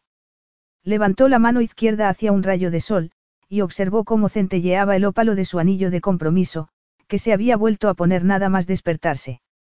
La noche anterior ni había oído a Lance subir porque se había quedado dormida en cuanto su cabeza había tocado la almohada. Se llevó una mano a los labios y cerró los ojos, rememorando aquel ardiente beso a la puerta del anticuario. Fantasear un poco no podía hacerle daño a nadie, pero de repente se sentía acalorada y su corazón aleteaba como un colibrí. Dejó caer la mano a su regazo y se levantó de la cama. No podía dejarse llevar por fantasías como esa. Necesitaba encontrarse a sí misma, encontrar su camino. Y su búsqueda empezaría ese mismo día, se dijo. Lance y ella iban a ir a una propiedad que, según le había dicho, estaba a una hora en coche de allí. Un cliente le había encargado que valorara los muebles y objetos de interés que hubiera en la casa. Fue hasta el vestidor sin estar muy segura de que debería ponerse para la expedición de ese día. La ropa que había escogido de entre la que le había traído la estilista eran sobre todo prendas prácticas, pero se había quedado también con algunos vestidos preciosos a los que no había podido resistirse. De hecho, su ropa apenas ocupaba espacio en su lado del vestidor. Miró el lado del lance, donde los trajes, camisas, corbatas y zapatos estaban perfectamente colocados. Sabía que no debería curiosear, pero la tentación era demasiado fuerte. Además, todavía le quedaba mucho tiempo para prepararse. En muchos sentidos Lance era como un libro cerrado, pensó, y quizás su ropa le dejaría entrever un poco más de él. Acarició las discretas camisas de fino algodón, perfectamente planchadas, las corbatas de seda de distintos colores, se preguntó si alguna vez llevaría ropa informal, y fue entonces cuando vio unos estantes con camisetas y vaqueros gastados. La puerta que comunicaba con el dormitorio de Lance estaba justo al lado. La abrió una rendija y miró por ella. No se oía ni una mosca y la cama estaba vacía. Tampoco se oía ruido de agua en el baño. Parecía que Lance ya se había levantado y se había ido abajo. El corazón le palpitaba, entre nervioso y excitado. No debería andar fisgando, se reprendió, pero su curiosidad pudo más. Empujó la puerta un poco más y se coló dentro. Si su dormitorio era femenino, el de Lance tenía un aire indiscutiblemente masculino. Había una antigua cama de cedro con dosel, con unas cortinas que hacían que pareciera que allí dormía un rey. Las sábanas estaban revueltas y la almohada estaba ligeramente aplastada donde él había reposado la cabeza. Dormiría con pijama o desnudo. Una imagen de la segunda posibilidad se quedó clavada en su mente como una astilla. Y mientras estaba allí de pie, mirando la cama deshecha y fantaseando con Lance, oyó su voz, llamándola desde su dormitorio, y sus pasos que se acercaban. Sara. Cuando apareció en el umbral de la puerta, Sara se quedó aturdida, sin saber qué hacer, sintiéndose tremendamente azorada. Y no solo porque se había colado en su habitación sin permiso, sino también porque solo llevaba puesto el pijama con el que había dormido, una camiseta de tirantes y un pantaloncito corto de satén. Era muy cómodo, pero no escondía demasiado. Lance parpadeó al verla y sus ojos recorrieron lentamente su cuerpo. Una sonrisa lobuna se dibujó en su rostro, y los pezones de Sara, los muy traidores, se endurecieron. Y él sin duda lo notaría. Yo, solo estaba. Explorando. Sugirió Lance, apoyándose en el marco de la puerta. Cuando lanzó una mirada a la cama y luego volvió a mirarla a ella, Sara se puso roja como una amapola. ¿Te gusta lo que has visto hasta ahora? Sara estaba segura de que estaba hablando de la casa, pero en ese momento ella solo tenía ojos para él. Llevaba unos pantalones de vestir oscuros y una camisa blanca con finas rayas azules, y el brillo en sus ojos y la sensual sonrisa en sus labios le daban un aire de chico malo. Es una casa preciosa, balbució Sara. Debió ser increíble para ti crecer aquí. Mi hermana y yo apenas pasamos tiempo de niños en esta casa por el trabajo como embajador de mi padre, siempre lo estaban enviando a un nuevo destino. A veces me gusta volver y pasar temporadas aquí, pero la mayor parte del tiempo estoy en Londres. Ya. Bueno, supongo que estarás preguntándote qué hago aquí, murmuró Sara. Ahora eres la señora de la casa, aunque sea solo de forma temporal, así que tienes libre acceso a todas y cada una de las habitaciones. Sara se encontró fantaseando con el desnudo en la cama, concediéndole libre acceso a su cuerpo. Lance se apartó de la puerta, fue hasta un sillón orejero y tomó un albornoz azul oscuro que colgaba del respaldo. Se lo tendió y le dijo. Ten, con esto estarás un poco más, vestida. Sara tomó el albornoz y se lo puso. Era muy cálido, suave, y olía tan maravillosamente bien como él. Lance dio un paso hacia ella y le ató el cinturón, como si fuera una niña pequeña. Sara bajó la vista al suelo, abochornada. Lance había pensado que estaba exhibiéndose ante él. Ven, vamos a tu habitación, le dijo él en un tono amable, hay algo que quiero enseñarte. Cuando entraron en su dormitorio, Lance se sentó en el sofá que había junto a la ventana. Sara se sentó en el otro extremo, pero aún así le parecía que estaban demasiado cerca. Para su sorpresa, él sacó su móvil del bolsillo, tocó varias veces la pantalla y se lo tendió, pero ella vaciló. ¿Qué es? inquirió. Un artículo de un periódico sensacionalista. Sara tomó el móvil. En la pantalla había una serie de fotografías de ellos en el callejón del anticuario el día anterior. Lance con la mano en su mejilla, mirándola a los ojos, una instantánea del beso, los dos mirándose de un modo ardiente, Lance poniéndole el anillo en el dedo, aquel momento privado invadido por el ojo indiscreto de los paparazzis. El titular exclamaba, el, duque desalmado, ha sido domesticado. ¿Pero cómo? balbució ella, anonadada. Lance se recostó contra el respaldo, con las manos entrelazadas en la nuca y una sonrisa ufana. Normalmente la prensa muestra un interés significativo por mí, pero en esta ocasión fui yo quien hizo que les llegara, un chivatazo. Sara sintió una punzada en el estómago. Qué tonta había sido. Había pensado que él también se sentía atraído por ella y que aquel beso también había sido algo mágico para él. ¿Y qué, acaso importaba? se replicó. Todo aquello no era más que una pantomima, y haría bien en no olvidarlo. Irguió los hombros y le devolvió el teléfono. Entonces, ahora lo sabe todo el mundo, ¿no? Inquirió. ¿Por qué había sonado su voz queda y dolida? Carraspeó y añadió, estupendo. Lance frunció el ceño. Querías un escándalo y ya lo tienes. Imagino que tus padres se habrán enterado, claro. Gracias. Buen trabajo, le dijo ella con una sonrisa que le resultó horriblemente falsa. No hay de qué. Me alegra poder ayudar, respondió él, aún con el ceño fruncido.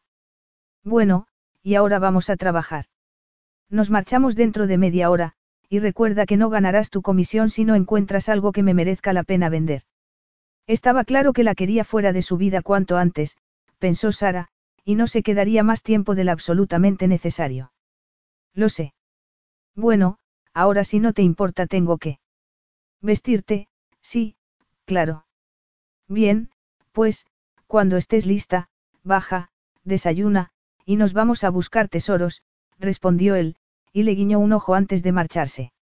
Lo de George era increíble, pensó Lance para sus adentros mientras cambiaba de marcha. Antes de salir había estado dándole la tabarra con que no debería conducir él, que, Lady Sara, esperaría que los llevara un chofer. Por amor de Dios. Era como si su mayordomo, siempre cabal y sereno, hubiese perdido la cabeza. No le extrañaría que le pidiese que sacasen la vajilla de limojes y que Sara y él cenasen en el comedor grande, que solo usaban cuando tenían invitados. Apartó un momento la vista de la carretera comarcal por la que iban y miró a Sara, que iba admirando embelesada la campiña. Estaba preciosa con el vestido amarillo claro de florecitas que llevaba, y que se cerraba en la parte delantera con un sinfín de minúsculos botones. Con solo mirarla lo asaltó un deseo irracional de irlos desabrochando lentamente, uno tras otro. En las últimas 24 horas había roto varias de las normas que él mismo se había impuesto y hecho cosas que no debería haber hecho. Como comprarle a Sara un anillo de compromiso que le quedaba tan bien que parecía cosa del destino. Como escenificar una proposición de matrimonio que casi la había hecho llorar de emoción, lo que a él, a su vez, lo había hecho sentirse fatal. Como besar sus suaves labios, que eran como una sustancia adictiva que lo había dejado sediento de más. Sin embargo, lo más estúpido que había hecho en toda esa letanía de errores, había sido quedarse paralizado como un bobo al verla de pie junto a su cama, en vez de darse media vuelta y marcharse, como debería haber hecho. Pero no había querido que descubriera por su cuenta esos artículos sobre ambos en la prensa sensacionalista. O esa era la excusa que se había dado para ir a su habitación esa mañana temprano. Encontrarla en la suya había sido su perdición. Sara se había sonrojado de un modo encantador y había balbuceado una disculpa, pero a él, descubrirla allí, con ese pijama que se pegaba a su cuerpo, mirando anhelante su cama deshecha, lo había excitado tremendamente. No había podido contenerse. Había devorado con la mirada su blanca piel, sus bonitas piernas, y cuando los pezones se le habían marcado bajo la camiseta de tirantes, se removió en el asiento, acalorado. Lo que habría dado por meterse con Sara en la cama y hacerle el amor. Y eso era lo que ocurría en circunstancias normales cuando tenía a una mujer en su habitación, pero Sara era distinta y su deber era protegerla, como le había recordado el recibir una ristra de furiosos mensajes en su móvil tan pronto como se habían publicado esas fotos de los dos esa mañana. Eran mensajes de la familia de Sara, con acusaciones, exigencias y amenazas de todo tipo. Disfrutó sobre todo con las acusaciones del hermano de Sara, que había resultado ser quien él había sospechado. Quitó una mano del volante para rascarse la cicatriz del cuello, que empezó a picarle en ese momento, como hace años, sin duda por los malos recuerdos. En cuanto a las exigencias de los Conrad, las ignoró por completo. Llegaron a la hora prevista a la propiedad que iban a visitar, una mansión impresionante, aunque parecía algo descuidada. Hasta las malas hierbas habían invadido el camino de gravilla que conducía hasta ella. Un miembro del servicio les abrió la puerta y les hizo pasar al vestíbulo mal iluminado. Lance empezó a hacer una valoración a primera vista de la casa mientras recorrían la planta baja, alfombras gastadas, polvo, hacía bastante frío, seguramente porque no estaba encendida la calefacción. Toda la casa delataba un abandono progresivo. No era nada nuevo para él. Muchas familias de la aristocracia daban prioridad a continuar con su tren de vida, y descuidaban las propiedades como aquella, que requerían invertir mucho dinero en su mantenimiento. Y luego llegaba la muerte del cabeza de familia, que frecuentemente no se había preocupado de redactar un testamento, ni de los impuestos que tendrían que pagar sus herederos, y ahí era donde entraba él. Empezaremos por el desván, le dijo a la persona del servicio que les estaba mostrando la casa. Otro día enviaré a mi gente para que valoren el resto de muebles y objetos. Las estancias que se usaban a diario era donde la familia exhibía las obras de arte y objetos de valor más evidentes. Su personal podía encargarse de eso. Su especialidad eran los rincones ocultos, armarios, desvanes, sótanos. Los condujeron por unas escaleras que crujían, y luego atravesaron varias puertas que chirriaban también, como si no se hubiesen abierto en años. Cuando por fin llegaron al desván, su guía les abrió la puerta y los dejó a solas.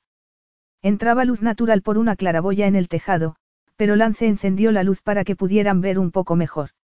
Había un olor rancio, acerrado, y había polvo, pero no estaba en tan mal estado como otros áticos que había visto. ¿Por qué has querido que empecemos por aquí? Le preguntó Sara. ¿Por qué en los desvanes es donde se esconden los secretos? Sara levantó un poco la sábana que cubría un mueble y miró debajo. Ah, eso te gusta, ¿eh? Descubrir los trapos sucios de la gente, lo picó Sara. Hay demasiados secretos en este mundo, personas que fingen ser la quinta esencia de la virtud, y sí, me divierte, destaparlos, aunque solo sea por satisfacer mi propia curiosidad. ¿Y qué secretos has destapado? Lance se encogió de hombros. Amores perdidos, grandes romances, colecciones eróticas, todo lo que te puedas imaginar, y más. Eso suena casi, boyerista. Bueno, no niego que esa clase de cosas despiertan un interés morboso en mí, confesó él con un guiño. Sara soltó una risita. Eres incorregible. Lance le hizo una pequeña reverencia. Ya lo creo que lo soy, aunque la prensa diga que quizá tú por fin serás capaz de reformarme. Yo no quiero reformarte, sea lo que sea lo que signifique eso. Si vieses lo peor de mí, tal vez cambiarías de opinión. Sara apoyó la espalda en un aparador de caoba, ladeó la cabeza y murmuró. No estoy tan segura.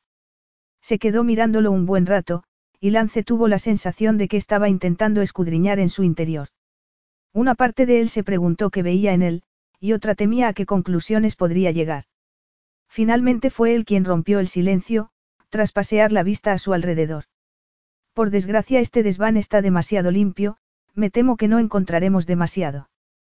En los sitios más sucios es donde encuentras mejores cosas. Sara puso los brazos en jarras, miró también en derredor y lanzó un suspiro. ¿Por dónde empezamos? Yo me quedo con ese extremo, respondió Lance, señalando un lado del desván. Tú empieza por el otro y nos reunimos en el medio. Toma notas y fotografías y luego cambiaremos de lado para asegurarnos de que no se nos haya pasado nada por alto. Empezaron a trabajar en silencio. Los guardapolvos ocultaban cosas bastante corrientes, objetos rotos, viejos, nada de interés. En un momento dado Lance lanzó una mirada a Sara, que estaba haciendo una foto de un cuadro apoyado contra una pared. Me dijiste que tu padre detestaba que te dedicaras a esto, comentó ella. ¿Y tu madre? Mi madre. La viuda alegre. Contestó él con una risa seca. No le importa demasiado lo que hago o lo que no. Seguía empeñada en sus tejemanejes, por supuesto, como intentar emparejarlo con alguna joven noble para dar continuidad al ignominioso linaje de los Astil, para que cumpliera con su deber, como si fuera un semental. Y eso nunca ocurriría. La conoceré. No, cuando llega el otoño se va a la villa que tenemos en España, y luego se queda allí todo el invierno, con sus amigos. Para cuando regrese sin duda tú ya habrás dejado todo este asunto atrás y te habrás hartado de mí. Las mejillas de Sara se tiñeron de un suave rubor. Y a tu hermana, conoceré a tu hermana. Quizá en el partido de polo benéfico en el que voy a participar dentro de poco. De vez en cuando viene a verme jugar. Últimamente, sin embargo, no asistía a ningún acto social. Sospechaba que su marido no le permitía dejarse ver en público a menos que fuese en su compañía. En los últimos meses cuando él la invitaba a algún evento, ella lo llamaba y le ponía alguna excusa con voz cansada, distante, incluso parecía que arrastrara las palabras. Tiene un gran talento para la decoración, observó Sara. Todos los diseños de interiores de Astil Hall son muy elegantes. Era una de las pocas cosas que le permitía hacer a Vic su marido. Probablemente él lo veía como lo único con lo que no se pondría en ridículo, algo con lo que mantenerla entretenida mientras él se ocupaba de sus negocios y de otros, intereses. A Lance le daba igual que le fuera infiel a su hermana, si con eso se mantenía alejado de ella. A Victoria hay dos cosas que se le dan realmente bien, el diseño de interiores y rescatar animales abandonados. Parece una persona muy interesante. Creo que me caerá bien. Antaño quizás hubieran podido ser amigas. Ahora Vic parecía empeñada en hacerse daño a sí misma y en no dejar que nadie se acercase a ella. Bueno, yo ya he acabado en mi lado, dijo Sara, soplando para apartar un rizo de su rostro. No hay gran cosa, excepto, esto. Fue hasta una cajonera y tomó una vieja caja de zapatos que había sobre ella. Retiró la tapa. Dentro había un popurrí de recuerdos infantiles, muebles de una casa de muñecas, suaves guijarros de río y un montón de figuritas, que Sara fue sacando y colocando sobre un viejo baúl. Es una colección de animales de granja, dijo mientras sacaba los últimos. Estaban tallados en piedra y tenían unos ojos brillantes que parecían gemas. Sara alzó la vista esperanzada hacia él, y el corazón de Lance palpitó de emoción porque estaba seguro de que sabía, igual que él, lo que había encontrado. ¿Qué te parece que son? Le preguntó ella. Lance sonrió. Sabes muy bien lo que son. Fabergé. Lance se acercó y tomó uno en la palma de la mano. Estaban en buen estado, teniendo en cuenta que habían servido de juguetes infantiles. Eran preciosos, eran objetos de coleccionismo y tenían un gran valor en el mercado de las antigüedades. Efectivamente. Enhorabuena, Lady Sara. Si la familia está dispuesta a vender estas figuras, de ellas saldrá tu primera comisión. Una sonrisa iluminó el rostro de Sara, que levantó la mano para apartar un mechón de su mejilla. Al hacerlo, dejó una mancha de polvo en ella. Te has manchado, le dijo él, señalándole dónde. Sara se frotó con los dedos, pero no acertó. Espera, déjame a mí, murmuró él, alargando la mano para limpiar la mancha con el pulgar. La piel de Sara era tan suave y cálida. Ya está, murmuró, a punto de apartar la mano, que había permanecido más de lo necesario sobre su mejilla. Sin embargo, Sara la retuvo, poniendo su mano encima de la de él y sus ojos se encontraron. Él inclinó la cabeza mientras ella se ponía de puntillas. Solo un beso, pensó Lance, un beso para celebrar su hallazgo. ¿Qué podría haber de malo en un beso? Cuando sus labios se tocaron, los de ella se abrieron al instante. Lance le rodeó la cintura con los brazos y la atrajo hacia sí mientras las lenguas de ambos se entrelazaban entre sí. Cuando ella introdujo los dedos entre los cortos mechones de su pelo, y sintió el roce de sus uñas en el cuero cabelludo, gruñó de satisfacción dentro de su boca. Sara se apretó aún más contra su cuerpo. Lance estaba tan excitado que apenas podía pensar.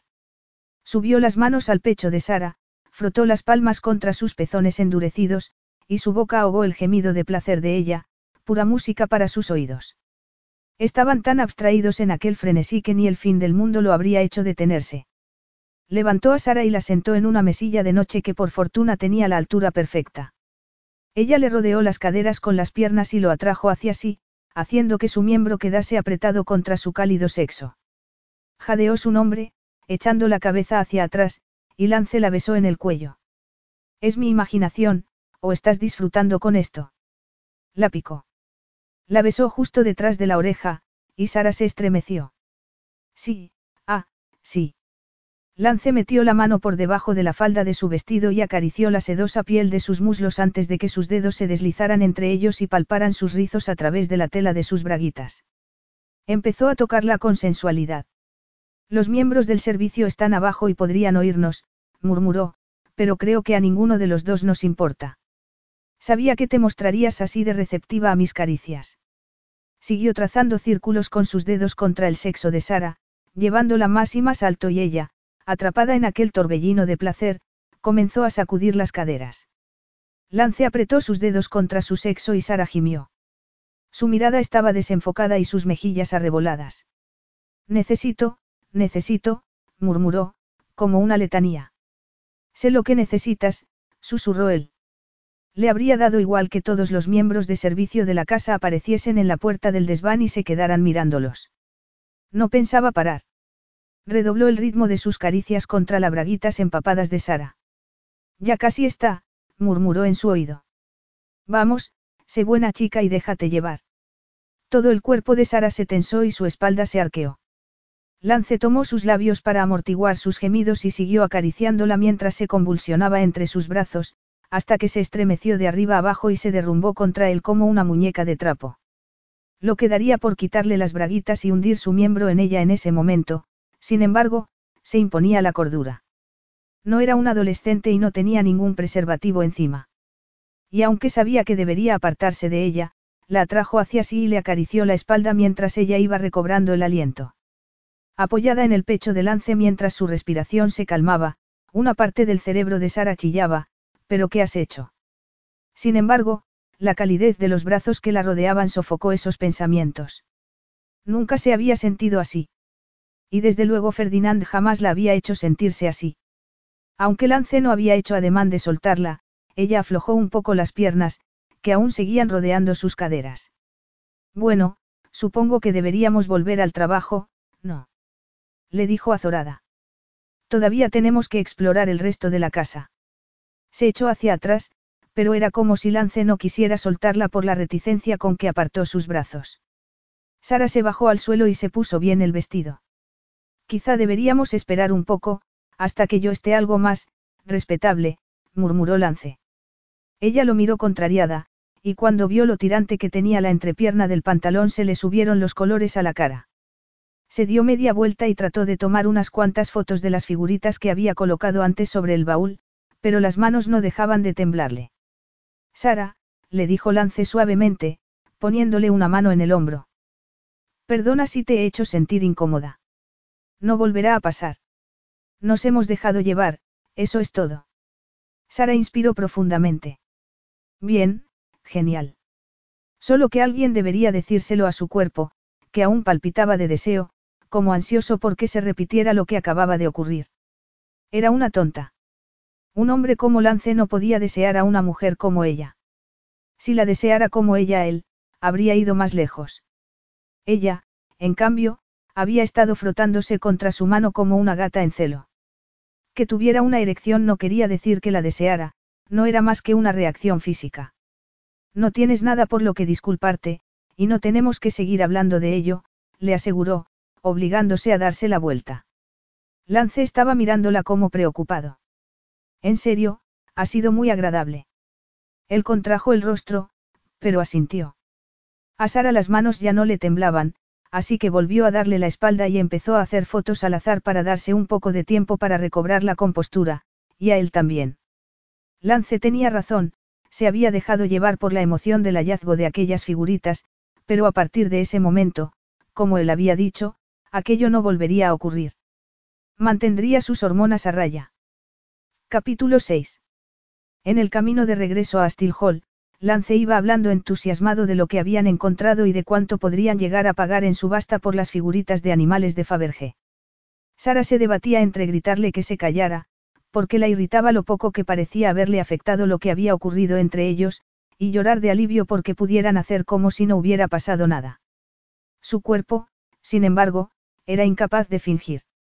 Porque, por muy avergonzada que se sintiera, aún notaba el calor de los rescoldos del deseo entre sus muslos y un cosquilleo en los pezones. Mientras cruzaban las verjas de Astil Hall, no estaba segura de cómo debería comportarse, así que intentó olvidar el hecho de que había tenido un orgasmo increíble con la mano de lance acariciándola entre sus piernas mientras le susurraba frases cargadas de picardía.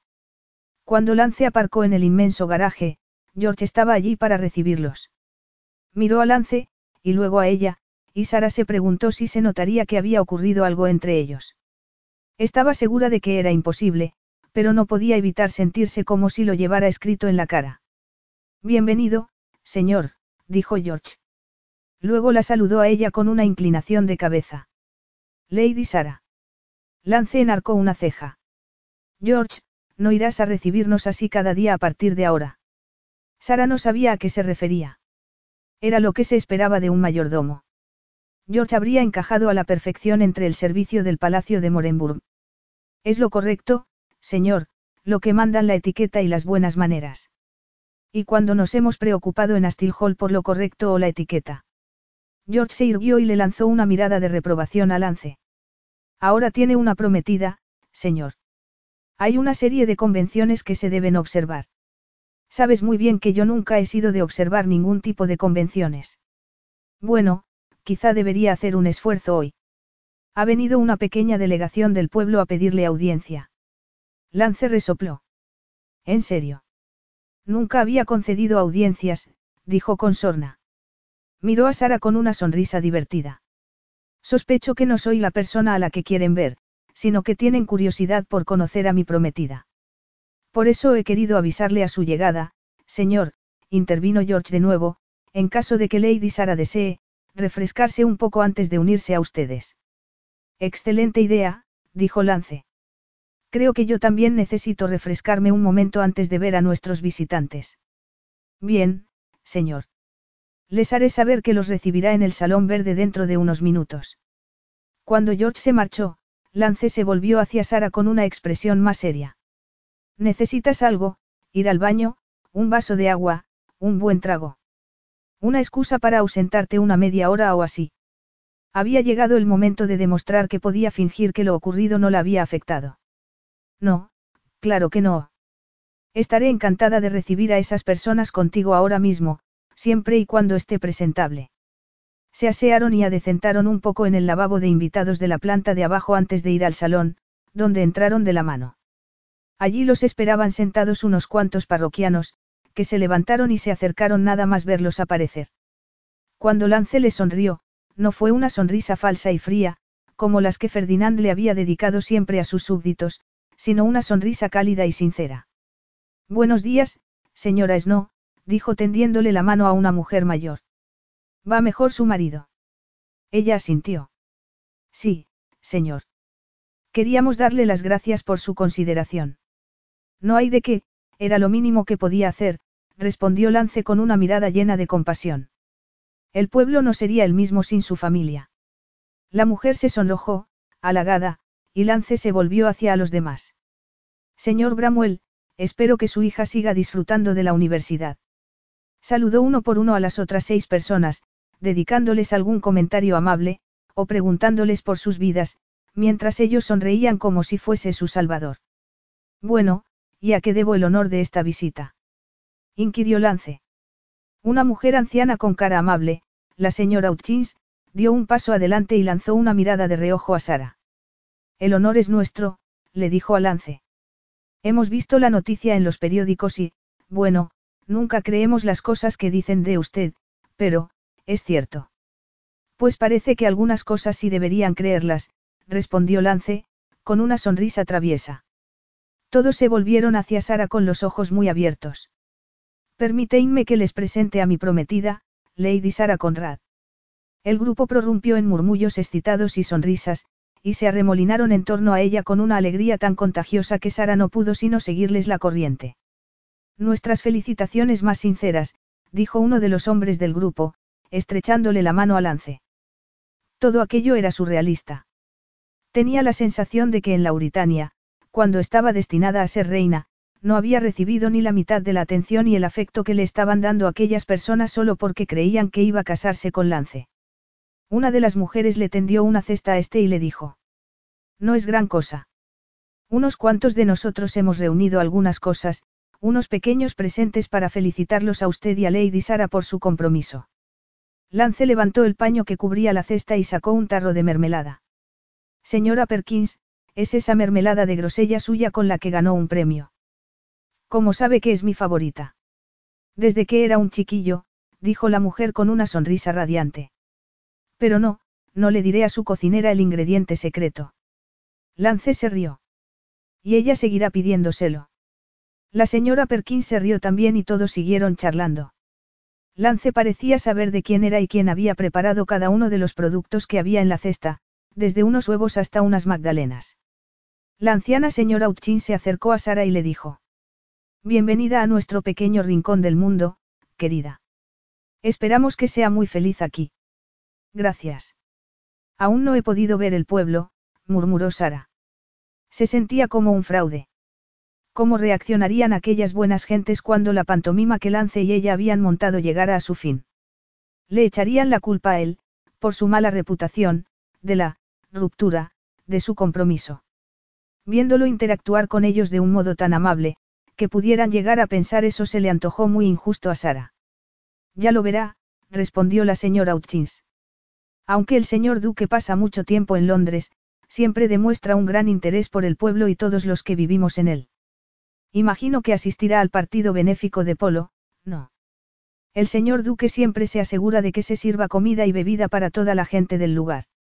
Es un gran espectáculo, y él es un jinete de lo más apuesto, le dijo a Sara bajando la voz, como si estuviera haciéndole una confidencia. Sara no había pensado en ello hasta ese momento, pero en internet había visto fotos de Lance jugando al polo, y era verdad que estaba guapísimo con el uniforme de su equipo y montado a caballo. Levantó una mano para apartar un mechón de su rostro mientras trataba de disimular su azoramiento. ¡Qué anillo de compromiso tan bonito! exclamó la señora Hutchins. Pero ¿cómo es que no lleva el de los Astil? Por suerte para Sara, Lance apareció a su lado en ese momento e intervino mientras le rodeaba la cintura con el brazo. A Sara no le gusta el color violeta, así que no quería obligarla a llevar el anillo de la familia. Eso me convertiría en un mal prometido. Pero como ve el ópalo le sienta de maravilla. Tendré que cubrirla de ópalos. De hecho, no debería llevar nada más, bromeó guiñando un ojo, y todo el grupo se rió. Siempre fue un chico muy descarado, le dijo la señora Utchins a Sara, con una sonrisa indulgente. Y sabía cómo hacer para salirse con la suya, y a menudo lo conseguía. Pero a pesar de sus travesuras luego no tardaba nada en ir a disculparse. Un día asaltó mi huerta y lo encontré sentado en el suelo comiéndose unos tomates como si fuesen melocotones. Y ese día me quedé sin poder hacer salsa de tomate como pretendía, pero a la tarde siguiente había dejado un precioso ramo de rosas en mi porche de atrás. Astil Hall tenía una rosaleda preciosa por aquel entonces, hoy está muy descuidada. Qué pena. A mí me encantan las rosas, comentó Sara. Deberían recuperar la rosaleda. Quizá ahora que está usted aquí, apuntó la señora Utchison, mirándola con esperanza. Confío en que lo que voy a decir no sea inapropiado, pero algunos creíamos que nunca llegaríamos a ver al señor duque comprometerse. Astil Hall necesita volver a ser el hogar de una familia. Sara tragó saliva, sintiéndose mal por estar engañando a aquellas buenas personas. Bueno, les apetece tomar un té con nosotros. Les ofreció Lance. La señora Uchin se volvió hacia él. No, nosotros nos vamos ya. Estamos seguros de que tendrán muchas cosas que hacer, como una boda que organizar. El resto del grupo asintió con entusiasmo. Por mi parte pienso dejar los preparativos en las capaces manos de mi prometida, pero ella me ha dicho que quiere organizarlo todo con tranquilidad. El grupo entero pareció decepcionado al oír eso, pero se despidieron y Lance y ella los acompañaron hasta la salida. Te adoran, dijo Sara cuando todos se hubieron marchado y Lance cerró la puerta. Él se volvió hacia ella y la miró muy serio. No, no es verdad. Entonces, ¿por qué iban a hacer todo esto? replicó ella, señalando la puerta con un ademán. No había necesidad de que vinieran a felicitarnos y a traernos regalos hechos a mano. Si se han tomado la molestia de hacer el esfuerzo es porque te aprecian. Lance se encogió de hombros y apretó la mandíbula. Esta propiedad, estas tierras, han pertenecido a mi familia durante siglos. No es más que lealtad inmerecida, eso es todo. Y dudo que ninguno de ellos se deje llevar a engaño con respecto a mí. No soy un buen hombre, Sara. Pero. En cualquier caso acaban de recordarme que hay algunos preparativos de última hora de los que debo ocuparme para el partido de polo, y también tengo que ir a ver a los caballos. ¿Puedo dejarte sola esta tarde?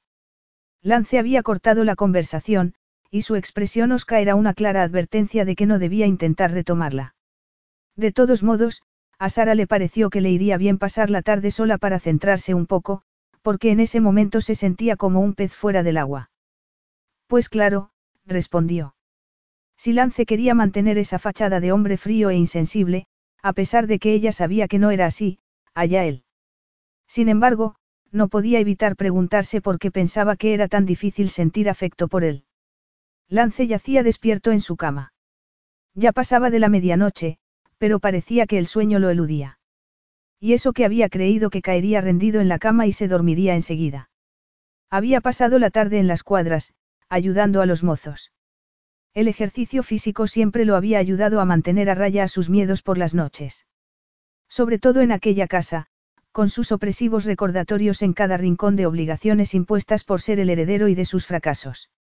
Sin embargo, no eran sus fracasos lo que le impedía conciliar el sueño esa noche. Por debajo de la puerta del vestidor, que conectaba con la habitación de Sara, se veía luz. Parecía que ella tampoco podía dormir. Se le ocurrían unas cuantas cosas que podrían hacer juntos para agotarse. Recordó esos momentos a solas en aquel desván, los deliciosos gemidos de Sara, con las mejillas sonrosadas y la cabeza echada hacia atrás, presa del éxtasis, no podía dejar de pensar en cómo había respondido a sus caricias, a sus susurros, Solo recordarlo hizo que se excitara tanto que empezó a dar vueltas y más vueltas en la cama. Quizá la culpa era de los condenados boxers que se había puesto para dormir, cuando normalmente lo hacía desnudo. Le había parecido que era lo más respetable con una mujer en la habitación de al lado. Y si la despertaba un ruido y veía a una rata corriendo por el suelo y se asustaba. En una situación así, difícilmente podría acudir en su auxilio si estaba en cueros. Casi se rió, preguntándose cuándo se había vuelto tan decoroso. La única rata que había allí era él. Porque lo que Sara despertaba en él era más que mero deseo, era una ansia que lo devoraba. Y allí estaba, tendido en la cama, estrujando la sábana entre sus puños para no ir a su dormitorio, cuando estaba claro que ella ni siquiera quería hablar de lo que había ocurrido esa mañana. Casi la había hecho llorar, a pesar de que ella había intentado disimular. Había visto el brillo de las lágrimas en sus ojos. Se suponía que estaba intentando protegerla, y en vez de eso solo podía pensar en satisfacer sus lujuriosos deseos con ella. Cuando volvió a darse la vuelta en la cama, vio una sombra moverse por debajo de la puerta del vestidor. Se incorporó y llamó en un siseo. Sara. ¿Eres tú? Sí. Es que, me preguntaba si estabas despierto. El corazón de Lance palpitó con fuerza. Entra, le dijo mientras encendía la lámpara de su mesilla de noche. La luz le hizo guiñar los ojos. La puerta del vestidor se abrió y entró Sara, envuelta en una bata rosa para cuya confección parecía que hubiesen sacrificado docenas de muñecos de peluche. Debería despedir a la estilista por haberle traído algo así a Sara. Habría preferido una fina bata de seda, de esas que insinúan sensualmente la figura. Claro que Sara no era una de sus conquistas. Con esa bata parecía pequeña y vulnerable como un gatito. ¿No puedes dormir? Le preguntó. Ella sacudió la cabeza, con la vista fija en sus pies descalzos, antes de mirarlo a él. Se sonrojó un poco cuando sus ojos se posaron en su pecho desnudo. ¿Qué ocurre? inquirió Lance. Mi familia se ha puesto en contacto contigo. Sí, no están muy contentos conmigo.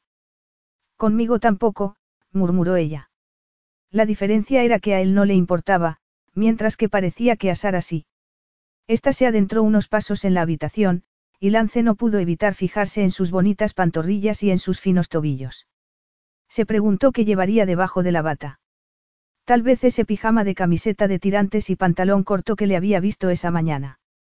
O tal vez no llevaba nada debajo. Se reprendió por estar pensando esas cosas.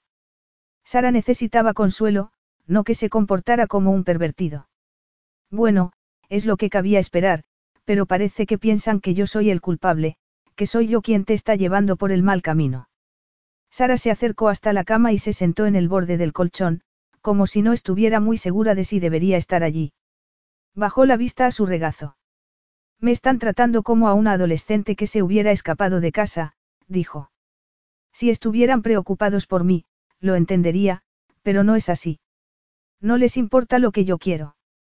Se lo he dicho, pero no les importa. Yo no les importó nada, igual que tampoco le importaba a Ferdinand, levantó la cabeza. Había tristeza en sus ojos azules, que brillaban por las lágrimas que se esforzaba por contener. Cuando nos comprometimos, aspiraba a cumplir lo mejor posible con mi papel de reina para servir a mi país, y creía que por fin mis padres me valorarían, que Ferdinand, la voz se le quebró. Al principio lo veía como un honor, pero la realidad era que yo no importaba. Ferdinand podría haberse comprometido con cualquier otra joven aristócrata, medianamente presentable y virginal. Para él solo servía un propósito, igual que para mi familia, y puede que hasta para mi país. Soy una estúpida. No, replicó él. No podía soportar que pensase así de sí misma. Ella era muchísimo más que una pieza en un tablero de ajedrez. Otra mujer preciosa en la flor de la vida manipulada por otros para sus propósitos. Él conocía muy bien ese guion, cuyo final le era tan dolorosamente familiar. No dejaría que ella acabase como su hermana. Se inclinó hacia adelante y tomó la mano temblorosa de Sara. Los estúpidos son ellos, le dijo con firmeza. Ferdinand no te merecía. Pretendía emular a sus padres, cuyo matrimonio se sustentaba únicamente en el peso de la corona. ¿Crees que el rey no tenía amantes? Podría nombrarte a unas cuantas. Y la reina también. No se sentaba en sus aposentos a hacer punto mientras el rey estaba por ahí divirtiéndose, te lo aseguro. Sara parpadeó y lo miró boquiabierta, visiblemente sorprendida por esas revelaciones. Quizá no debería haber destrozado su visión idílica de los difuntos reyes, pero no podía consentir que se machacase a sí misma de esa manera. Puede que abandonara Lauritania hace años, añadió Lance, pero mi padre era amigo del rey, así que hay pocas cosas que no sepa de la familia real. Entonces, la culpa de que nuestra relación no funcionara no fue culpa de Ferdinand, sino del mal ejemplo que recibió de sus padres, dedujo Sara. Ni hablar. La culpa era toda suya. Podría haber intentado conocerte un poco. Si lo hubiera hecho habría visto lo mismo que veo yo, una joven hermosa, apasionada, que tenía la esperanza de que hubiera un poco de romance en su vida, pero que comprendía el deber que tenía para con su país. ¿Cómo podía no quererte, o cuando menos admirarte? Te lo merecías. Se merecía eso y mucho más, se dijo Lance. Una lágrima rodó por la mejilla de Sara, que apartó la vista. ¿Y qué me dices de Annalise? Se ha casado con tu mejor amigo. Lance exhaló un largo suspiro y pensó cuidadosamente su respuesta porque la verdad era importante para él, por doloroso que pudiera ser. Annalise, como heredera al trono a la muerte de su hermano, estaba obligada a casarse por la constitución de Lauritania para poder convertirse en reina. Rafe es un hombre ambicioso. Es un buen hombre y el mejor de los amigos, pero es cínico y pretencioso. Aunque no le será infiel, dudo que sienta nada por ella. Así que el nuevo rey no cree en el amor, pero le será fiel aunque sean desdichados en su matrimonio. Suena maravilloso, murmuró ella con sorna. Resopló y apretó los labios. ¿Tú crees en el amor? El corazón de Lance palpitó con pesadez. Según su experiencia, el amor no era más que una negociación de intereses, y desde luego no era para él. Además, se suponía que cuando querías a una persona tu deber era protegerla y cuidarla, y si él no había sido capaz de proteger a su hermana, como podría proteger a ninguna otra mujer. Sin embargo, Sara estaba mirándolo como esperanzada. Le habría hecho esa pregunta porque pensaba que podría llegar a haber amor entre ellos. Las palmas se le pusieron sudorosas de repente. Soltó su mano y le dijo. Yo soy aún más cínico que Rafe con respecto al amor. Pero tú no deberías dejar de creer en él. Estoy seguro de que el hombre que te hará feliz está ahí fuera, en algún lugar, esperándote. Ferdinand no me quería, y no sé ni siquiera si mi familia siente algún afecto por mí. Pues si tu familia no te quiere, es que son unos estúpidos. Solo estás siendo amable conmigo, musitó Sara, y nuevas lágrimas volvieron a asomar a sus ojos. Lance habría querido tumbarla en la cama y disipar sus ganas de llorar, convertir su tristeza en gemidos de placer. Hacer que se desvaneciera esa mirada de permanente decepción, hacerla sonreír, porque su sonrisa era como un faro en la oscuridad. Nunca me habían acusado de ser amable. ¿Crees que la amabilidad me favorece? Bromeó él, girando la cabeza a un lado y a otro, como si estuviese posando desde distintos ángulos. Sara resopló, pero las comisuras de sus labios se arquearon ligeramente. Muchísimo, dijo. Luego se puso seria y añadió, mi hermano era, es el favorito de mis padres. Para ellos que yo fuera a ser reina era un deseo que llevaban años acariciando, pero Heinrich, alzó la vista hacia Lance. Tus padres os favorecían a tu hermana o a ti por encima del otro. Sí, él había sido el favorito, y Victoria había sufrido por ello. Se encogió de hombros y contestó. La aristocracia es como es, el hijo varón hereda el título y a la hija la casan. Pero es injusto. Sería demasiado pedir que me quisieran, no por lo que puedo hacer para mejorar el estatus familiar, sino simplemente porque soy su hija.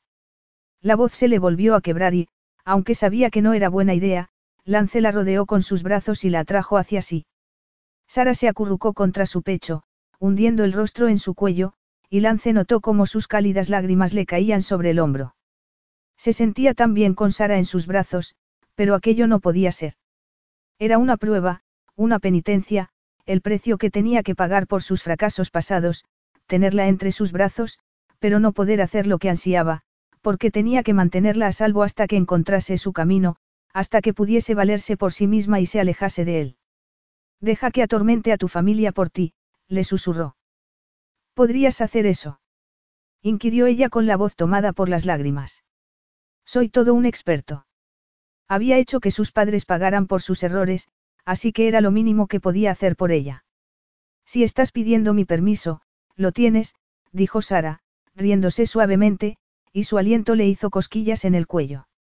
Lance cerró los ojos, disfrutando con el simple hecho de tenerla tan cerca de sí, del calor de su cuerpo contra su piel desnuda. Sara tenía la mano izquierda en su hombro y el aroma floral de su perfume lo envolvía. No pudo evitar excitarse al recordar la caricia de sus labios, su lengua deslizándose, cálida, contra la suya, sus jadeos cuando sus dedos la llevaron al clímax.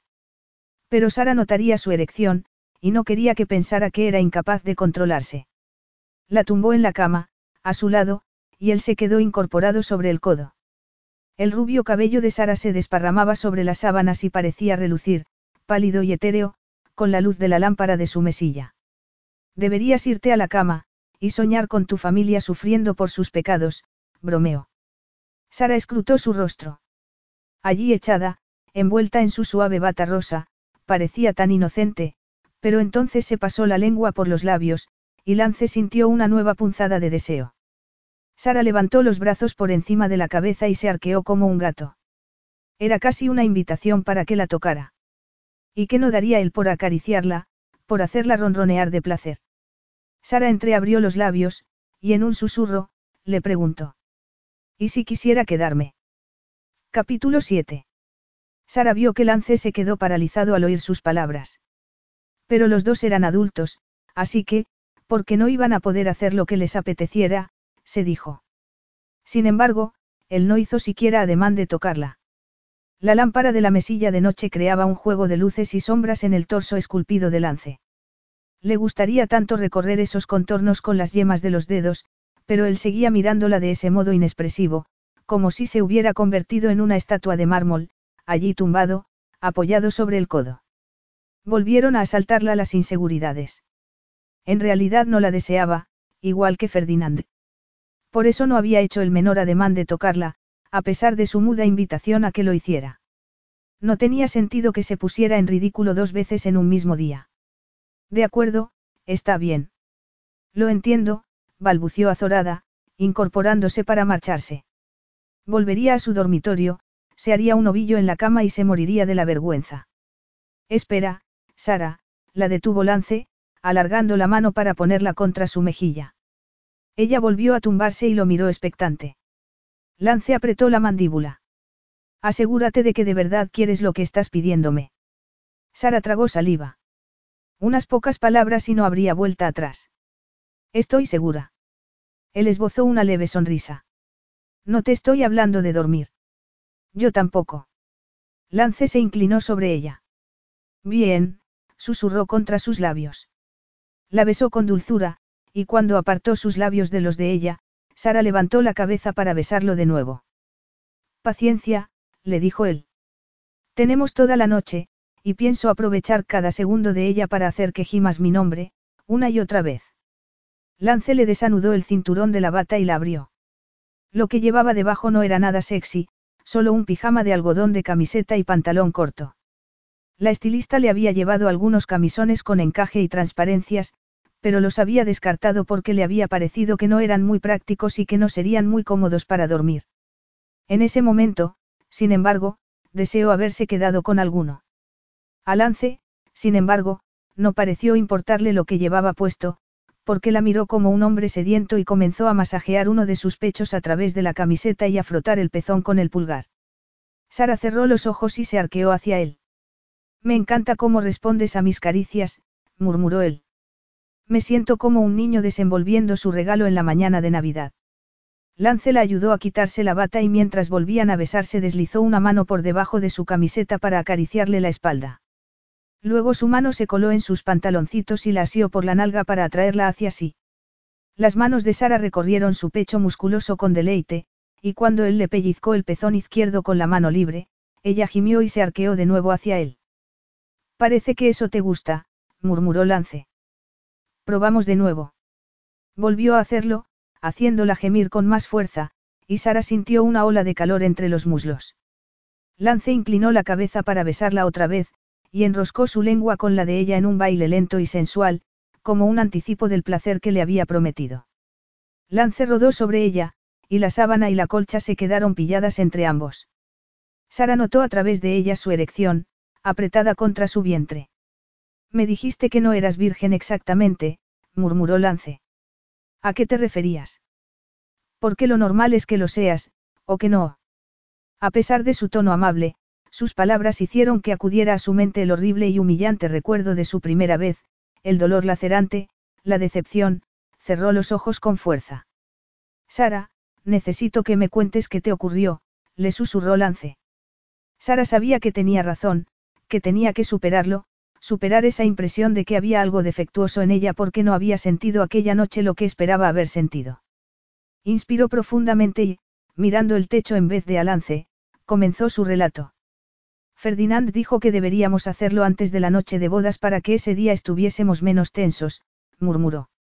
Parecía una idea sensata, así que lo hicimos, pero cuando llegó el momento de, me dolió mucho.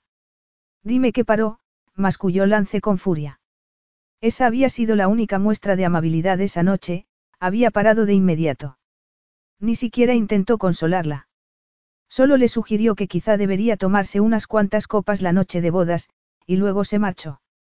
Probablemente para ir a ver a su amante. Como se había atormentado ella en los días siguientes, pensando que era frígida, o algo así, y que Ferdinand lo había visto como un rechazo hacia él. Sí. No llegamos, hasta el final. Él se marchó. Lance inclinó la cabeza y apoyó su frente en la de ella. Gracias por contármelo. Sé que ha sido difícil para ti, le dijo con una voz suave, tranquilizadora. Yo quiero que sientas solo placer, y por eso necesito que tengas la confianza suficiente para decirme lo que quieres y lo que no. Y si no sé muy bien qué es lo que quiero. Las comisuras de los labios de Lance se curvaron en una sonrisa lobuna. Apartó la sábana, se recolocó entre las piernas de Sara y, aunque él llevaba unos boxers y ella sus braguitas, al sentir su miembro apretándose contra su sexo, sintió una oleada de placer que la hizo echar la cabeza hacia atrás, estasiada. Comenzó a mover las caderas ella también, acompasándose a su ritmo, y una presión deliciosa se fue acumulando en su interior. Te aseguro que tengo un montón de ideas de que podría volverte loca de placer en menos de diez minutos, murmuró Lance. Sara tragó saliva. Pareces muy seguro de ti mismo. Él le mordisqueó la oreja y susurró contra su cuello. Lo estoy. Sara deslizó las manos por debajo de la cinturilla elástica de sus boxers y le clavó las uñas en la parte baja de su espalda para tratar de atraerlo más hacia sí mientras él continuaba moviendo las caderas. Llevamos demasiada ropa encima, jadeó entre beso y beso. Sintió cómo Lance sonreía contra sus labios. No seas ansiosa, es mejor ir despacio. Las caderas de Lance se detuvieron, y Sara iba a protestar cuando sus labios se cerraron sobre uno de sus senos a través de la camiseta de algodón, y comenzó a succionar su pezón endurecido y a mordisquearlo, provocando descargas eléctricas de placer que descendían hasta la unión entre sus muslos. Lance le levantó la camiseta y centró sus atenciones en el otro pezón. Sara estaba tan excitada que no hacía más que retorcerse debajo de él, intentando frotarse contra su entrepierna. Cuando Lance volvió a detenerse, gimió de frustración y él se rió entre dientes. ¿Sabes? Siempre recompenso a las buenas chicas que hacen lo que les digo, murmuró. No te muevas. Sara obedeció de inmediato. Él sonrió con picardía y se inclinó sobre ella para besarla en el cuello e ir descendiendo hasta su vientre. Enganchó los pulgares en las braguitas y los pantalones cortos del pijama y se los bajó. Abre bien las piernas, le dijo mientras arrojaba las dos prendas al suelo. Luego se inclinó de nuevo sobre ella y dibujó arabescos con la lengua por la cara interna de sus muslos. No sabes cuánto he fantaseado con hacer esto, murmuró. Lance, por favor, gimió ella. Pero él se limitó a acariciarle los muslos con los pulgares, acercándose, pero sin llegar a tocarla donde ella quería. Cuando por fin lamió su sexo, cerró los ojos y arqueó la espalda con un grito ahogado. Lance no parecía tener prisa, la mía, succionaba, trazaba círculos con la punta de la lengua, la estaba volviendo loca. Lo agarró con fuerza por el cabello, sujetándole la cabeza contra su sexo, pero los lametones de lance se volvieron aún más lentos, y ella se retorció en la cama, balbuciendo cosas ininteligibles, suplicándole que la liberara de aquella agonía. Entonces sintió que uno de sus dedos la penetraba y comenzaba a deslizarse dentro y fuera de ella una y otra vez, para que luego se le uniera otro. Movió las caderas siguiendo el ritmo que marcaban, mientras la lengua de Lance seguía acariciándola. Cuando Lance dobló los dedos, y apretó contra un punto concreto dentro de ella, las caderas de Sara se despegaron de la cama, y ésta gritó de placer al sentir cómo la sacudía un increíble orgasmo. Mientras los coletazos se iban disipando, como las réplicas de un terremoto, en medio de sus jadeos, Lance plantó tiernos besos en la cara interna de sus muslos. Lance se detuvo un momento a absorber la bella estampa que ofrecía Sara, deshaciéndose en jadeos y sollozos de placer, con la camiseta subida y las piernas abiertas de par en par. Ascendió beso a beso por su cuerpo, acariciando su suave piel con las manos, mientras se preparaba para hacer la suya al fin. La besó en los labios y ella respondió con fruición, arqueándose hacia él. Lance se quitó los boxers y desprendió a Sara de la camiseta de tirantes. Estaba tan ansioso por hundirse en ella, por hacer que gritara su nombre, que le temblaban las manos mientras se ponía el preservativo. Cuando se lo hubo colocado, se inclinó sobre Sara y mordisqueó, lamió y succionó un pezón y luego el otro hasta que la tuvo otra vez retorciéndose y suplicando debajo de él, rogándole que le diera lo que necesitaba. Lance estaba tan excitado que se temía que no duraría ni dos segundos, y eso lo irritaba, porque quería volverla loca de nuevo antes de penetrarla, y así poder mantener su promesa de que con él solo experimentaría placer, y no dolor, como con Ferdinand. Deslizó una mano entre sus muslos y encontró su punto más sensible tan hinchado de excitación que casi se corrió. Se apresuró a ponerse en posición y comenzó a penetrarla despacio, mientras ella suspiraba su nombre como una plegaria. Cuando se hubo hundido en ella por completo, se quedó quieto, esperando a que ella se relajase, y la besó sensualmente en los labios. Al cabo de unos segundos comenzó a moverse, despacio al principio, sacudiendo suavemente sus caderas, hasta que Sara le rodeó la cintura con las piernas y le hincó los talones en la parte baja de la espalda, atrayéndolo más hacia sí. Entonces empezó a embestirla con más fuerza, hundiendo el rostro en su cuello y aspirando su aroma. Se hundió en ella una y otra vez, más deprisa, mientras Sara le clavaba las uñas en la espalda y sus cuerpos sudorosos resbalaban el uno contra el otro. Lance sintió que estaba a punto de llegar al clímax, y por el modo en que los músculos internos de ella se contraían en torno a su miembro, supo que tampoco le faltaba demasiado.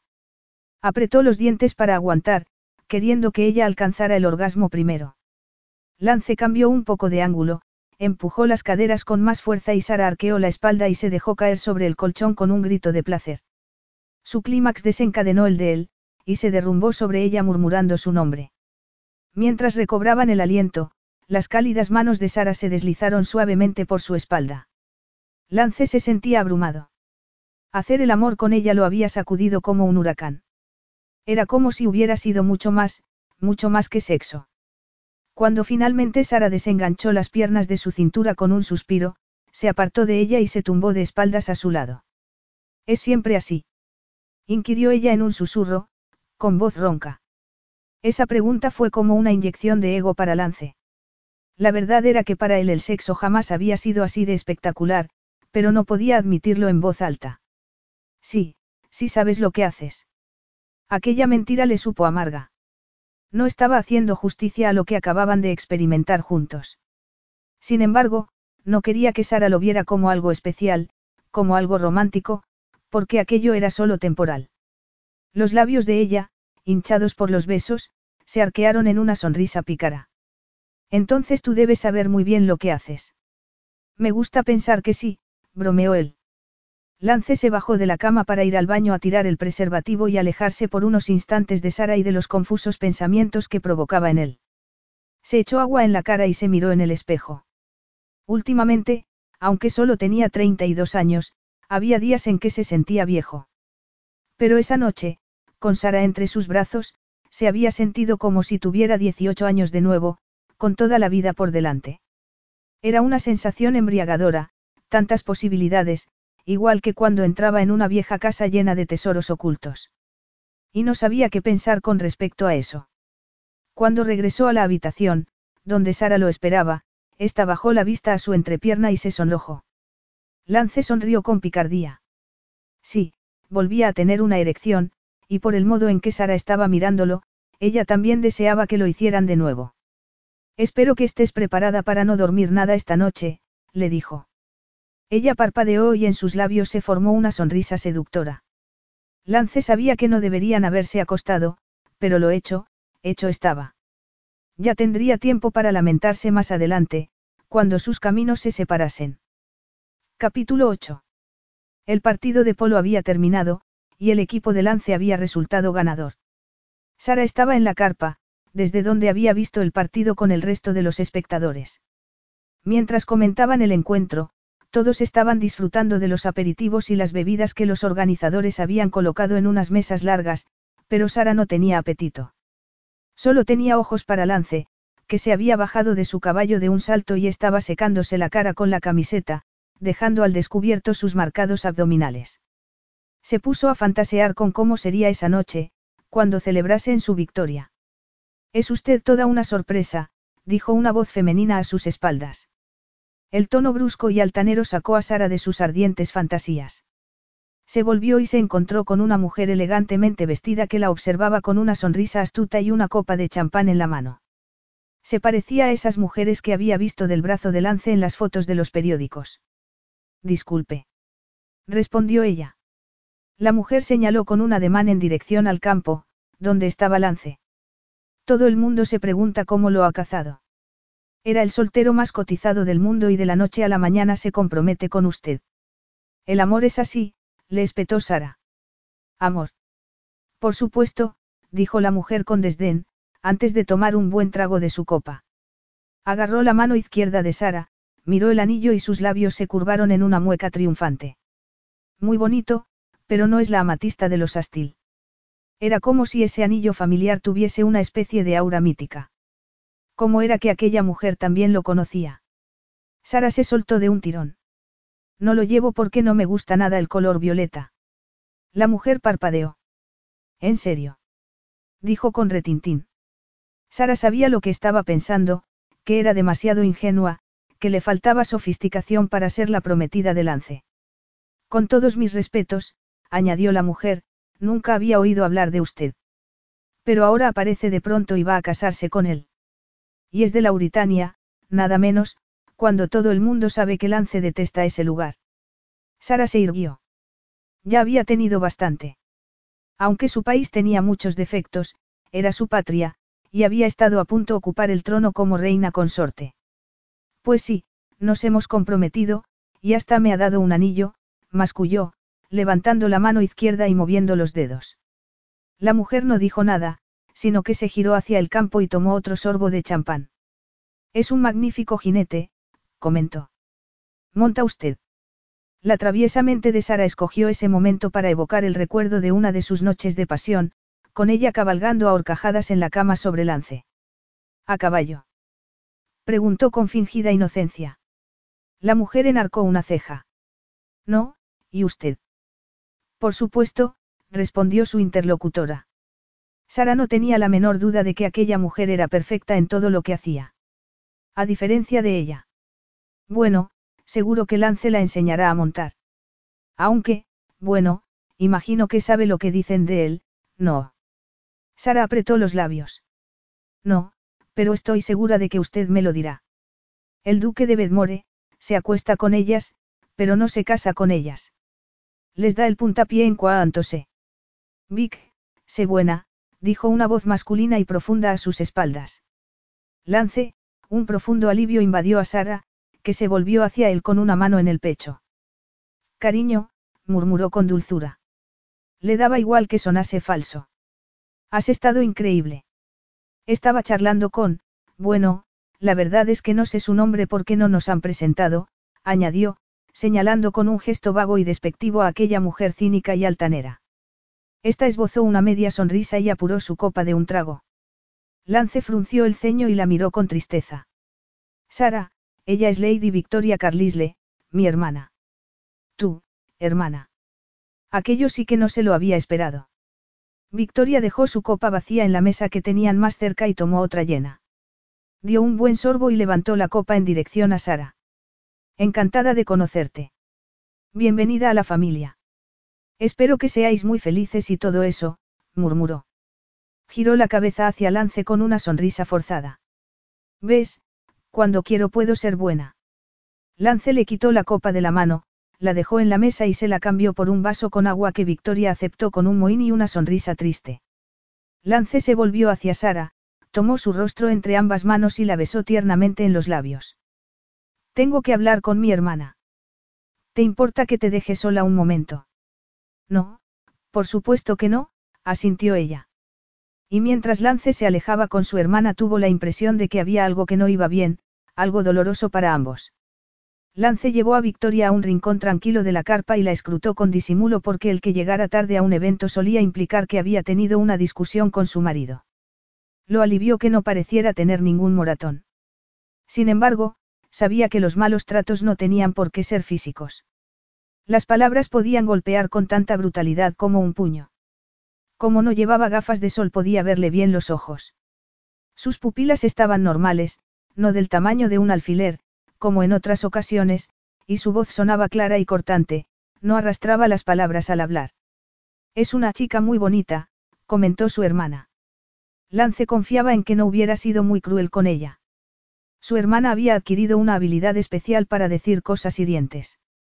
Echaba de menos a aquella adolescente dulce que había sido, hasta que sus padres habían destrozado su vida. Debe ser amor, añadió Vic, resoplando de un modo muy poco femenino. Creía que nadie de nuestra familia creía en el amor. Y debo decir que la chica tiene agallas. Le vendrá bien para. ¿Por qué no lo abandonas? La cortó él. Vi que era una experta en ocultar sus emociones, pero en ese momento pudo ver miedo en sus ojos. Los Astil no nos divorciamos, respondió, en un tono que era una perfecta imitación del que solía emplear su madre. Pero Astil era tu apellido de soltera, así que no hay quien te lo impida. Por favor, Vic. Su hermana sacudió la cabeza. No tengo nada. ¿Cómo podría? Ya te he dicho que. No quiero ni un penique del dinero de nuestro padre. No es eso de lo que te hablo. Yo tengo mi propio dinero, dinero que he ganado con mi negocio, puedo ayudarte. Y ahora tengo que depender de la caridad de mi hermano. ¿Qué diría la gente? Mirad a la pobre Victoria Carlisle, estéril, divorciada. Vic, con que te amenaza para ejercer el control que ejerce sobre ti. Ella sacudió la cabeza y el vaso de agua tembló entre sus dedos. Tú jamás lo podrías comprender. Tal vez si me lo explicaras. No. Déjalo estar. No es asunto tuyo. De regreso a Steel Hall en el coche, Lance sentía que la negativa de Victoria a dejar que la ayudara era otro fracaso a añadir a su larga lista. No solo le había fallado a su hermana, sino también a Sara. Se suponía que debía protegerla, cuidar de ella. ¿Y qué era lo que había hecho? Acostarse con ella. Espero que Victoria no fuera muy, difícil contigo, le dijo. Suele serlo. Inquirió ella, girando la cabeza hacia la ventanilla. Ha cambiado mucho de un tiempo a esta parte, murmuró Lance. Antes era una chica dulce y alegre. ¿Y qué le pasó? inquirió Sara, volviendo el rostro hacia él. No es feliz en su matrimonio.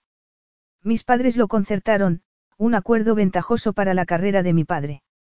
Antes lo intentaron conmigo, para que me labrara una carrera en política, si yo me hubiera dejado.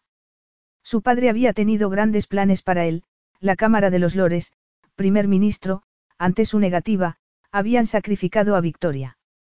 Sara alargó el brazo y le puso una mano en la rodilla. No puede salvar a alguien, a menos que quiera que lo salven. No sé qué es lo que quiere mi hermana, murmuró él. Con cinco años menos que él, vi que era demasiado joven para lo que estaba viviendo, para tener que acallar sus penas con un bote de calmantes. Sabía que ansiaba desesperadamente ser madre, pero por alguna razón no había logrado quedarse embarazada. Su marido era tan cruel que la culpaba, en vez de aceptar que algunas cosas no podían ser. Parece que le importas mucho, comentó Sara. Fue un poco desagradable conmigo, pero creo que solo quería protegerte. Eso no la excusa. No tienes que disculparte por algo que escapa a tu control, replicó ella. Se quedó callada un momento. Esa organización benéfica para la que recaudabais fondos con el partido, ayudan a las víctimas de violencia doméstica, ¿no es así? Lance asintió. Tu hermana Victoria también colabora con ellos. ¿Qué podría decir para que Sara no dedujese las terribles cosas que sospechaba? Eso parece, murmuró. Entonces haré una donación para ayudar a la causa. Quizá podríais ser amigas, apuntó él. O quizá no. Victoria y Sara tenían más o menos la misma edad, pero en la actualidad Victoria tenía muy pocos amigos, atrapada como parecía en su propia desdicha. Lo único que la hacía feliz eran sus caballos y los animales abandonados que recogía. Bueno, se supone que no me quedaré por aquí tanto tiempo como para eso, respondió Sara en un tono quedo. Como se le había ocurrido sugerirle eso, se reprendió Lance. La verdad era que no había considerado sus palabras antes de hablar. Sara tenía tal efecto sobre él que hasta le costaba pensar con claridad. Pero como tenía que recordarse una y otra vez aquello solo era algo temporal. Su deber era ayudarla a liberarse del control de sus padres, ser independiente. Nada más. El resto del trayecto lo hicieron en un silencio relativo, aunque él sabía que había cosas que Sara quería decirle. Por cómo le lanzaba miradas discretas una y otra vez. Por cómo se mordía el labio de tanto en tanto, como pensativa. Cuando llegaron a Still Hall, decidió que sería mejor buscar una excusa para no entrar con ella en la casa. No hacía más que mirarlo como si quisiera hacerle preguntas, como si quisiese hablar de ciertas cosas. ¿Cómo se sentiría si descubriera que había sido incapaz de proteger a su propia hermana? Así que le dijo que tenía que ir a ver a los caballos y se fue a echar una mano a los mozos de cuadras. El trabajo manual siempre lo ayudaba a liberarse de tensiones acumuladas durante el día. Cuando terminó allí, fue a la casa y subió a darse una ducha. Una vez llegó a su dormitorio, entró en el cuarto de baño y se desvistió, dejando la ropa en el suelo, abrió el grifo de la ducha y plantó las manos en la pared mientras el agua caliente le resbalaba por la espalda. ¿Puedo unirme a ti? La suave voz de Sara a sus espaldas lo sacó de sus pensamientos. Se irguió para decir que no, porque era lo que debería hacer, pero cuando se dio la vuelta supo que sería incapaz de rechazarla. Sara estaba de pie en medio del cuarto de baño, desnuda y preciosa, con el cabello cayéndole sobre los pechos, con los pezones endurecidos solicitando sus atenciones, como el canto de las sirenas. No esperó a que respondiera, sino que se puso debajo del chorro de agua caliente, junto a él. Levantó las manos y las deslizó por su tórax, haciendo que se estremeciera de deseo. Me gustó verte jugando hoy, en el partido de polo, dijo. Como controlabas a tu caballo, la precisión con que golpeabas la pelota con el mazo, era impresionante, bajó la vista a su miembro. No podía apartar los ojos de ti, murmuró, pasándose la lengua por los labios. Pero parece un deporte bastante rudo. ¿Te llevaste algún golpe? Las manos de Sara estaban descendiendo hacia su abdomen, y Lance era incapaz de articular palabra.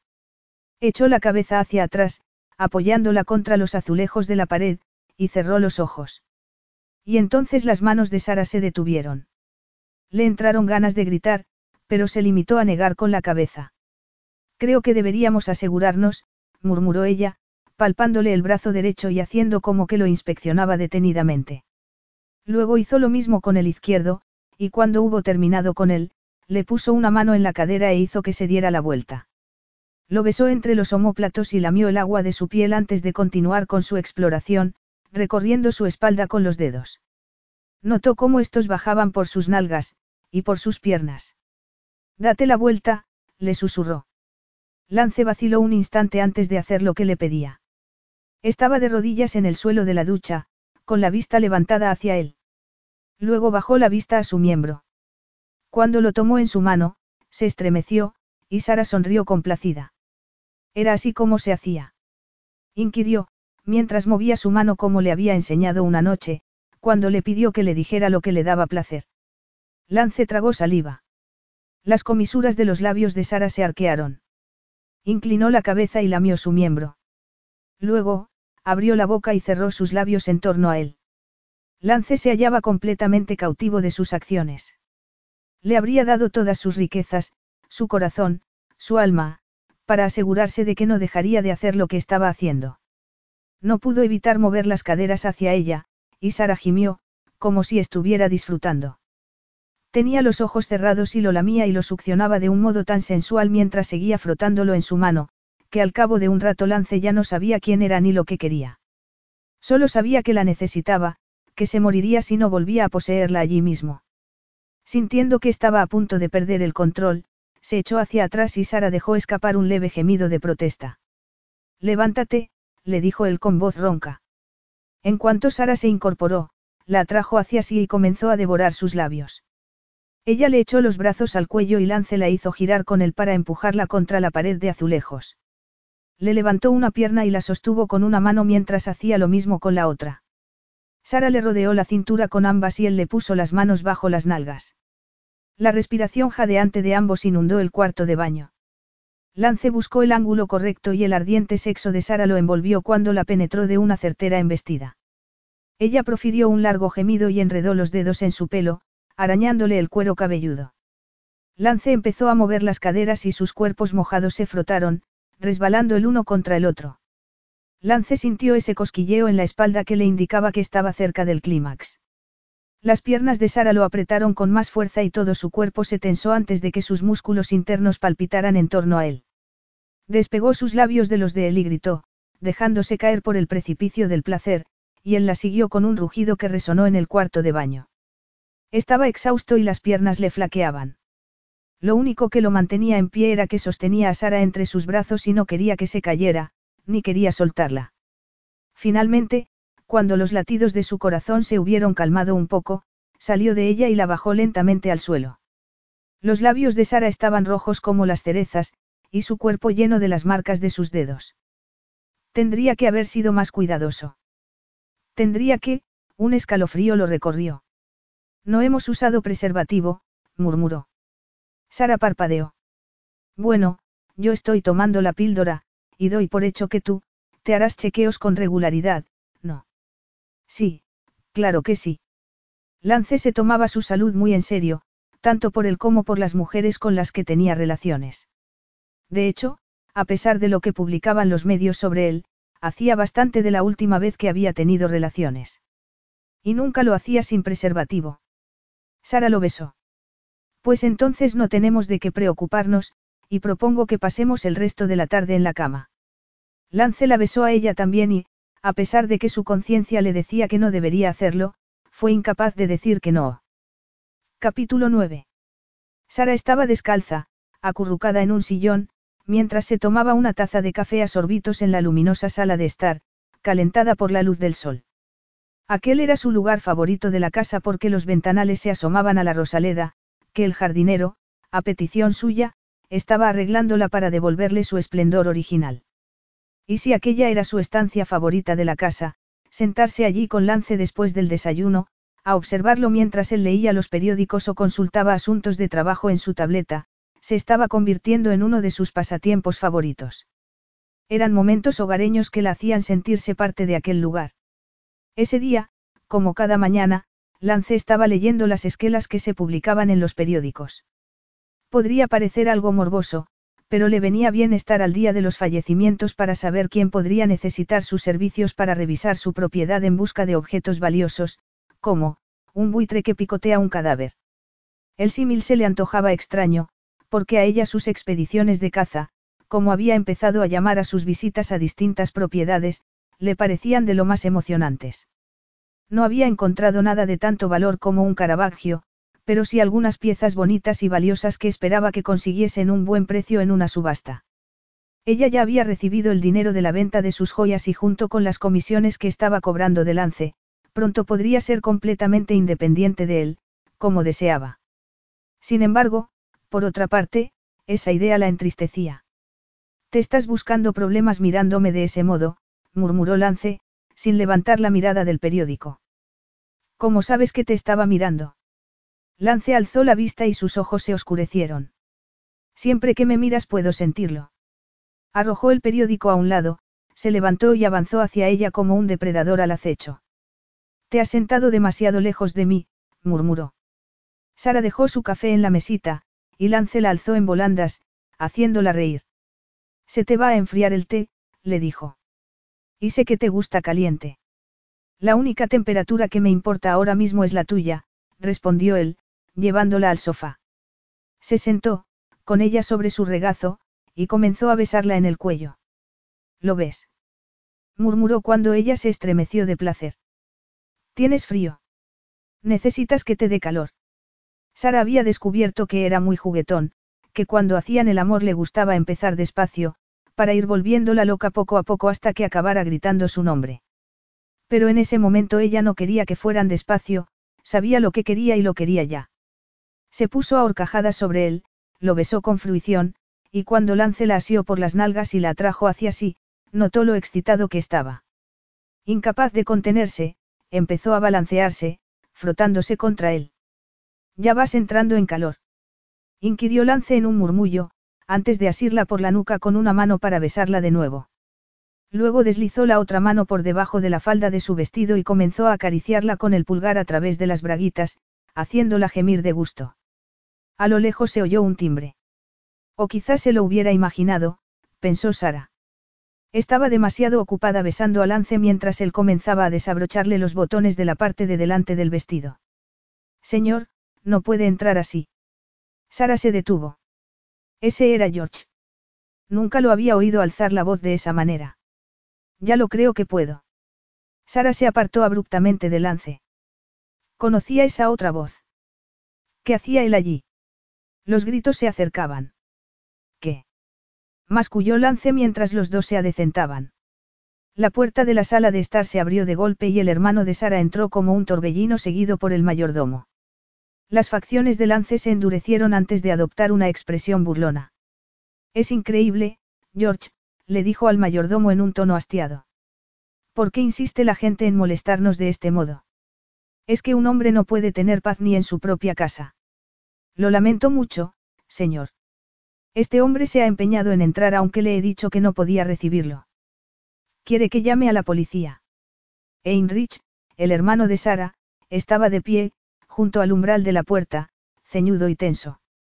Lance sacudió la cabeza y agitó la mano en dirección a Heinrich, como si no fuera más que una mosca molesta. No, déjalo, George. Tráenos un poco más de té. Creo que a todos nos vendrá bien, dijo. Luego miró a Sara y añadió, y trae también una botella de brandy. George enarcó las cejas, pero salió de la habitación y cerró detrás de él. Sara se dio cuenta de que, con las prisas, se había abrochado mal el vestido. Su hermano se dio cuenta y frunció el ceño aún más. Tú. Masculló, señalando a Lance con un dedo acusador. Lance, este es, este es mi hermano, musitó Sara, temblorosa de temor por dentro. Sé quién es, respondió Lance, girando la cabeza hacia ella, con los ojos entornados y una mirada fría. Luego, volvió a ponerse la máscara de noble despreocupado y avanzó hacia su hermano con la mano tendida, como si no hubiera pasado nada. Hans, qué placer recibir una visita tuya, ahora que vamos a ser cuñados. Heinrich. Lo corrigió el hermano de Sara entre dientes, mirando la mano de Lance como si fuera una serpiente. Al ver que se negaba a estrechársela, Lance se encogió de hombros, como si no le importara.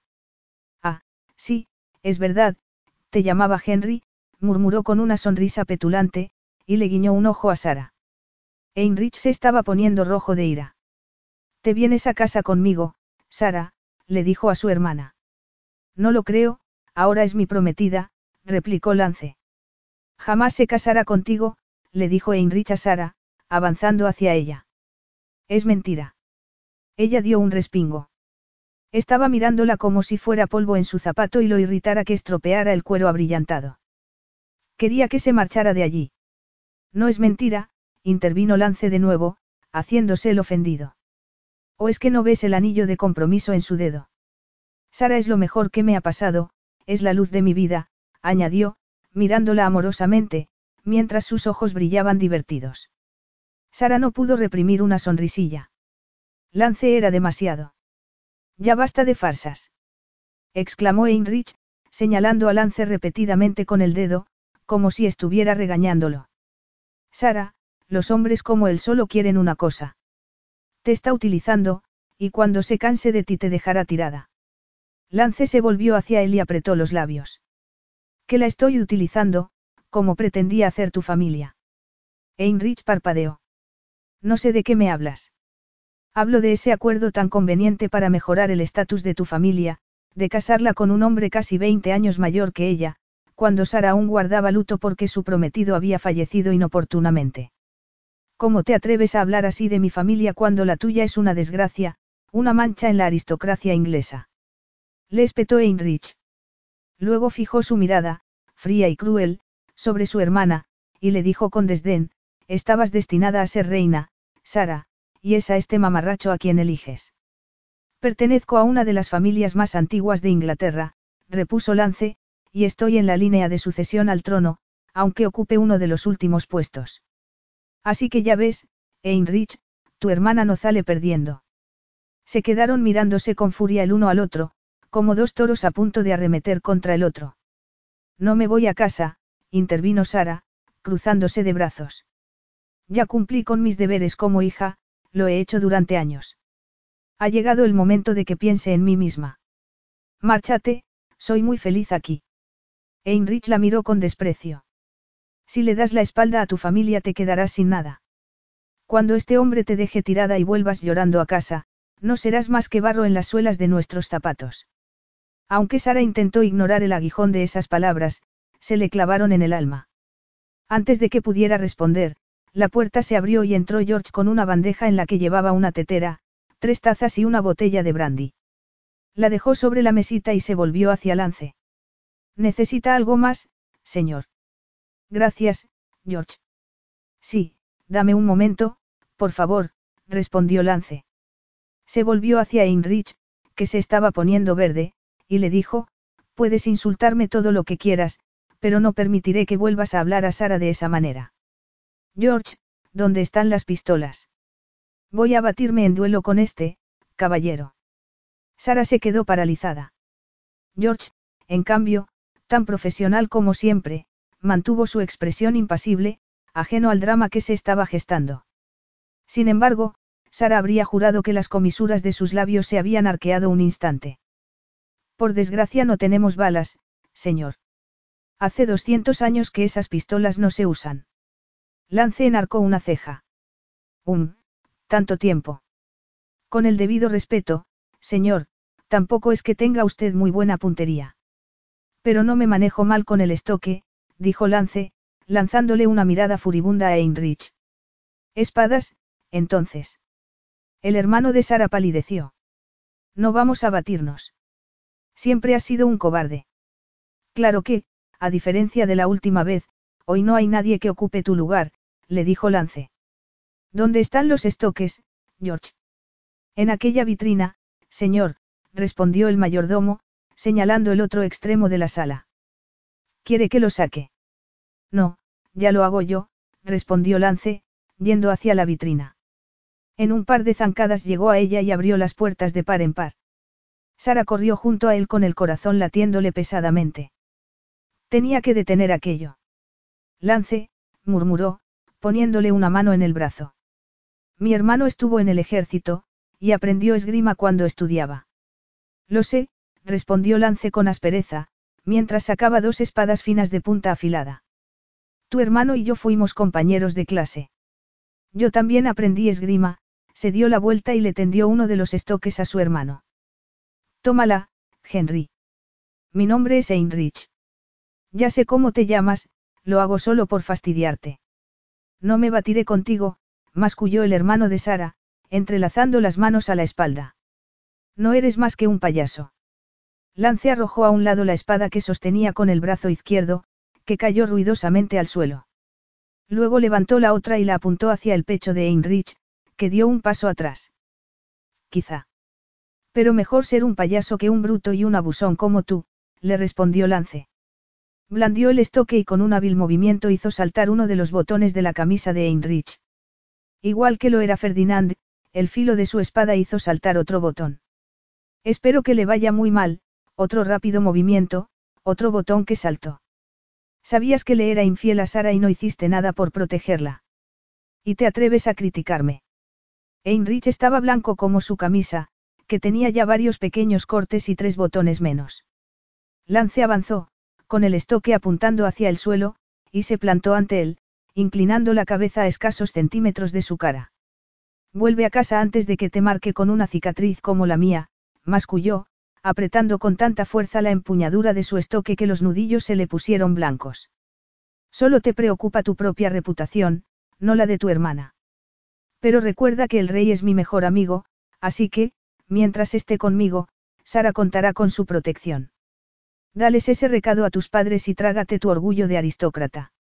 Dicho eso, Lance le dio la espalda y, mirando a Sara con ojos relampagueantes, le dijo al mayordomo. George, antes de que haga alguna locura, por favor échalo de aquí. A lo lejos se oyó cómo se cerraba con un golpe la puerta de la entrada. Heinrich no había esperado a que el mayordomo lo echara de la casa, sino que se había ido por su propio pie, hecho una furia. Sara respiró aliviada y fue junto a Lance, que seguía con la mandíbula apretada. ¿Qué te hizo Heinrich? Le preguntó con voz trémula. Lance le tendió la espada a George, que recogió la otra del suelo, las guardó en la vitrina y abandonó la habitación. Los dos aprendimos esgrima en la Academia del Rey. A Heinrich se le daba bien, pero a mí se me daba aún mejor y no lo soportaba. Nos odiaba a Rafe y a mí, igual que el resto de nuestros compañeros de clase. Un día me desafió a un duelo con estoques que había sacado a escondidas de casa, le explicó Lance. Creo que solo fue una bravata, pero yo le dije que estaba dispuesto. Cuando llegó el día apareció con la excusa de que se había hecho daño en la muñeca, y que sería un cobarde si me negase a batirme con el tipo que se había ofrecido a ocupar su lugar, el campeón de esgrima de la academia. Sara levantó una mano y acarició la cicatriz blanquecina que tenía en el cuello. ¿Y te hicieron esto? murmuró. Querían darme una lección. No fue una pelea justa. Por suerte un profesor nos detuvo. La academia silenció el asunto y sospecho que tu familia también tuvo algo que ver en eso. Sara sacudió la cabeza. Siempre había sospechado que su hermano podía ser retorcido y cruel, pero no tenía ni idea de que aquello hubiese pasado. En su casa no se había dicho ni una palabra. Gracias por enfrentarte a él. Y por hacer que se marchara, le dijo ella, con una sonrisa triste. Por ti, lo que sea, le dijo Lance. Pero no vayas a pensar que esto me convierte en un caballero de brillante armadura, añadió muy serio. Puede que tú no lo creas, pero para mí sí lo eres, para mí eres un héroe. Lance apretó los labios y resopló. Ven conmigo, dijo. Hay algo que no te he enseñado. Cuando salió de la habitación, Sara tuvo que apretar el paso para alcanzarlo. ¿A dónde me llevas? Le preguntó. Enseguida lo verás, contestó él sin detenerse. Lance la condujo hasta el ala sur de la mansión, a una larga galería con una alfombra roja y una hilera de ventanas desde las que se divisaba una extensión de césped que llegaba hasta un bosquecillo. De la pared de la galería colgaban varios retratos de gran tamaño. He creído que deberías conocer a mis antepasados. Permite que te presente a mi ilustre familia, dijo Lance con sorna, señalando los cuadros con un ademán. Se alejó hasta uno de un hombre vestido con ropajes antiguos de color escarlata ribeteados de armiño. Tenía apoyada la mano en la cintura, y uno de sus dedos tocaba una llave dorada que colgaba de su cinturón. El cuarto duque de Bedmore, un hedonista incurable. No había cosa que quisiera que no consiguiera. Se casó con la hermosa Mary para que le diera un heredero, y luego se encargó de desposeerla de su considerable fortuna. Bueno, así es como eran las cosas en el pasado, murmuró Sara. Imagino que la mayoría de los aristócratas no se casaban por amor. Lance no le respondió, ni apartó los ojos del cuadro. Se dice que Mary fue terriblemente desdichada. Había estado prometida a otro hombre, pero el duque le hizo ciertas promesas y ella se dejó engañar. Igual que sus padres. ¿Te suena de algo? Sara se encogió de hombros. Quiero pensar que en cierto modo las cosas han cambiado. ¿Tú crees? Lance se volvió hacia ella y enarcó una ceja. Cuando se cansó de Mary la encerró en sus aposentos. Hacía que los sirvientes le pasaran la comida a través de una pequeña abertura en la parte baja de la puerta. Solo la dejaba salir en raras ocasiones, sí, se portaba bien, y a saber lo que significaba eso. Como ves está sonriendo, y la llave que cuelga de su cinturón, y que señala, era la única llave de esa puerta. El cuadro estuvo colgado durante años sobre la chimenea de la sala de estar de los aposentos de Mary, como un recordatorio de que él podía hacer lo que se le antojase, y que nadie podía impedírselo. Sara sintió náuseas al oír aquella historia. ¿Acaso había sido su vida muy distinta, comprometida con un hombre que solo quería casarse con ella por su pedigrí y su capacidad para darle un heredero. Y aunque ella no había estado encerrada en una torre ni nada parecido, siempre se había sentido atrapada. ¡Qué espanto! murmuró. Lance continuó relatándole los pecados de sus antepasados, allí retratados. Cuando llegó al último, el suyo, se detuvo. Esa es mi historia, Sara. No había ni un ápice de bondad en ninguno de esos hombres, le dijo. Sacudió la cabeza y añadió, no digas que soy un héroe cuando hay una amplia evidencia de que soy tan miserable como cualquiera de ellos. El que nuestras familias se hayan enriquecido a costa de la infelicidad de otros no nos convierte en malas personas, replicó ella. Podemos intentar ser mejores que ellos.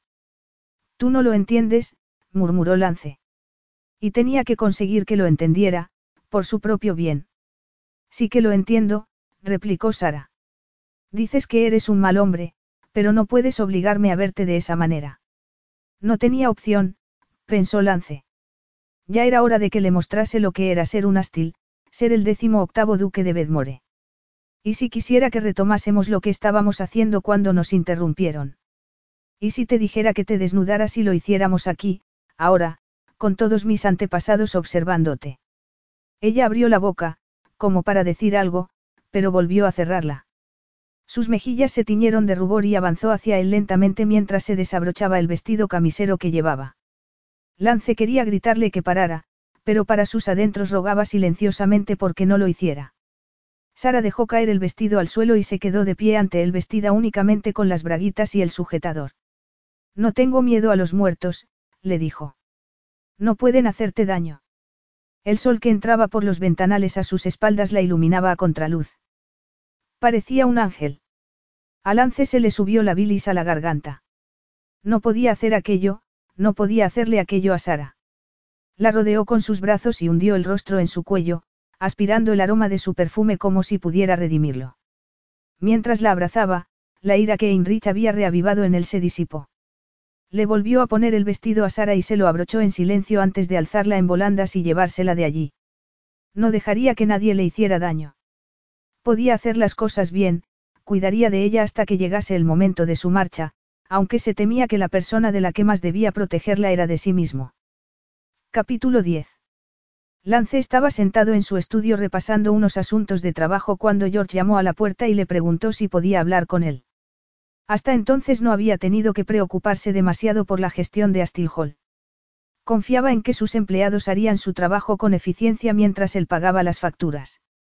Sin embargo, desde que había anunciado su falso compromiso con Sara, parecía como si hubiese cien mil detalles de los que debía ocuparse.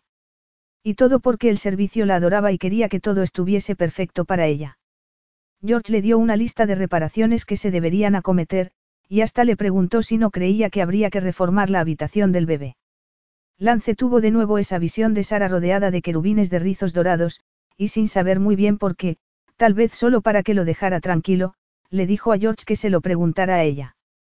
Cuando sonó su teléfono, vio que era Victoria quien llamaba. Disculpa, George, es mi hermana, le dijo al mayordomo.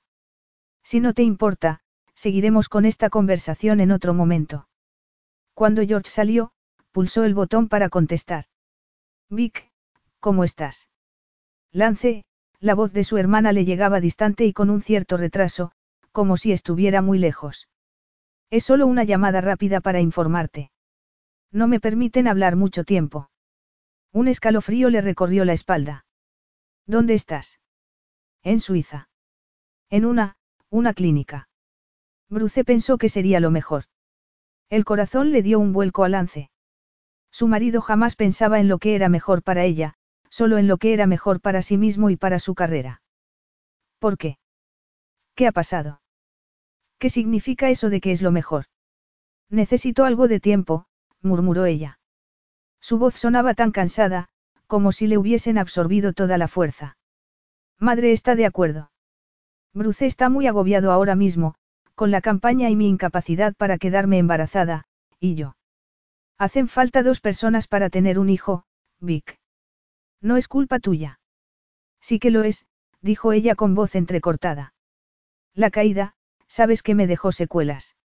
Había estado en la unidad de cuidados intensivos con lesiones internas después de que sufriera un accidente montando a caballo, y parecía que lo único que preocupaba a su marido, a la familia de este y a su propia madre era si podría quedarse embarazada cuando se recuperase. Como si fuese una yegua de cría y no una mujer joven que necesitaba que la quisiesen y la cuidasen. Eso fue un accidente, no fue culpa tuya. Y podrían hacerte una fecundación in vitro o algo así. Eso también lo hemos probado y no ha funcionado. Nada funciona y estoy cansada. Muy cansada. Lo que pasa es que no eres feliz. Te lo vuelvo a decir, Vic, aprovecha la oportunidad y abandónalo. Yo te ayudaré. Pero es que mis caballos, y mis otros animales, balbució ella. Tenía más miedo por los animales que tanto quería que por sí misma. Ya sabes cómo es Bruce. Si los dejo atrás. Sería eso con lo que la amenazaba para retenerla. No, tenía que haber algo más, algo que Vic no le había contado. Iré a por ti y te traeré a Hall. Puedes quedarte a vivir aquí el tiempo que necesites. Oyó el murmullo de una voz de fondo y la respuesta amortiguada de Vic, como si hubiese tapado el auricular con la mano. Tengo que irme, le dijo. No sé cuándo podremos volver a hablar. Dicen que es mejor que no tenga contacto con nadie. Te llamaré cuando pueda, pero... Espera. Vic. ¿Qué ocurre? Todo irá bien, Lance, te lo prometo, lo cortó ella. Y con la voz quebrada añadió, te, te quiero. La comunicación se cortó. Lance cerró los ojos y lo asaltó el recuerdo del día de la boda. Debería haberla impedido, debería haberse llevado a Vic de allí. Y ahora estaba en una clínica que sonaba como si fuera una prisión, a miles de kilómetros, donde ni siquiera le permitían llamar. ¿Y quién sabía qué podría ocurrirle allí? Sara estaba otra vez en la galería. Toda la casa le parecía fascinante, pero desde que Lance se la había mostrado, había vuelto allí una y otra vez, como si contemplar su retrato pudiera ayudarla a comprender mejor al hombre del que se había ido enamorando, poco a poco, a pesar de sus esfuerzos por resistirse a sus encantos. Esa mañana George, el mayordomo, le había preguntado si no le parecía que se deberían acometer reformas en el cuarto del bebé. No es que fuera algo extraño de por sí. Como creían que Lance y ella iban a casarse, los miembros del servicio estaban tratando de conocer sus preferencias y de hacer que se sintiera cómoda allí. Sin embargo, George le había dicho que primero se lo había preguntado a Lance, y que este era quien le había dicho que se lo consultara a ella.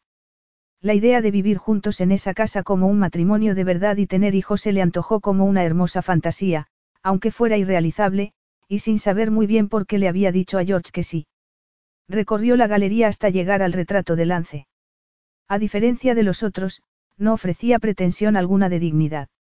El artista lo había pintado recostado en un diván con un aire disoluto, como si de la habitación acabara de salir una amante. La camisa estaba medio abierta, sus ojos brillaban con picardía y había una media sonrisa en sus labios.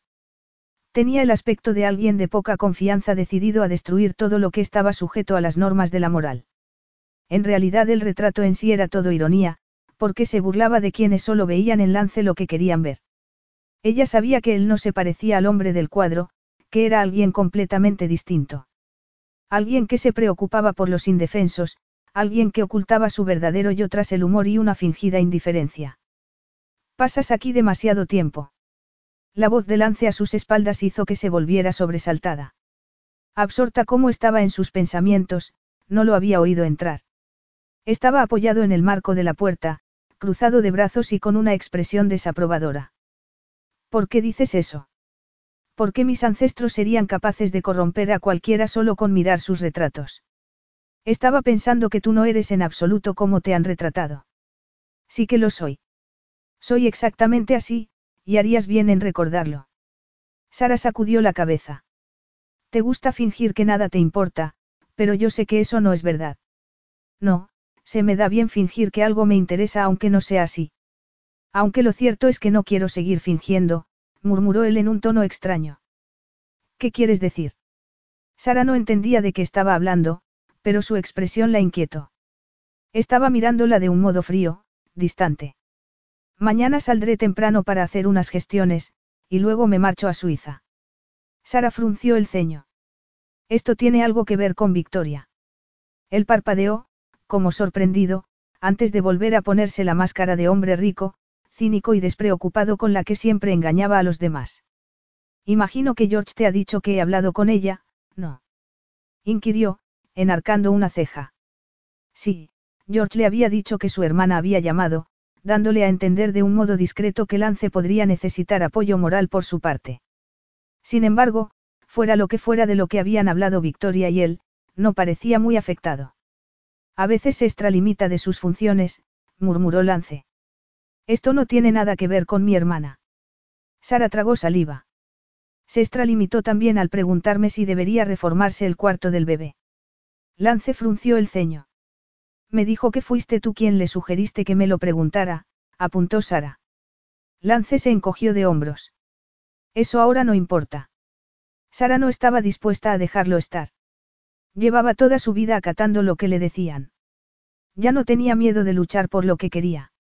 Si no lo hacía ella, ¿quién lo haría? ¿Y qué pasa si a mí sí me importa? ¿Y si le he dicho que sí, que debería reformarse el cuarto del bebé? Contuvo el aliento, pero las facciones de Lance se tornaron impasibles y respondió. Diría que ha sido un error. Tú buscas amor y sabes que es algo que yo no te puedo dar. A Sara aquellas palabras se le clavaron como astillas en el corazón, pero las ignoró y trató de centrarse en sus actos, en cómo se había comportado. Había sido tan amable con ella desde el principio, tan dulce, todo lo que había hecho por ella en esas semanas le decía que Lance sentía algo por ella. Sin embargo, estaba convencido de que no era un buen hombre, y de que no era capaz de amar. ¿Estás seguro? Porque yo creo que esto que hay entre nosotros se parece mucho al amor. No es más que sexo, y eso no tiene nada que ver con el amor. Pero conectamos de un modo. Hay química entre nosotros, sí, pero eso es todo, lo has confundido con algo más profundo. Deja que sea más claro contigo. El corazón le martilleaba en el pecho a Sara. No, lo interrumpió. No menosprecies lo que hay entre nosotros. Lance enarcó una ceja y la miró con una expresión desdeñosa, como si fuera una niña tonta que necesitara que se lo explicasen todo. Jamás menospreciaría el sexo. Como ya habrás descubierto, soy todo un entusiasta del sexo. Pero con el sexo pasa como con la comida.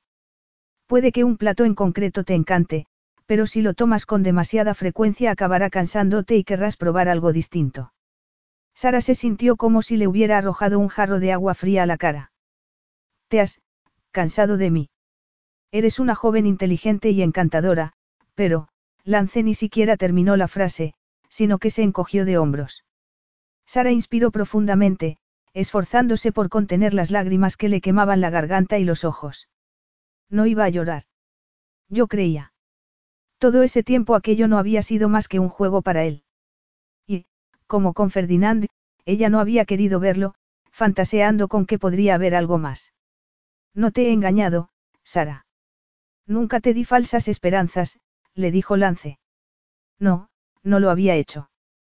Nunca le había susurrado palabras tiernas mientras hacían el amor, nunca le había prometido un futuro juntos. Era ella quien se había engañado porque necesitaba desesperadamente su amor.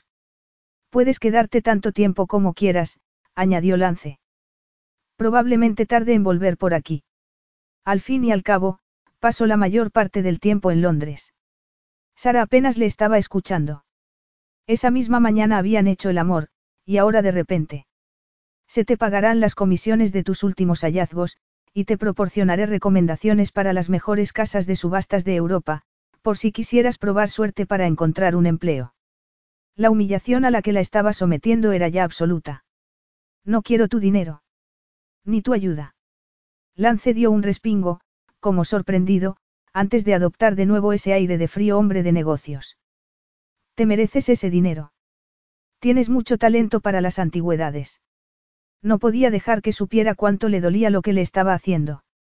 Sara bajó la vista al anillo en su mano. Sentía como si le quemara el dedo, como si fuera una burla de lo que podría haber sido y nunca sería. Quería arrancárselo, pero en vez de eso se lo quitó con cuidado. Creo que debería devolverte el anillo, dijo tendiéndoselo. Él se limitó a entrelazar las manos a la espalda y a quedarse mirándolo como si no significara nada para él. Quédatelo. Si nuestro compromiso hubiese sido de verdad, te habría dado el de mi familia. Sara se sentía como una tonta, allí de pie tendiéndole el anillo, como suplicándole que lo tomase. Cerró la palma y lo apretó, cuando lo que habría querido hacer sería arrojárselo. Sin embargo, para ella representaba algo hermoso, un momento efímero en el que se había sentido especial. No lo trataría con el desdén que él estaba demostrando hacia ella. Me iré esta misma tarde, le dijo. Le habían enseñado a controlar sus emociones. No dejaría que aquello la superase. Está claro que ya no soy bienvenida aquí, dejaré que vuelvas a tu vida. No tienes por qué. Sara levantó la mano para interrumpirlo. Déjalo ya, ¿quieres? Ya han sido suficientes decepciones en un día. Se giró sobre los talones, con la espalda bien recta, como le habían enseñado, y se alejó de aquel hombre al que creía que había amado, con el anillo clavándosele en la palma de la mano. Capítulo 11. Tras su jornada de trabajo en el palacio, Sara deambulaba por las calles empedradas del casco viejo de Morenburg, de camino a su apartamento, pero no se detuvo en los puestos del mercado de antigüedades. Una punzada de dolor le recordó cosas que estaba intentando olvidar. Cuando la brisa de otoño arreció, se arrebujó en su abrigo. Se sentía como si su vida estuviese en suspenso, a pesar de que estaba esforzándose por seguir adelante, tras haber regresado a Lauritania, donde ahora se sentía como una extraña. Todo le recordaba al hombre al que no podía tener. Tras días de llanto y de reprocharse lo estúpida que había sido, había llegado a la conclusión de que Lance sí sentía algo por ella, pero no se tenía en la suficiente autoestima para amarla como se merecía.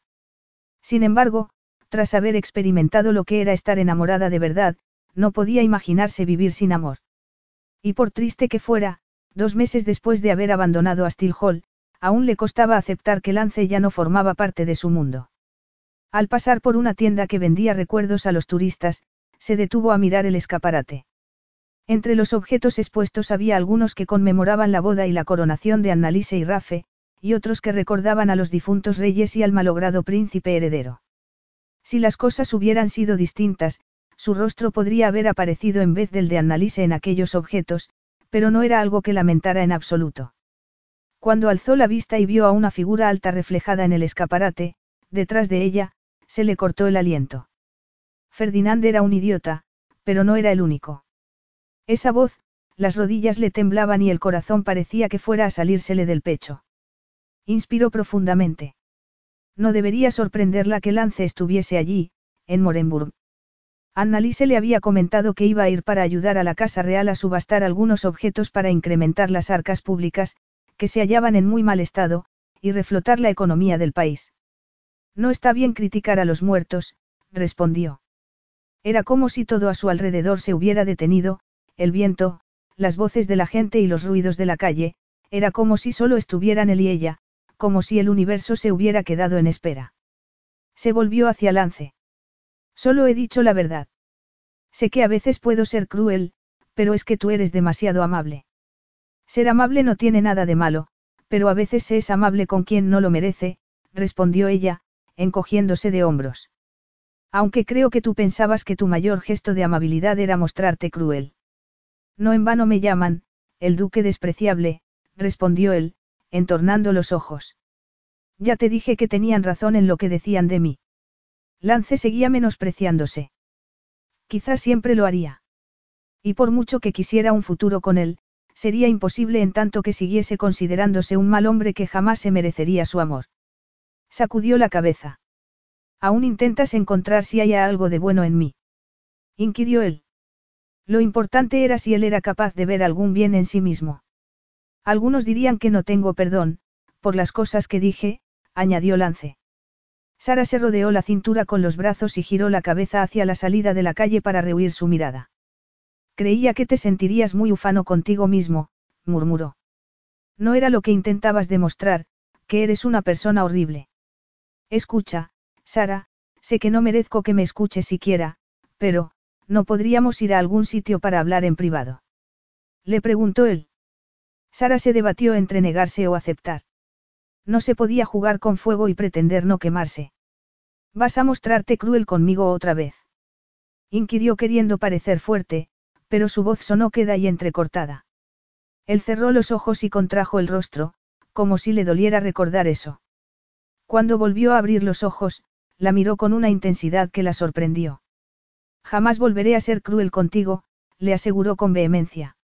Sara se sintió como Ícaro, volando hacia el sol con sus alas de plumas unidas por cera, pero decidió que no le importaban las consecuencias. Está bien. Entonces, sígueme. Vas a mostrarte cruel conmigo otra vez, esas palabras de Sara habían hecho que Lance se sintiera fatal. Lo avergonzaba profundamente cómo la había tratado ese día, antes de que dejara a Hall. La había herido deliberadamente. Había jugado con sus inseguridades y sus miedos con la excusa de que estaba protegiéndola de sí mismo. Una lógica retorcida que entonces le había parecido aceptable. Ese día Sara había abandonado la sala de estar con la cabeza bien alta, como la reina que podría haber sido, y esa noche él había encontrado en su mesilla el anillo de compromiso y un pañuelo con sus iniciales bordadas, L.A., perfectamente planchado. El pañuelo casi lo había hecho derrumbarse, el descubrir que lo había guardado todo ese tiempo, desde el funeral, como si fuera un recuerdo muy preciado.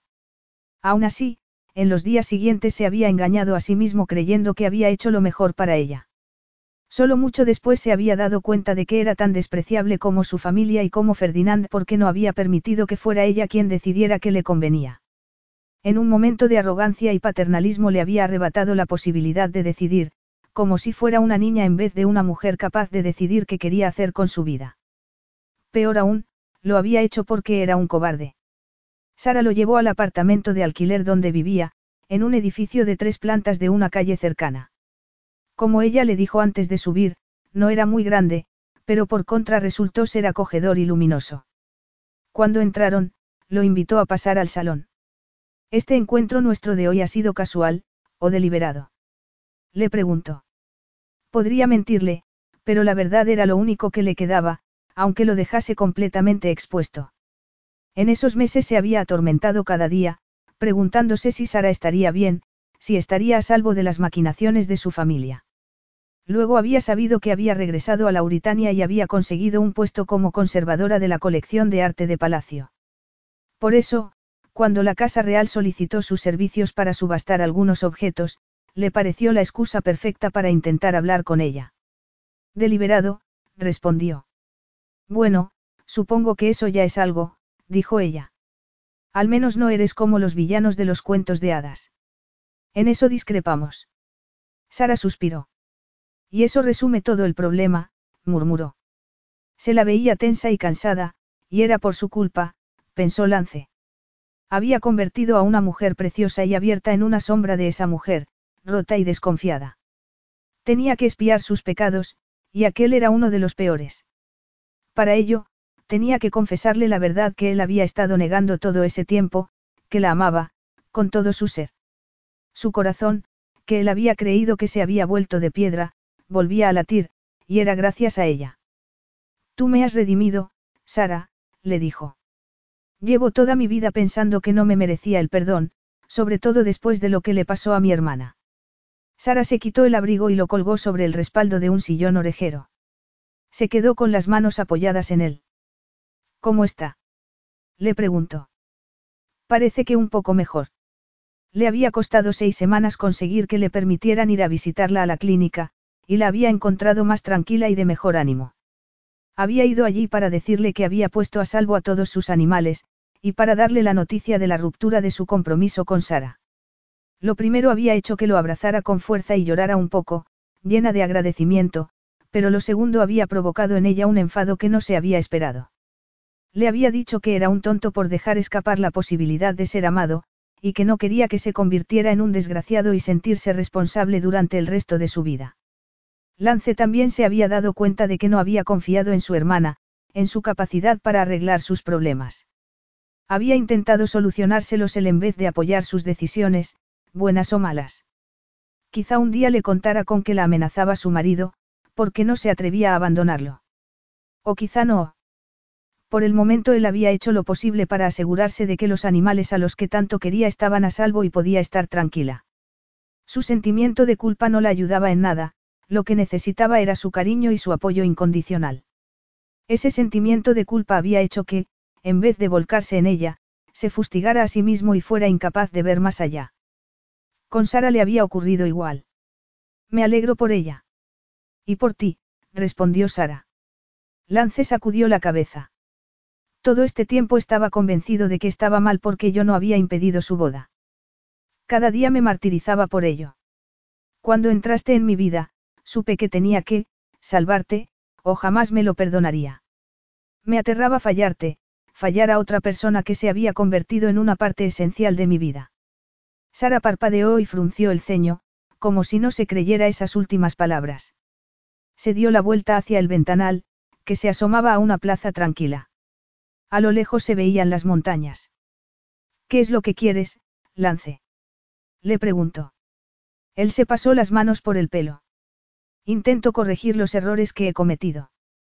Por el azar del destino no has llegado a ser reina y, sin embargo, reinas en mi corazón.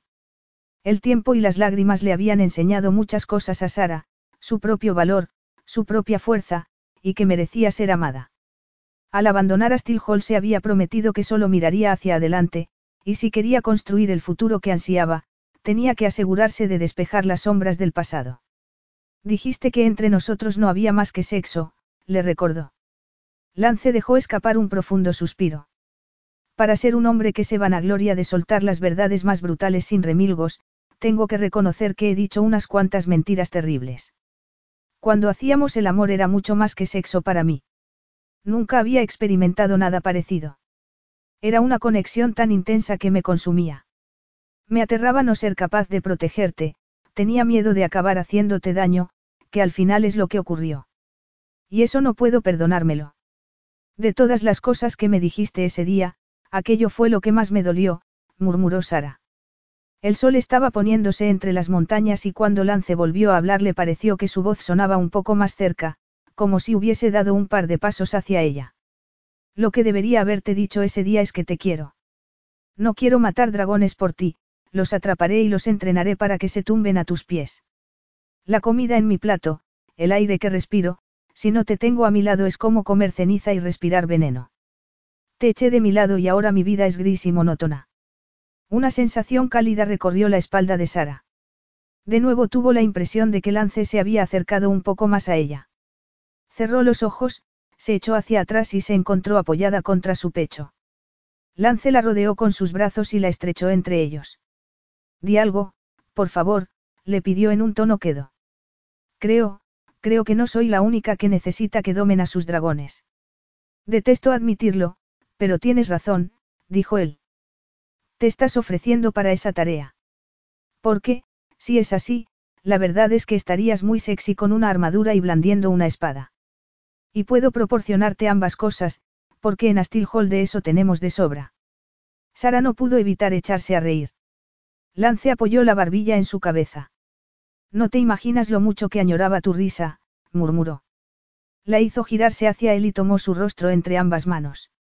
Una vez te pedí que te convirtieras en mi falsa prometida, pero lo que quiero ahora es algo real y permanente. El corazón de Sara palpitó con fuerza. ¿Qué es lo que me estás diciendo? que te ofrezco mi alma y mi corazón, si los aceptas. Y mi amor, desde hoy, mientras haya aliento en mi cuerpo. Pondré un anillo en tu dedo y celebraremos una gran boda, si quieres, y si no, tampoco importa. Lo que quiero es que seas mía, y ser tuyo para siempre. Y algún día, en el futuro, espero que tengamos querubines de ojos azules y rizos rubios como su preciosa madre. El cuarto del bebé, lo sabía, le había dicho a George que se lo preguntara a ella porque quería que fuera ella quien lo decidiera. ¿Y si los querubines salen a ti? inquirió ella divertida. Lance le acarició la mejilla y se rió suavemente. Entonces serán unos diablillos y los querré igualmente. Pero si tú no me quieres, tienes mi permiso para ser tan cruel como yo lo fui contigo. Es lo que me merezco. ¿Crees que te mereces mi amor a cambio del tuyo? Le preguntó ella. Lance vaciló. Creo que puedo llegar a merecerlo. Ya va siendo hora de dejar atrás el pasado, que tanto tiempo me ha tenido encadenado, y a forjar una nueva vida para los dos juntos. Por ti quiero llegar a ser la mejor versión de mí mismo. Las últimas dudas de Sara se derritieron como la nieve en la primavera y en su corazón floreció el amor, y la certeza de un futuro que se abría ante ella, brillante y hermoso. ¿Sabes? Si vas a convertirte en la, deliciosa duquesa de Bedmore, porque serás la más sexy de las duquesas, deberías llevar la amatista de los Astil. Creo que la, duquesa desobediente, me va mejor. No me gusta demasiado la idea de hacer lo que se supone que debería hacer. Y ya sabes que odio el violeta, pero me encantan los ópalos. Seas lo que quieras ser, eres perfecta, dijo Lance. Pero por suerte tengo esto, añadió, sacando una cajita de terciopelo de su bolsillo. Cuando la abrió, Sara vio que era su anillo de compromiso. Lance tomó su mano y se lo puso. Ya está en su sitio, donde debía estar. Y mi sitio está donde estés tú, murmuró ella. Lance hincó una rodilla en el suelo y la miró con adoración. Me harás el inmenso honor de convertirte en mi prometida de verdad, y de ser mi esposa, tan pronto como sea posible. Sí, Lance. Claro que quiero ser tu esposa, respondió ella con una sonrisa llena de dicha y de amor. Con tu amor me basta. No quiero nada más. Fin.